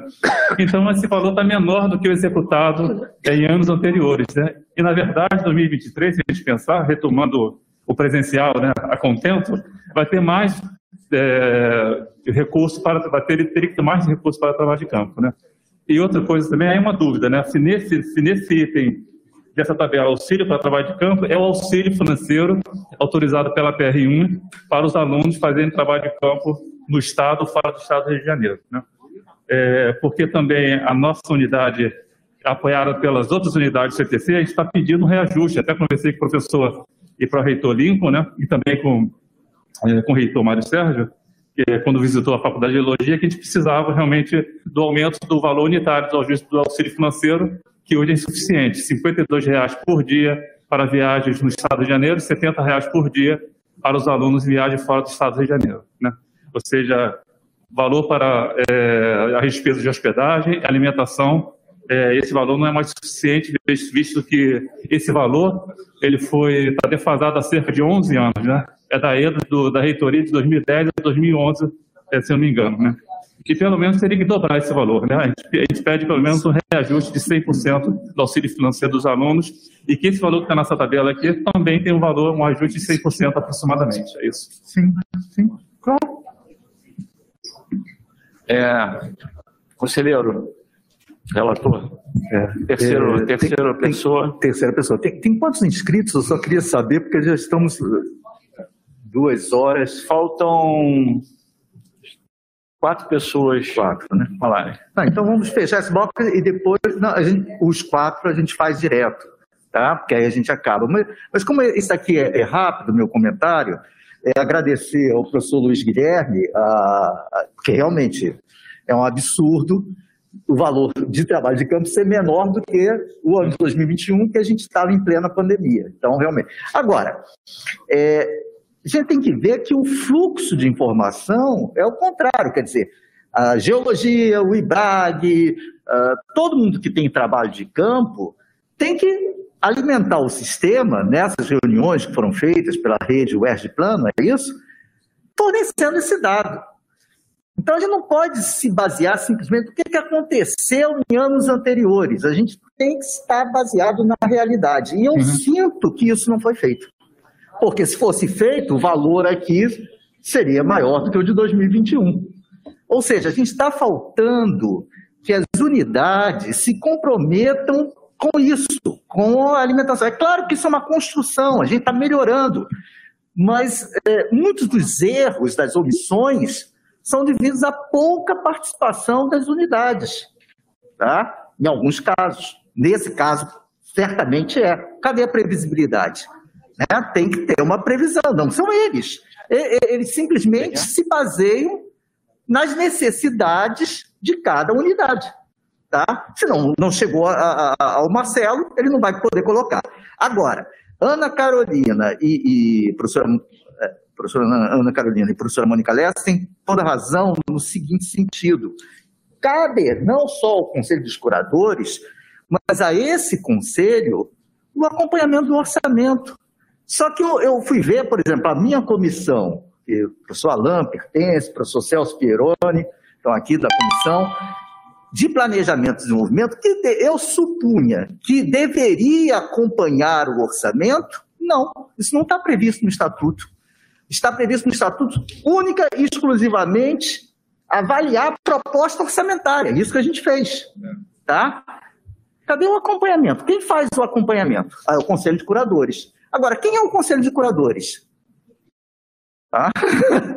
quem é o Conselho de Curadores? Tá? O Conselho de Curadores se reporta ao Conselho Universitário? Não.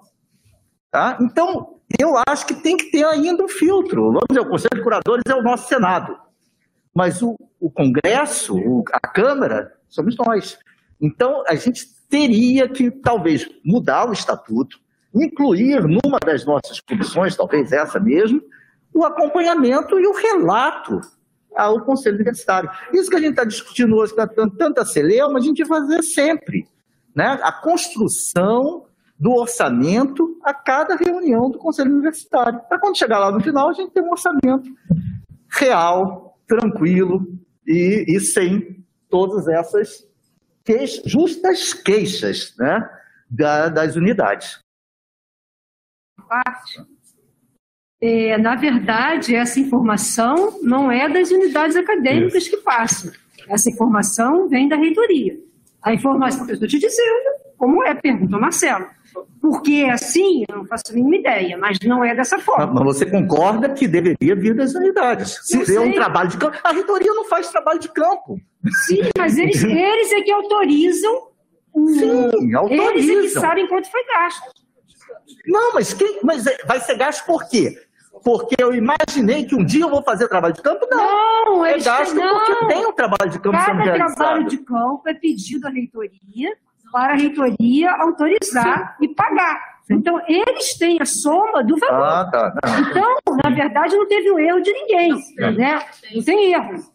É, ali está colocado, né, só para você entender, ali está colocado é, quanto foi executado em 2021 e quanto foi executado em abril. A conta foi feita abril vezes 12. Eu sei, mas isso, isso significa que, claro, que, que não, não justifica a redução, mas justifica o fato de estar baixo, porque em 2021 a gente tinha uma pandemia, então as pessoas não estavam indo. O que eu digo é que tem que ser previsto a Sim, são informação, as unidades. são mesmo que seja através da reitoria, tem que vir das unidades qual a previsão, o que, é que eu espero fazer em 2023. Isso não está chegando. Bom, eu acho que é muito importante que a gente construa junto, sim, como disse o professor Egberto. Porque, na verdade, a gente realmente precisa receber as demandas para ter o consolidador. Né? É, e quero dizer que a gente deve ter executado até mais do que talvez esteja nesse consolidador hoje, consolidado aí. Por quê? Porque, na verdade, a gente tem financiado, tem fomentado os trabalhos de campo disciplinares, né? e aí tem aquelas disciplinas que, nas suas emendas, trazem perspectivas de trabalho de campo, mas a gente tem ajudado, inclusive, em outras, outras disciplinas, que não necessariamente, às vezes, trazem explicitamente a condição de trabalho de campo, mas que passam a praticar por conta de mudanças pedagógicas. Então, a- a- a- acho importante ajustarmos os valores, mas acho importante também ajustarmos a dinâmica de construção desses valores. Porque é, é verdade, é verdade que a gente, de fato, não tem como estipular sozinho na pró-reitoria de graduação esse balizador. A gente precisa que as unidades, no planejamento, também prevejam isso e apontem isso para nós. Ou apontem isso direto à Adplan. Eu acho que seria importante que a gente pudesse apontar isso para a pró-reitoria de graduação. Até porque, estou falando só da graduação, né? porque nada impede que outras, outras pró-reitorias também atendam a demandas né, que acabam tendo impacto formativo e precisam de atividades de campo. Aliás, essa é uma contradição que nós estamos vivendo. É, é, é, por que, que eu estou aqui solicitando é, um ônibus? Porque a gente está utilizando os ônibus da PR1 para tudo. E até para fazer a manutenção disso tem sido difícil. Então, essas são demandas que a gente, de fato, está recuperando agora na presencialidade, mas que temos que estabelecer uma sistemática para que ela se consolide e aí a gente tenha todas as demandas computáveis. Então, assim, eu sou absolutamente a favor de que a gente amplie, é, só temos que ver se isso não está regulado em ato executivo, né, esses valores das diárias, porque isso tem geralmente tem regulações, então a gente também tem que ampliar e mexer é, na própria norma interna para poder dar conta dessa defasagem nesses pagamentos. Defasagem essa que a gente viveu também com as bolsas. Se a gente também não tivesse feito o aumento das bolsas, não só o aumento no valor, mas também o aumento na escala, né, no número, no quantitativo, que eu acho que isso também é importante, tem que ser dito. As bolsas da universidade se multiplicaram em escala. E isto tem um impacto orçamentário. né? E aí é muito importante a gente perceber que bolsa não pode ser comparado à atividade remunerada por salário, né? a uma concorrência por emprego, até porque nós não queremos que ninguém trabalhe aqui é, oito horas semanais. né? A perspectiva é que o aluno se forme e é, construa não só a sua inserção acadêmica, mas também a sua é, possibilidade de experimentação. Enfim, são, são aspectos que eu acho que a gente tem como construir melhor, acertar e aí sim é, resolver, pelo menos superar esse problema, fazer a construção coletiva. Mas nesse momento, acho que a melhor saída seria esse aumento do valor nominal dessa, desses, dessa possibilidade de fomento. É, só um esclarecimento em relação ao Conselho de Curadores. É, o Conselho de Curadores ele tem membros é, indicados pelo reitor e pelo governo do Estado. Então, ele dá os pareceres, avalia os processos os orçamentários e depois fica à disposição do Conselho do Tribunal de Contas do Estado. É, seguindo aqui, é, eu sou Lincoln, tem um repeteco agora, a palavra é sua. Bom, uma, uma questão já adiantei aqui, né? Nós estamos pedindo para que seja inserido aí a possibilidade de aquisição é, de um ônibus, né? Para essas atividades, principalmente essas atividades que estão relacionadas a campo. E, e assim, nós temos atendido todas as demandas, e aí eu estou falando do ano corrente, todas as demandas que têm chegado de trabalho de campo, de atividade de campo, têm sido atendidas todas aquelas que têm sido caracteristicamente apontadas como atividades relacionadas à normativa existente né, de formação curricular, que é o que a R1 pode atender, né, é, ou que se relacionam a essas demandas. Eu acho que isso também é importante que seja dito. É, por outro lado, é, além desse ônibus, eu queria pedir a introdução é, de um aspecto que não, não foi contemplado, embora também esteja em execução para esse ano e que a gente quer continue para o ano que vem, que é esse programa previsto no ato executivo 40, Reitoria 2022, é o cria o programa de educação para pessoas jovens e adultas e idosas no Instituto de Aplicação Fernando Rodrigues da Silveira é, esse programa previsto nesse ato executivo que eu citei, ele contempla a possibilidade de ofertas de bolsas docentes, discentes e, e para técnico administrativo. É, esse programa ele já está sendo, ele foi proposto, inclusive a partir da base da unidade acadêmica Instituto de Aplicação Fernando Rodrigues da Silveira. Eles procuraram a PR1. É um programa que envolve estágio docente, que envolve formação docente, né, que envolve formação e apoio pedagógico é, para pessoas jovens e adultas, é, em âmbito da nova sede do Instituto de Aplicação Fernando Rodrigues da Silveira. Então, ele tem um impacto, diria eu, social importante, é, porque ele se estrutura, ele começa a ser um cerne, um semear para aquilo que nós pensamos, porque a unidade pensa, na verdade, é ser futuramente uma proposta de uma modalidade educacional. A oferta da modalidade EJA em âmbito do Instituto de Aplicação Fernando Rodrigues da Silveira. Então, ele começa como programa, a lógica é estar tá atendendo pessoas jovens e adultas, há também uma perspectiva, aproveitando as expertises variadas do CAP, de oferta de um pré-vestibular é, social, um pré-vestibular, que também será, possivelmente, o campo de atuação para os nossos estudantes das diferentes licenciaturas da universidade, contemplando aí, inclusive, uma oferta noturna, né? para aquela é, na parte da tarde e na parte da noite. O que eu acho que, para todos nós, do ponto de vista social e do ponto de vista formativo, acaba se concatenando muito bem. Né? É, esse orçamento previsto para essa proposta, não sei se eu mandei para o professor Heriberto. Deixa eu ver aqui, eu tenho aqui. Por favor. Orçamento é... global, estamos falando em 12 é, meses. O, o, o, orçamento global é de 4 milhões 106.640. Exatamente, com as bolsas docentes, com bolsas para técnicos e com bolsas para discentes. Ele é. segue a mesma lógica do, do pró-docência, só com Exato. outra adaptação. Exato. É... Inclusive, com os valores são os semelhantes, os valores Exatamente. da pró-docência e do... É isso. Ok. Conselheiro Mário Fritz. Oh, perdão, perdão, apurei aqui. Conselheiro Bruno, desculpa. Boa tarde a todas e todos. é, ficar mais para o final da sessão, é, nos dá o dever da objetividade. É, procurarei ser bastante objetivo e não me repetir nas diversas importantíssimas colocações que já foram feitas. Eu preciso é, reforçar alguns aspectos e salientar outros que foram se desenvolvendo ao longo da sessão. Né? É, em primeiro lugar, quero ressaltar o um importante trabalho realizado pela Diplan, em conjunto com as unidades acadêmicas, todo o esforço de realizar uma rede de planejamento é, na complexidade que essa rede é, envolve, o esforço das nossas unidades acadêmicas em atuar conjuntamente, apesar das imensas, já relatadas neste Conselho, dificuldades operacionais encontradas pelas unidades acadêmicas. Né? Todo o período da pandemia exigiu muito do trabalho das unidades acadêmicas, né? além do atendimento constante, sem ter pessoal para realizar isso. Né?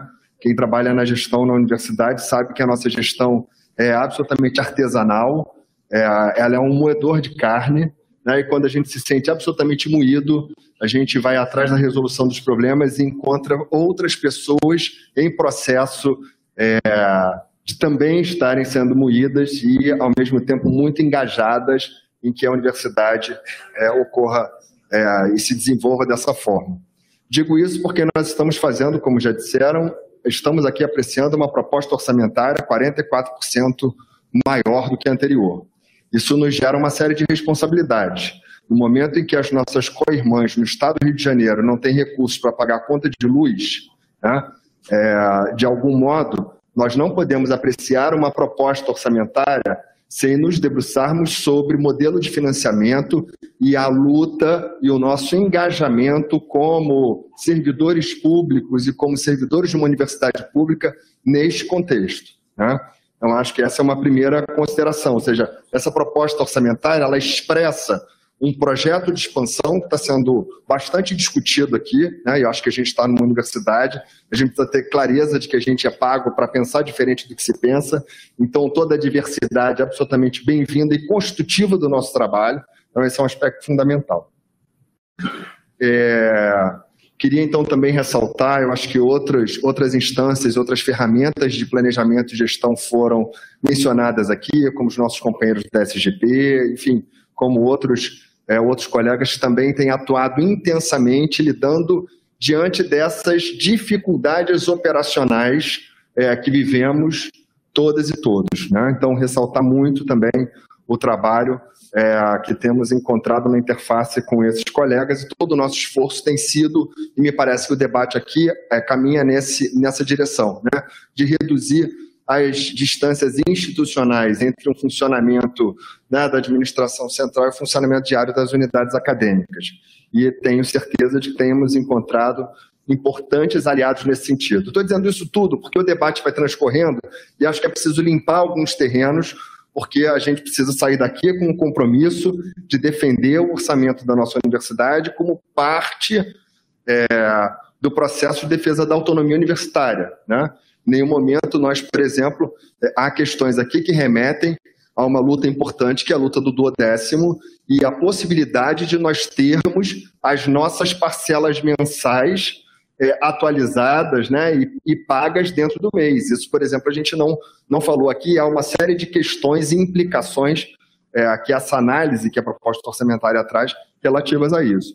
Para falar especificamente de alguns pontos mais técnicos, é, nós falamos aqui também do processo de expansão e há sim críticas que foram é, feitas e as unidades do Centro é, de Educação e Imunidade, muitas delas reforçam essas críticas sobre a necessidade que o processo de expansão venha acompanhado de decisão institucional coletiva sobre isso e de um acompanhamento desse processo, para que a gente não tenha o aparecimento de novas demandas são absolutamente meritórias e importantes para a nossa universidade, suplantando ou passando outras carências, como, por exemplo, desde 2015, a nossa universidade descumpre o decreto que nos obriga a ofertar plenamente é, Libras para os cursos de licenciatura. Nós não podemos ter outros concursos antes de realizar as 23 vagas de professor de Libras. Nós temos, nós fomos acionados pelo Ministério Público para oferecer o atendimento educacional especializado do CAP é, nós temos uma carência de mais de 46 professores para é, a oferta do um trabalho que hoje vem sendo desenvolvido é, muito fortemente, intensamente, de maneira importante, porque o CAP não só realiza o trabalho, como produz conhecimento sobre o trabalho realizado. O atendimento educacional especializado às crianças na educação básica é um desafio na educação básica no Brasil hoje, e o CAP hoje não só realiza isso, mas produz conhecimento sobre isso, contando grandemente com uma força de trabalho precarizada com trabalho, trabalhadores, é, professores substitutos. Então, nós também temos questões relativas a isso. Levantamos números nossos sobre a progressão para concluir. A progressão, 70, no ano passado, fiz, passaram pelos 176 processos de progressão. Esse ano, até o momento, já foram 73, ou seja, vamos superar em muito o ano passado. Então, tem questões em relação a isso. Nós precisamos incluir nessa proposta é, o que está previsto na Lei 8.267 de 2018, que é a incidência do percentual de dedicação exclusiva sobre triênio e periculosidade, está no artigo 4 da lei, parágrafo 2 é, Enfim, o que nos parece é que algumas as questões relativas que surgiram aqui, e é, e é preciso, né, a gente já viu esse debate muitas vezes, nós temos o levantamento técnico realizado pelas instâncias técnicas, né? a, o redimensionamento, essa luta, digamos assim, política e a, a, a, a energia das categorias, né? no aperfeiçoamento dessa, também precisa, de algum modo, ser incorporado no funcionamento desse conselho. Então, me parece que precisamos ter no horizonte grupos de trabalho em torno das categorias que possam avaliar as demandas de técnicos, de docentes e também de estudantes que foram postas aqui. Essa memória importantíssima da conselheira Ana Karina sobre o que deveria, né, o, o, o valor é, prometido, que nós mesmos nos prometemos né, num momento importante da nossa luta em 2016.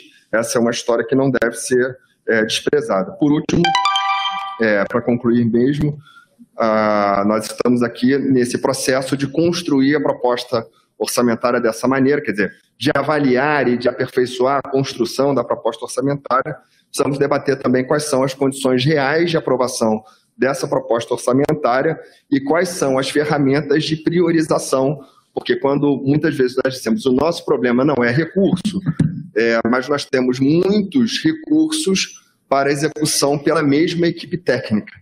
Então, na prática, é, há sim priorizações e é, nós, para ser bastante claro, queremos discutir se a prioridade não é a unidade, sala de aula né, e o funcionamento do que hoje nós temos em relação à, abertura de processos que concordo muitíssimo com a, a ponderação da professora Nádia, não podem ganhar institucionalidade que ainda não tem na nossa universidade. Né? Então, uma outra questão é, o nosso debate sobre as condições reais de aprovação dessa proposta e quais são as nossas ferramentas e os nossos espaços de decisão para arbitrar e para definir prioridade frente àquilo que se impuser no cenário é, próximo. Enfim, era isso. Muito obrigado. Obrigado, conselheiro Bruno. Conselheiro Mário, por favor. Alô. Boa tarde a todos. E Bom, minha fala vai ficar um pouco fora do time, porque já houve a discussão sobre Cabo Frio, mas eu queria deixar registrado aqui a preocupação da Faculdade de Ciências Médicas sobre alguns pontos relacionados ao orçamento, né? Porque está previsto aí um vestibular para o dia 4 de dezembro, né? O edital já está para ser liberado. E nós temos a questão do espaço físico, que ainda não foi liberado para que a gente possa fazer uma avaliação, inclusive da necessidade de reforma e compra até de alguns equipamentos, então isso dificultou o próprio orçamento, né? E, uh, e baseado até no que o Bruno acabou de comentar, a questão de priorização, quando a gente fala em espaço físico, há muita discussão das nossas próprias necessidades aqui no nosso atual campus, né? A gente sabe que a gente tem uma demanda grande de necessidade de reformas também, e fica estranho a gente é, priorizar a, o espaço de Cabo Frio, enquanto as nossas demandas também existem. É, e a questão do, dos concursos também, né? Porque há uma grande angústia aí de, de, iniciar um curso sem ter nenhum professor ainda, nem técnico administrativo, né? Já no mês passado, essa discussão, inclusive, de Cabo Frio já começou em 2020, e em 2021 É, houve uma pressão para que o curso começasse no início desse ano, 2022. Aí o Conselho Departamental conseguiu segurar um pouco, mas ficou para o segundo semestre desse ano e já não foi possível iniciar nesse segundo semestre. Então, isso já passou para o ano que vem. Mas mesmo assim, a gente está com as mesmas dificuldades: falta do espaço físico, falta de técnico administrativo e falta de docente. Então, seria extremamente necessário que o concurso para docente fosse esse ano ainda, para que tivesse uma tranquilidade e a questão do escalonamento também, que é uma outra preocupação, né? porque a gente sabe que estamos com recursos atualmente, o curso de medicina é seis anos, se a cada seis anos a gente tiver o estresse de ficar fazendo concurso, a gente não, certamente nós não vamos chegar no final com o corpo docente necessário. Isso aconteceu com a UFRJ Macaé, que foi para Macaé, os alunos chegaram no segundo ano, não tinham professores, tiveram que ser transferidos para o Rio de Janeiro.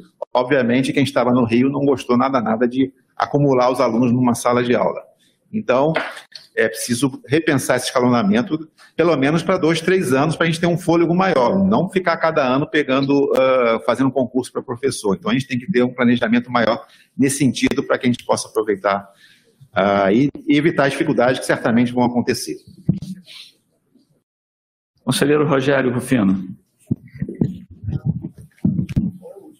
Obrigado, boa tarde. Está sendo muito cansativo, mas eu diria que está sendo extraordinariamente positivo. As divergências de opinião é que faz que a gente construa algo melhor, sempre. Então, nesse aspecto, primeiro, é, Marcelo, nosso diretor de plano, parabéns, parabéns Egberto, parabéns Celso, é, vocês conseguiram elaborar um orçamento e que é um orçamento, possivelmente o segundo maior orçamento do Estado do Rio de Janeiro só é maior que da cidade do Rio de Janeiro, demonstrando a competência de vocês. Aqui foram acréscimos, dúvidas e sugestões. Né? Eu acho que, com o tempo, nós devemos amadurecer que algumas estruturas elas são transversais, naturalmente transversais, e precisam estar presentes nessa mesa para tirar dúvidas rápidas a SGP deveria ser uma pró-reitoria, a DAF deveria ser uma pró-reitoria, a DIPLAN deveria ser uma pró-reitoria, a Procuradoria e Infraestrutura. E dentro desse modelo, a transparência de todos, que é algo que nós sempre buscamos. Há duas formas de administração pública. A forma que a UERJ faz e a forma que outros fazem. A nossa forma é expansão e consolidação. Nós estamos expandindo, algumas unidades estão em consolidação e outras querem expansão. A UERJ quer expansão e consolidação simultaneamente. Isso é um grande desafio de equilíbrio e apoio institucional. Valor do orçamento. O trabalho que está sendo feito aqui, ele tem que ser defendido até o final. Foram isso que todos os conselheiros e gestores antes da UERJ fizeram. Vira ficcional porque os governos estaduais eram ficcionais. Por isso que muitos não estão aqui e estão com privação de sua liberdade. Nós fazemos um trabalho para todo mundo. E essa é a nossa discussão. E lá nós vamos defender isso na LERJ e aonde for. É, falta autonomia real. Se a gente tem um recurso X, a universidade ela tem que ter a sua priorização. Só que essa é a falta de autonomia, que às vezes nós não podemos priorizar aquilo que a gente acha necessário naquele momento. A discussão da autonomia universitária ela tem que ser é, ampliada, como o professor Lodge deseja, e tem que ser realmente conseguida. Isso a gente sabe que está faltando. A SGP faz um trabalho absolutamente uh, maravilhoso. É, se a gente verificar que estão cento e tantos concursos sendo feitos agora, todos com uma certa é, não litígio, mas certa pressão contrária para serem realizados, não da nossa comunidade, mas de outras comunidades e às vezes até do Estado. demonstra a capacidade desse corpo técnico da SGP e a sua responsabilidade que isso vá até o final. Infraestrutura é nosso gargalo. Porque sempre repete, repete as mesmas obras. Sabe quanto é que a gente vai ter de recurso? Está aí no orçamento. Na tabela 36, é, ampliação e reequipamento da UERJ, 498 milhões. Recuperação e modernização do, clã, eh, do Complexo Universitário de Saúde, 81 milhões. Os dois juntos, mais de 560 milhões. Não é pouco dinheiro.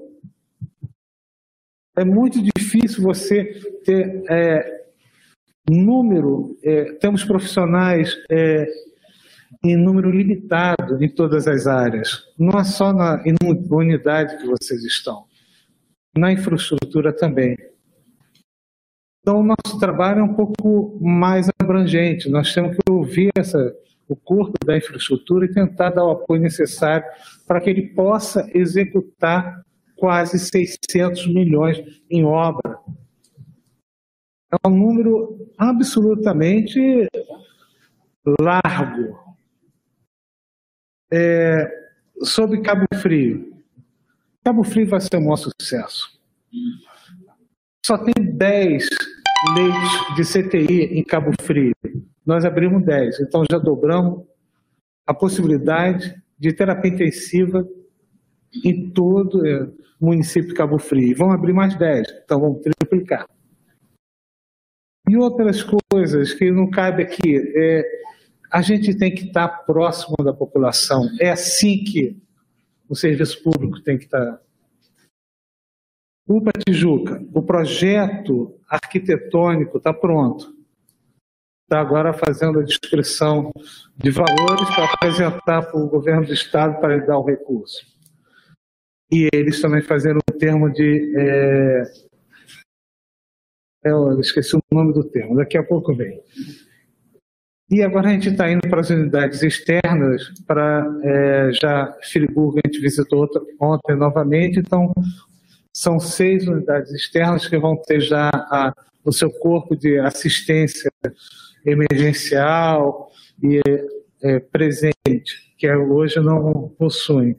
Então até o final do ano isso já vai estar funcionando naturalmente. Era somente isso que eu falar. Obrigado. É... Bom, falando em termos de orçamento, precisamos reunir, não sei se vocês anotaram as propostas, para a gente poder caminhar para os destaques. Antes eu queria comentar aqui as quatro, bem rapidamente. É, eu acho que o professor Bruno fez uma síntese muito boa de como a gente deve proceder, né? É, de tudo que foi discutido, né, colocado pela professora Mônica Lessa, é, Ana Karina, realmente, é, o, o, fluxo, a construção do orçamento, ela tem que ser dada a cada reunião nossa, né, constantemente, e, e depois, algo que não vem sendo feito, que é o acompanhamento do orçamento, né, e as decisões que vão sendo tomadas, decisões discutidas com os conselhos.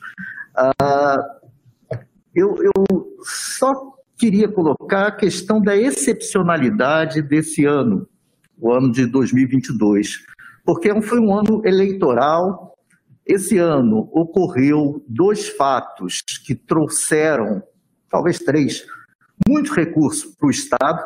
É, é, quer dizer, a renovação do plano de recuperação fiscal, a venda da SEDAI, que injetou um recurso fabuloso dentro do Estado, e a guerra da Ucrânia com explosão do preço do barril de petróleo.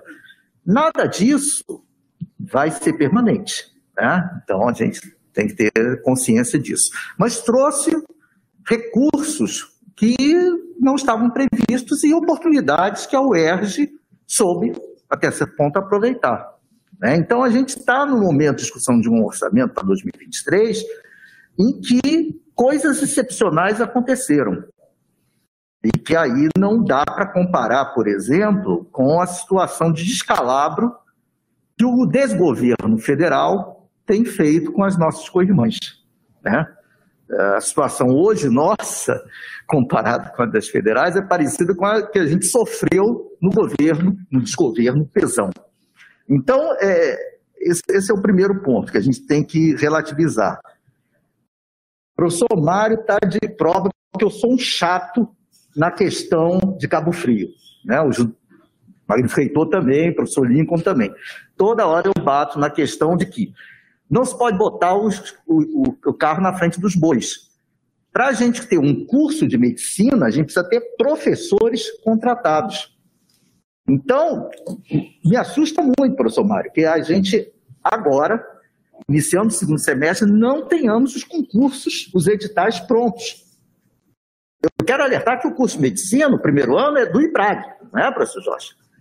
Então, os 22 professores iniciais para dar o primeiro ano são do IBRAG e 10 da FCM. Me preocupa muito, eu, eu entro, né? Quer dizer, a fisiologia é um, é um cursos do primeiro semestre. E a gente não tem contratado. Não estou preocupado com o hospital, porque o hospital está em boas mãos. O professor Chico Barbosa, diretor do hospital, vai saber conduzir, o professor Rufino. Tá, isso não me preocupa. Me preocupa o curso de medicina. E o professor Mário sofreu na pele, na família, o que aconteceu com Macaé, não é?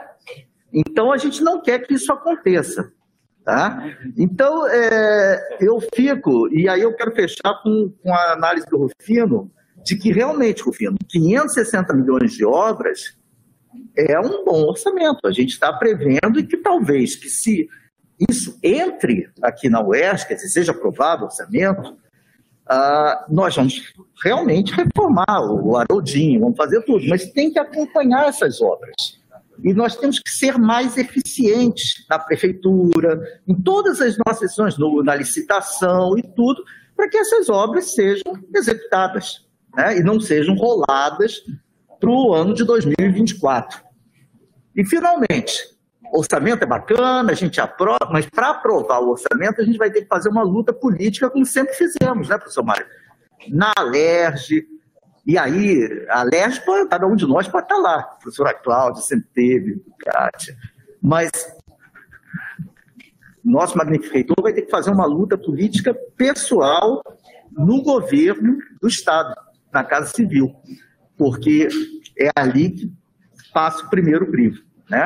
Então, eu, eu acho que a gente está caminhando, estamos aprendendo, e parabenizar mais uma vez o Marcelo e toda a equipe da Diplan por esse esforço, né, desde o professor Bruno Sobral, que estava lá na frente, de mudar e tornar o orçamento o orçamento dos nossos sonhos, que é o orçamento participativo.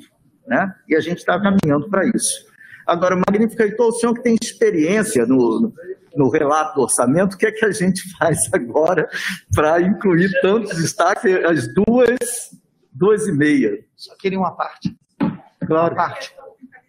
É, só para esclarecer aqui, ontem até tivemos uma reunião da CPG que perdeu o quórum, por isso que não votamos, acabamos não votando a proposta lá do curso de medicina. É um curso para 2023/2. Talvez a gente não precise nem ter os contratos, porque daqui a um ano acho que dá tempo suficiente para a gente fazer os concursos. Né? É, e aí, é, acho que é importante isso, né? deixar claro isso, porque é, não sei que a gente tenha muito azar em todos esses concursos, que a gente não consiga definir realmente o uso dessas vagas novas. Acho que aí é a luta que a universidade faz cotidianamente, tem feito e tem que fazer para todos os cursos aqueles que estão em reforma curricular e que não foram atendidos e que nós recebemos essa herança de não atendimento né? e estamos tentando superar, assim como os novos. E essa linha mesmo de expansão e consolidação que até foi citada aqui pelo professor Rufino. E aí não é só concurso para docente, também concurso para técnico. Acho que isso é importante. Né? Enfim, além do processo seletivo para estudantes. Né? Então é só para a gente deixar isso claro, para não parecer que o curso começa amanhã, né? Para não parecer que ele vai começar em janeiro. Não é essa a perspectiva, não é esse nem o calendário, porque ainda nem votamos o calendário para o ano de 2023. Tá ok?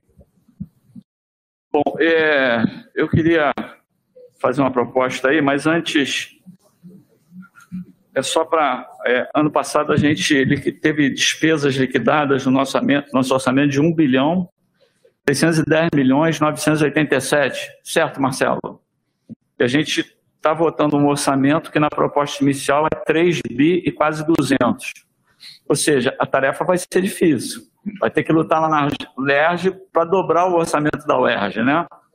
É, bom, são 20 para as 3. Eu acho que não há condição da gente continuar discutindo orçamento aqui. Eu vou é, propor que a gente vote o primeiro ponto da pauta, eu acabei pulando, que é as atas é, que estão lá, e depois a gente vote destaque da nota da professora Ana Karina, e, e aí a gente deixa em aberto a sessão para discutir na próxima sexta-feira, ok? Ok?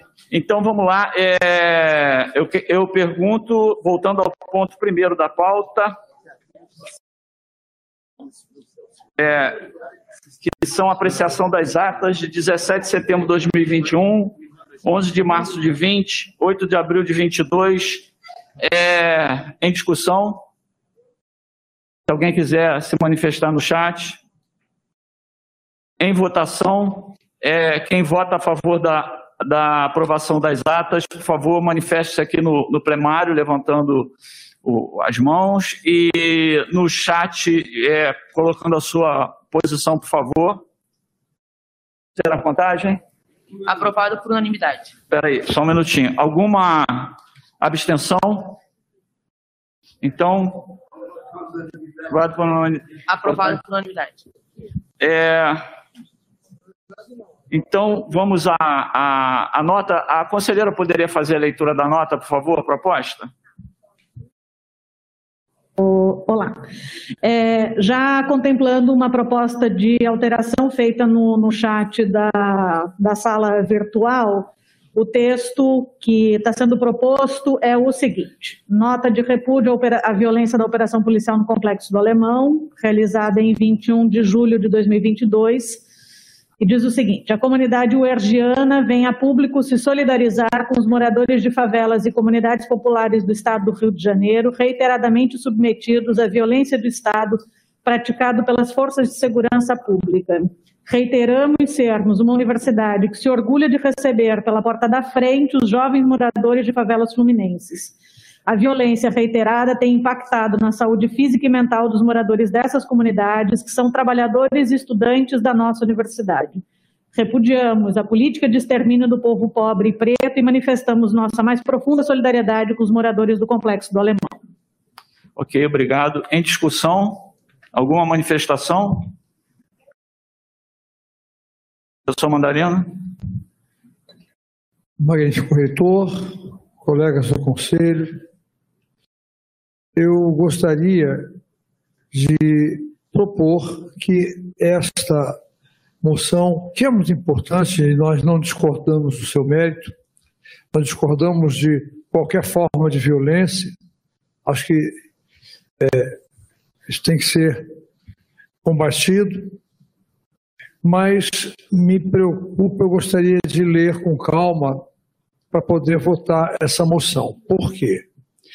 Porque uma moção desse Conselho é uma manifestação institucional e nós estamos vivendo uma conjuntura, um período eleitoral cujas posições estão muito acirradas.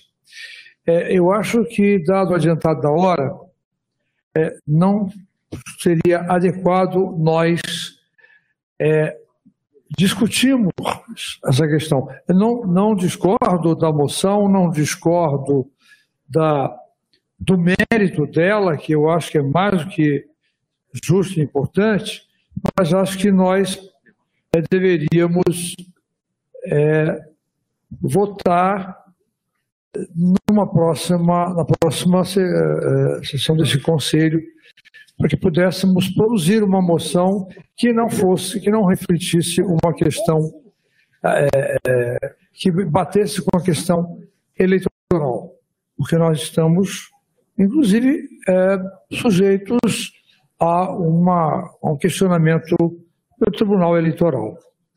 Essa é a minha proposta. Conselheira Luana, por favor.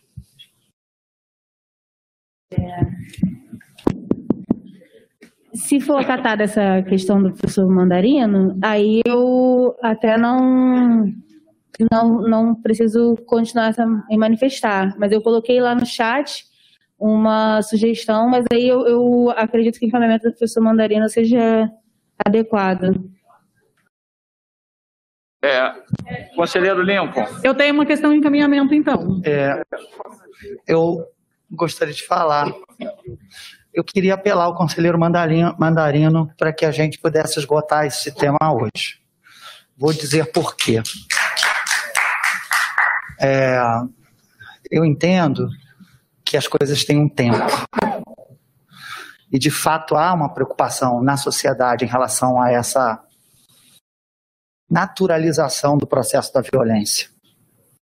Eu acho que quando a conselheira Ana Carina levanta essa questão, é, não dá para a gente demorar muito a responder isso. É, e assim, com todos os cuidados que a gente tem que ter por conta do, do ambiente pré-eleitoral e eleitoral que a gente está vivendo, eu acho que, é, pelo que eu pude ver aqui, inclusive na, no encaminhamento, no texto, é, ele está ajustado a esse contexto. Então, acho que a gente precisa dar uma resposta. A outra semana, a gente não sabe o que vai acontecer. E, de alguma forma, essa instituição é do Estado do Rio de Janeiro, a gente precisa dar essa resposta, dizendo, dialogando com a sociedade: olha, a universidade não está a favor de que isso se repita, de que esse tipo de tratamento aconteça junto às comunidades. Acho que é a hora, não dá para ser amanhã, não dá para ser daqui a uma semana. Então, eu queria apelar ao conselheiro Mandarino nesse sentido. Gente, no texto, eu não. É, está claro no texto violência de Estado. Eu tiraria a palavra Estado, falaria só em violência. Aí sim, violência de Estado tem uma conotação que pode é, acarretar problemas. Eu não colocaria violência de Estado. É... É, eu, eu não consegui ver todo mundo que, que levantou a mão, Ludmila. Professora Mônica, professora Cláudia. Ok. E a Ana Karina, que é o André. Vou fazer uma lista aqui. Eu, eu posso entender, imaginar a preocupação do, do professor Mandarino, mas são números de guerra. A solidariedade, ela não pode ter medo. Não dá. E ela tem um time. A gente não pode fazer certos cálculos políticos com a vida dos outros. Ou a gente é solidário ou a gente não é solidário. Então, eu sou a favor de votar essa moção aqui e agora. Não tem que adiar, considerar, rever o texto. Esse é um texto de solidariedade. Ponto. Ou a gente é solidário e acredita que existe, sim, uma preferência de alvo da força policial do Estado do Rio de Janeiro contra uma certa população, ou não pode mais falar nisso. Não vamos mais falar nisso. Vamos dizer que é assim mesmo. Como a gente não acredita, a gente acha que as pessoas pobres que moram em determinados locais da cidade do Rio de Janeiro e que têm uma determinada característica física são alvos preferenciais da polícia, a gente se coloca contra isso. É isso, ponto. Professor Mota. Opa, desculpa. Posso passar para o próximo. É. é, então, Cláudio, né? Cláudio. Desculpa, não estou com a inscrição. Chefe. Sou eu? Inscritos: Mônica, já foi. Professora Cláudia, Loana, André, Kleber e Fred. Eu queria que a professora Ana Karina relesse, pode ser dentro do meu tempo mesmo. Eu acho que podia talvez colocar na, na sala lá, Ludmilla, porque aí já projeta ali, né? Assim, é, não, porque eu, eu leio, mas às vezes ler e, e ouvir ao mesmo tempo fica bom. É, eu já vou contemplar aqui uma proposta feita pela Luana, eu só vou tirar um quando, condicionante que ela botou, e, mas vai aparecer ali, tá? A comunidade uergiana vem a público solidarizar-se com os moradores de favelas e comunidades populares do estado do Rio de Janeiro, submetidos à violência ou excessos praticados por forças de segurança pública. Reiteramos que a UERJ é uma universidade que se orgulha de receber pela porta da frente os jovens moradores de favelas fluminenses. A violência reiterada tem impactado na saúde física e mental dos moradores dessas comunidades, que são trabalhadores e estudantes da nossa universidade. Repudiamos a política de extermínio do povo preto e pobre e manifestamos nossa mais profunda solidariedade com os moradores do complexo do Alemão.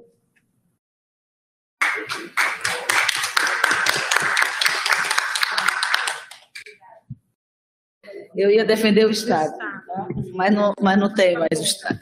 É, o exercício legal coercitivo, o exercício legal e coercitivo, ele é comandado, sim, pelo Estado.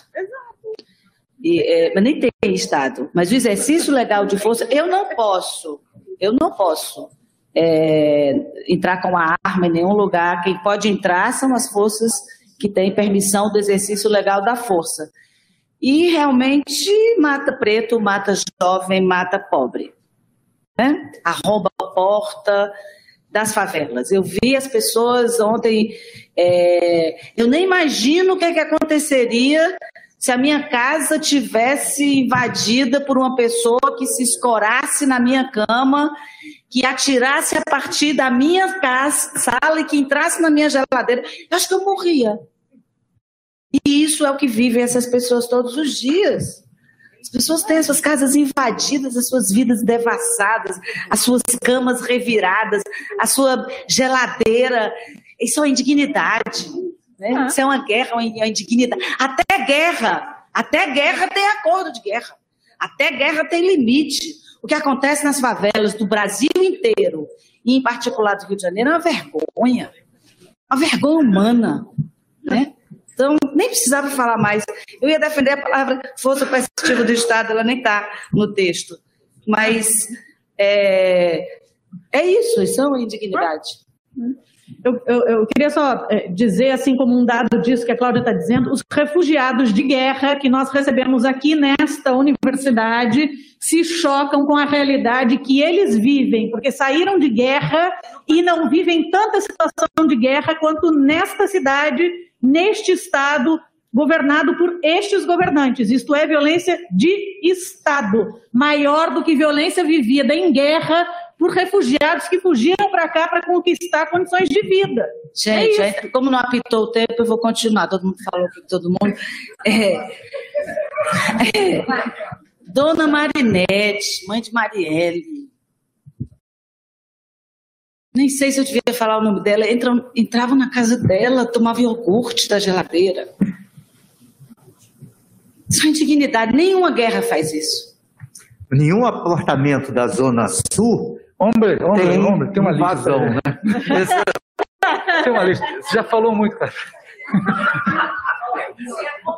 E isso com nós, classe média, remediada, sei lá, a gente estava gritando nas ruas, a gente estava enlouquecendo, a gente estava batendo na casa do governador. Essas pessoas é que são generosas demais. É, é, eu precisaria da, da lista quem está escrito agora. Ludmilla não está aí? Já podemos deliberar, quem sabe? Conselheira Luana. Luana. É só para acatar a sugestão da conselheira Ana Karina e a, que ela já leu a, a sugestão que eu tinha colocado no, no chat, então não precisa de alteração. E como estão sendo feitos os relatos, é, vou fazer meu, meu, breve, sucintamente relato pessoal. Sou moradora da comunidade Falé de Fogueteiro, desde quando nasci, ainda estou lá. Eu não saí de lá por uma questão de princípio, não tenho o desejo de tão cedo sair de lá, porque eu tenho orgulho de onde eu vim, eu tenho orgulho de quem mora do meu lado. E é, relatar que eu me sinto, enquanto moradora de favela, mais assustada quando tem polícia dentro de lá. E eles são ignorantes. Você está saindo de casa, para ir para aula e eles falam assim: por que, que você está com medo? Porque eu estou aqui. Você tinha que estar segura para eu estar aqui. E eu vou, eu tenho orgulho de dizer que eu respondo dizendo: não, você aqui eu tenho mais medo do que sem você aqui. E a minha casa já foi invadida diversas vezes e já, já pegaram coisas da minha geladeira, já jogaram tudo no chão. Então, assim, eu sei do que eu estou falando. E o, o enfim, é isso, gente. Era porque se fosse fazer uma outra, se fosse adiar, teria uma outra nota, eu teria feito um outro texto, mas o que eu consegui fazer aqui, sucintamente, de colaboração, foi isso e é isso. Obrigada.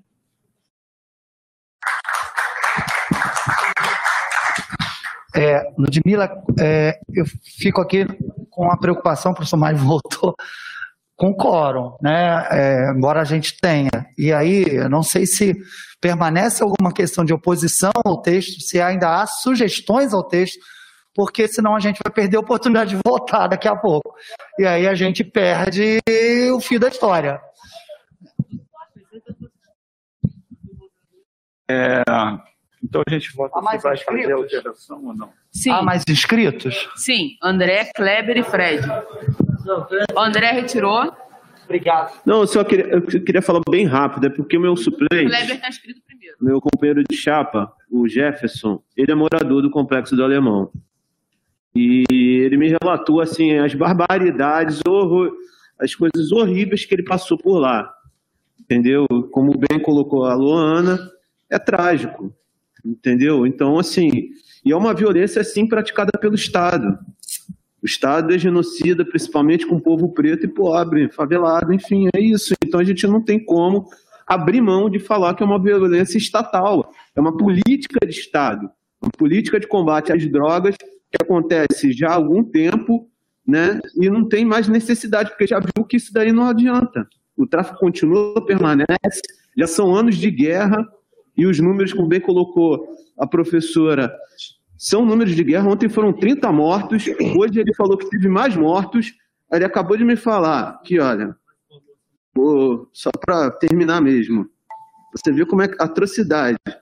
Mas aqui ele falou, uma senhora vendedora de quentinha foi assassinada agora por um policial aqui perto da minha rua. Então, assim, trágico. Como é que eu, eu- eu falo para uma pessoa dessa que a gente vai deixar a moção para ser aprovada depois, ou tirar termos como por violência estata- é, do Estado, enfim. Olha, é, é isso. É, é, se ninguém quiser falar, eu vou colocar em votação se a gente modifica ou não. Alguém mais vai querer falar? Mas rapidinho, só ra- rápido. Magnifico, só rápido mesmo, né? É, Sou eu? Não, eu queria só, só pegar aqui o, o gancho do Fred, porque a gente tem que analisar isso no contexto geral. O contexto geral é a política de drogas, né, de, de guerra às drogas, que tem levado a isso, com o afrouxamento do tráfico de armas. Então, hoje mesmo saiu a notícia que foi fraudado por um traficante de um alto comando desses, né, é o registro de CAC. Então, nós temos um governo federal que faz uma guerra às drogas e libera uma grande quantidade de armas para o crime organizado. Então, é, eu, eu concordo com o texto totalmente, mas a gente tem que analisar também o lado da pressão que o policial sofre ao entrar numa comunidade dessa sem nenhum preparo, sem nenhum aconselhamento psicológico, sem nada, e com um estímulo para matar. Um estímulo dado por políticos descarados, pelo governo federal e por um presidente que não merece o nome de presidente. Obrigado. É, conselheiro Kleber também pediu. Na verdade, na verdade, eu acho que até agora a nota já ficou com o texto, porque eu queria defender o reiteramos, né? Que a gente tem que ver, assim como reiteradamente a violência, né? Eu acho que não é quando a violência acontece, não. É que ela acontece de maneira reiterada. É, a colocação do Egberto agora, quando ele fala do, da- do fogo cruzado que a gente enfrenta e da forma absurda com que o Estado trata disso, né? como eu disse na minha primeira fala lá atrás, né? existe uma questão de desinteligência do Estado e ela tem uma motivação. Essa motivação é política para poder acabar com o pobre, com o preto e desconsiderar completamente a comunidade. A fala da Luana emocionada nos deixa muito claro. A gente não está falando de uma pessoa que não tem esclarecimento, né? A gente está falando de uma colega, de uma companheira que está vivendo essa realidade, como acontece com o Jefferson, como acontece comigo, que mora em Caxias a vida inteira. né? perto de, de várias comunidades, dentro de outras algumas vezes. Então, para mim, não é nada novo a forma com que o Estado lida com isso e com que os traficantes também mantêm essa guerra que não é simplesmente as drogas, né? É uma guerra muito estranha e civil que a gente tem. Então acho que algumas coisas têm que ser ditas assim, não dá para adiar, infelizmente. Peço desculpa ao professor Mandarino não poder apoiar o adiamento. Acho que a gente pode tirar a expressão Estado como foi tirada, mas a gente tem que deixar claro que é uma violência que que tem é, abarcado as nossas pessoas, a nossa comunidade, os nossos alunos, os nossos funcionários. Isso tem que ficar claro a partir desse Conselho Universitário. Muito obrigado. Obrigado. Conselheiro Gaúcho tinha. Alô? Não, é, era mais para encaminhar, porque a professora Karina já leu e entrou num acordo com a Luana, mas só para aproveitar, eu acho que não tem, me perdoe, professor Mandarino, mas não tem como adiar, não, porque a gente tem aí duas potências, dois países, grandes países mundiais em guerra, e dificilmente a gente vê um número de mortes num dia só. Num dia só no Rio de Janeiro, a gente. É claro que a gente tem que tomar ah, os cuidados jurídicos, até por ser ano eleitoral, mas não dá para passar. Eu acho que ficou de bom tom, de bom tamanho o que a professora Karina é, leu aí, eu gostaria de encaminhar para votação, porque senão a gente vai ter que jantar aqui, hein? Só, só para. Professor Mandarino, o senhor mantém então o seu, o seu destaque de que retira? Tá ótimo. Professora Ana Karina, poderia dar uma, só uma leitura como ficou o texto agora? Ok, porque é, como tinha dois reiteramos, eu troquei um por cotidiano, tá? A comunidade uergiana vem a público solidarizar-se com os moradores de favela e comunidades populares do estado do Rio de Janeiro submetidos a violências e excessos praticados pelas forças de segurança pública. Reiteramos que a UERJ é uma universidade que se orgulha de receber pela porta da frente os jovens moradores de favelas fluminenses. Esta violência cotidiana tem impactado na saúde física e mental dos moradores dessas comunidades, que são trabalhadores e estudantes da nossa universidade. Repudiamos a política de extermínio do povo pobre e preto e manifestamos nossa mais profunda solidariedade com os moradores do Complexo do Alemão. Ok. Então, em votação, quem vota a favor dessa proposta? Vai votar não mesmo. É, pessoal da online se manifeste no chat. Já temos o resultado? Aprovado por maioria. Aprovado por maioria. Então, quem se. Alguém se abstém? Aprovado por maioria, com um voto contra e uma abstenção. Teve um voto contra? Eu não, não pedi votação contra ainda. Quem vota contra? Do chat, por favor. Aprovado por maioria. Então, aprovado por maioria. É, fica esse conselho, essa sessão aberta para continuidade na próxima sexta-feira. Eu, eu queria fazer um pedido, se for possível, às pessoas que fizeram destaque, se podem enviar por escrito para o relator durante a semana, que eu acho que vai facilitar o andamento da nossa próxima sessão. Tá bom? Muito obrigado a todos. Você ouviu mais uma sessão do Conselho Universitário realizada no auditório 73 da UERJ.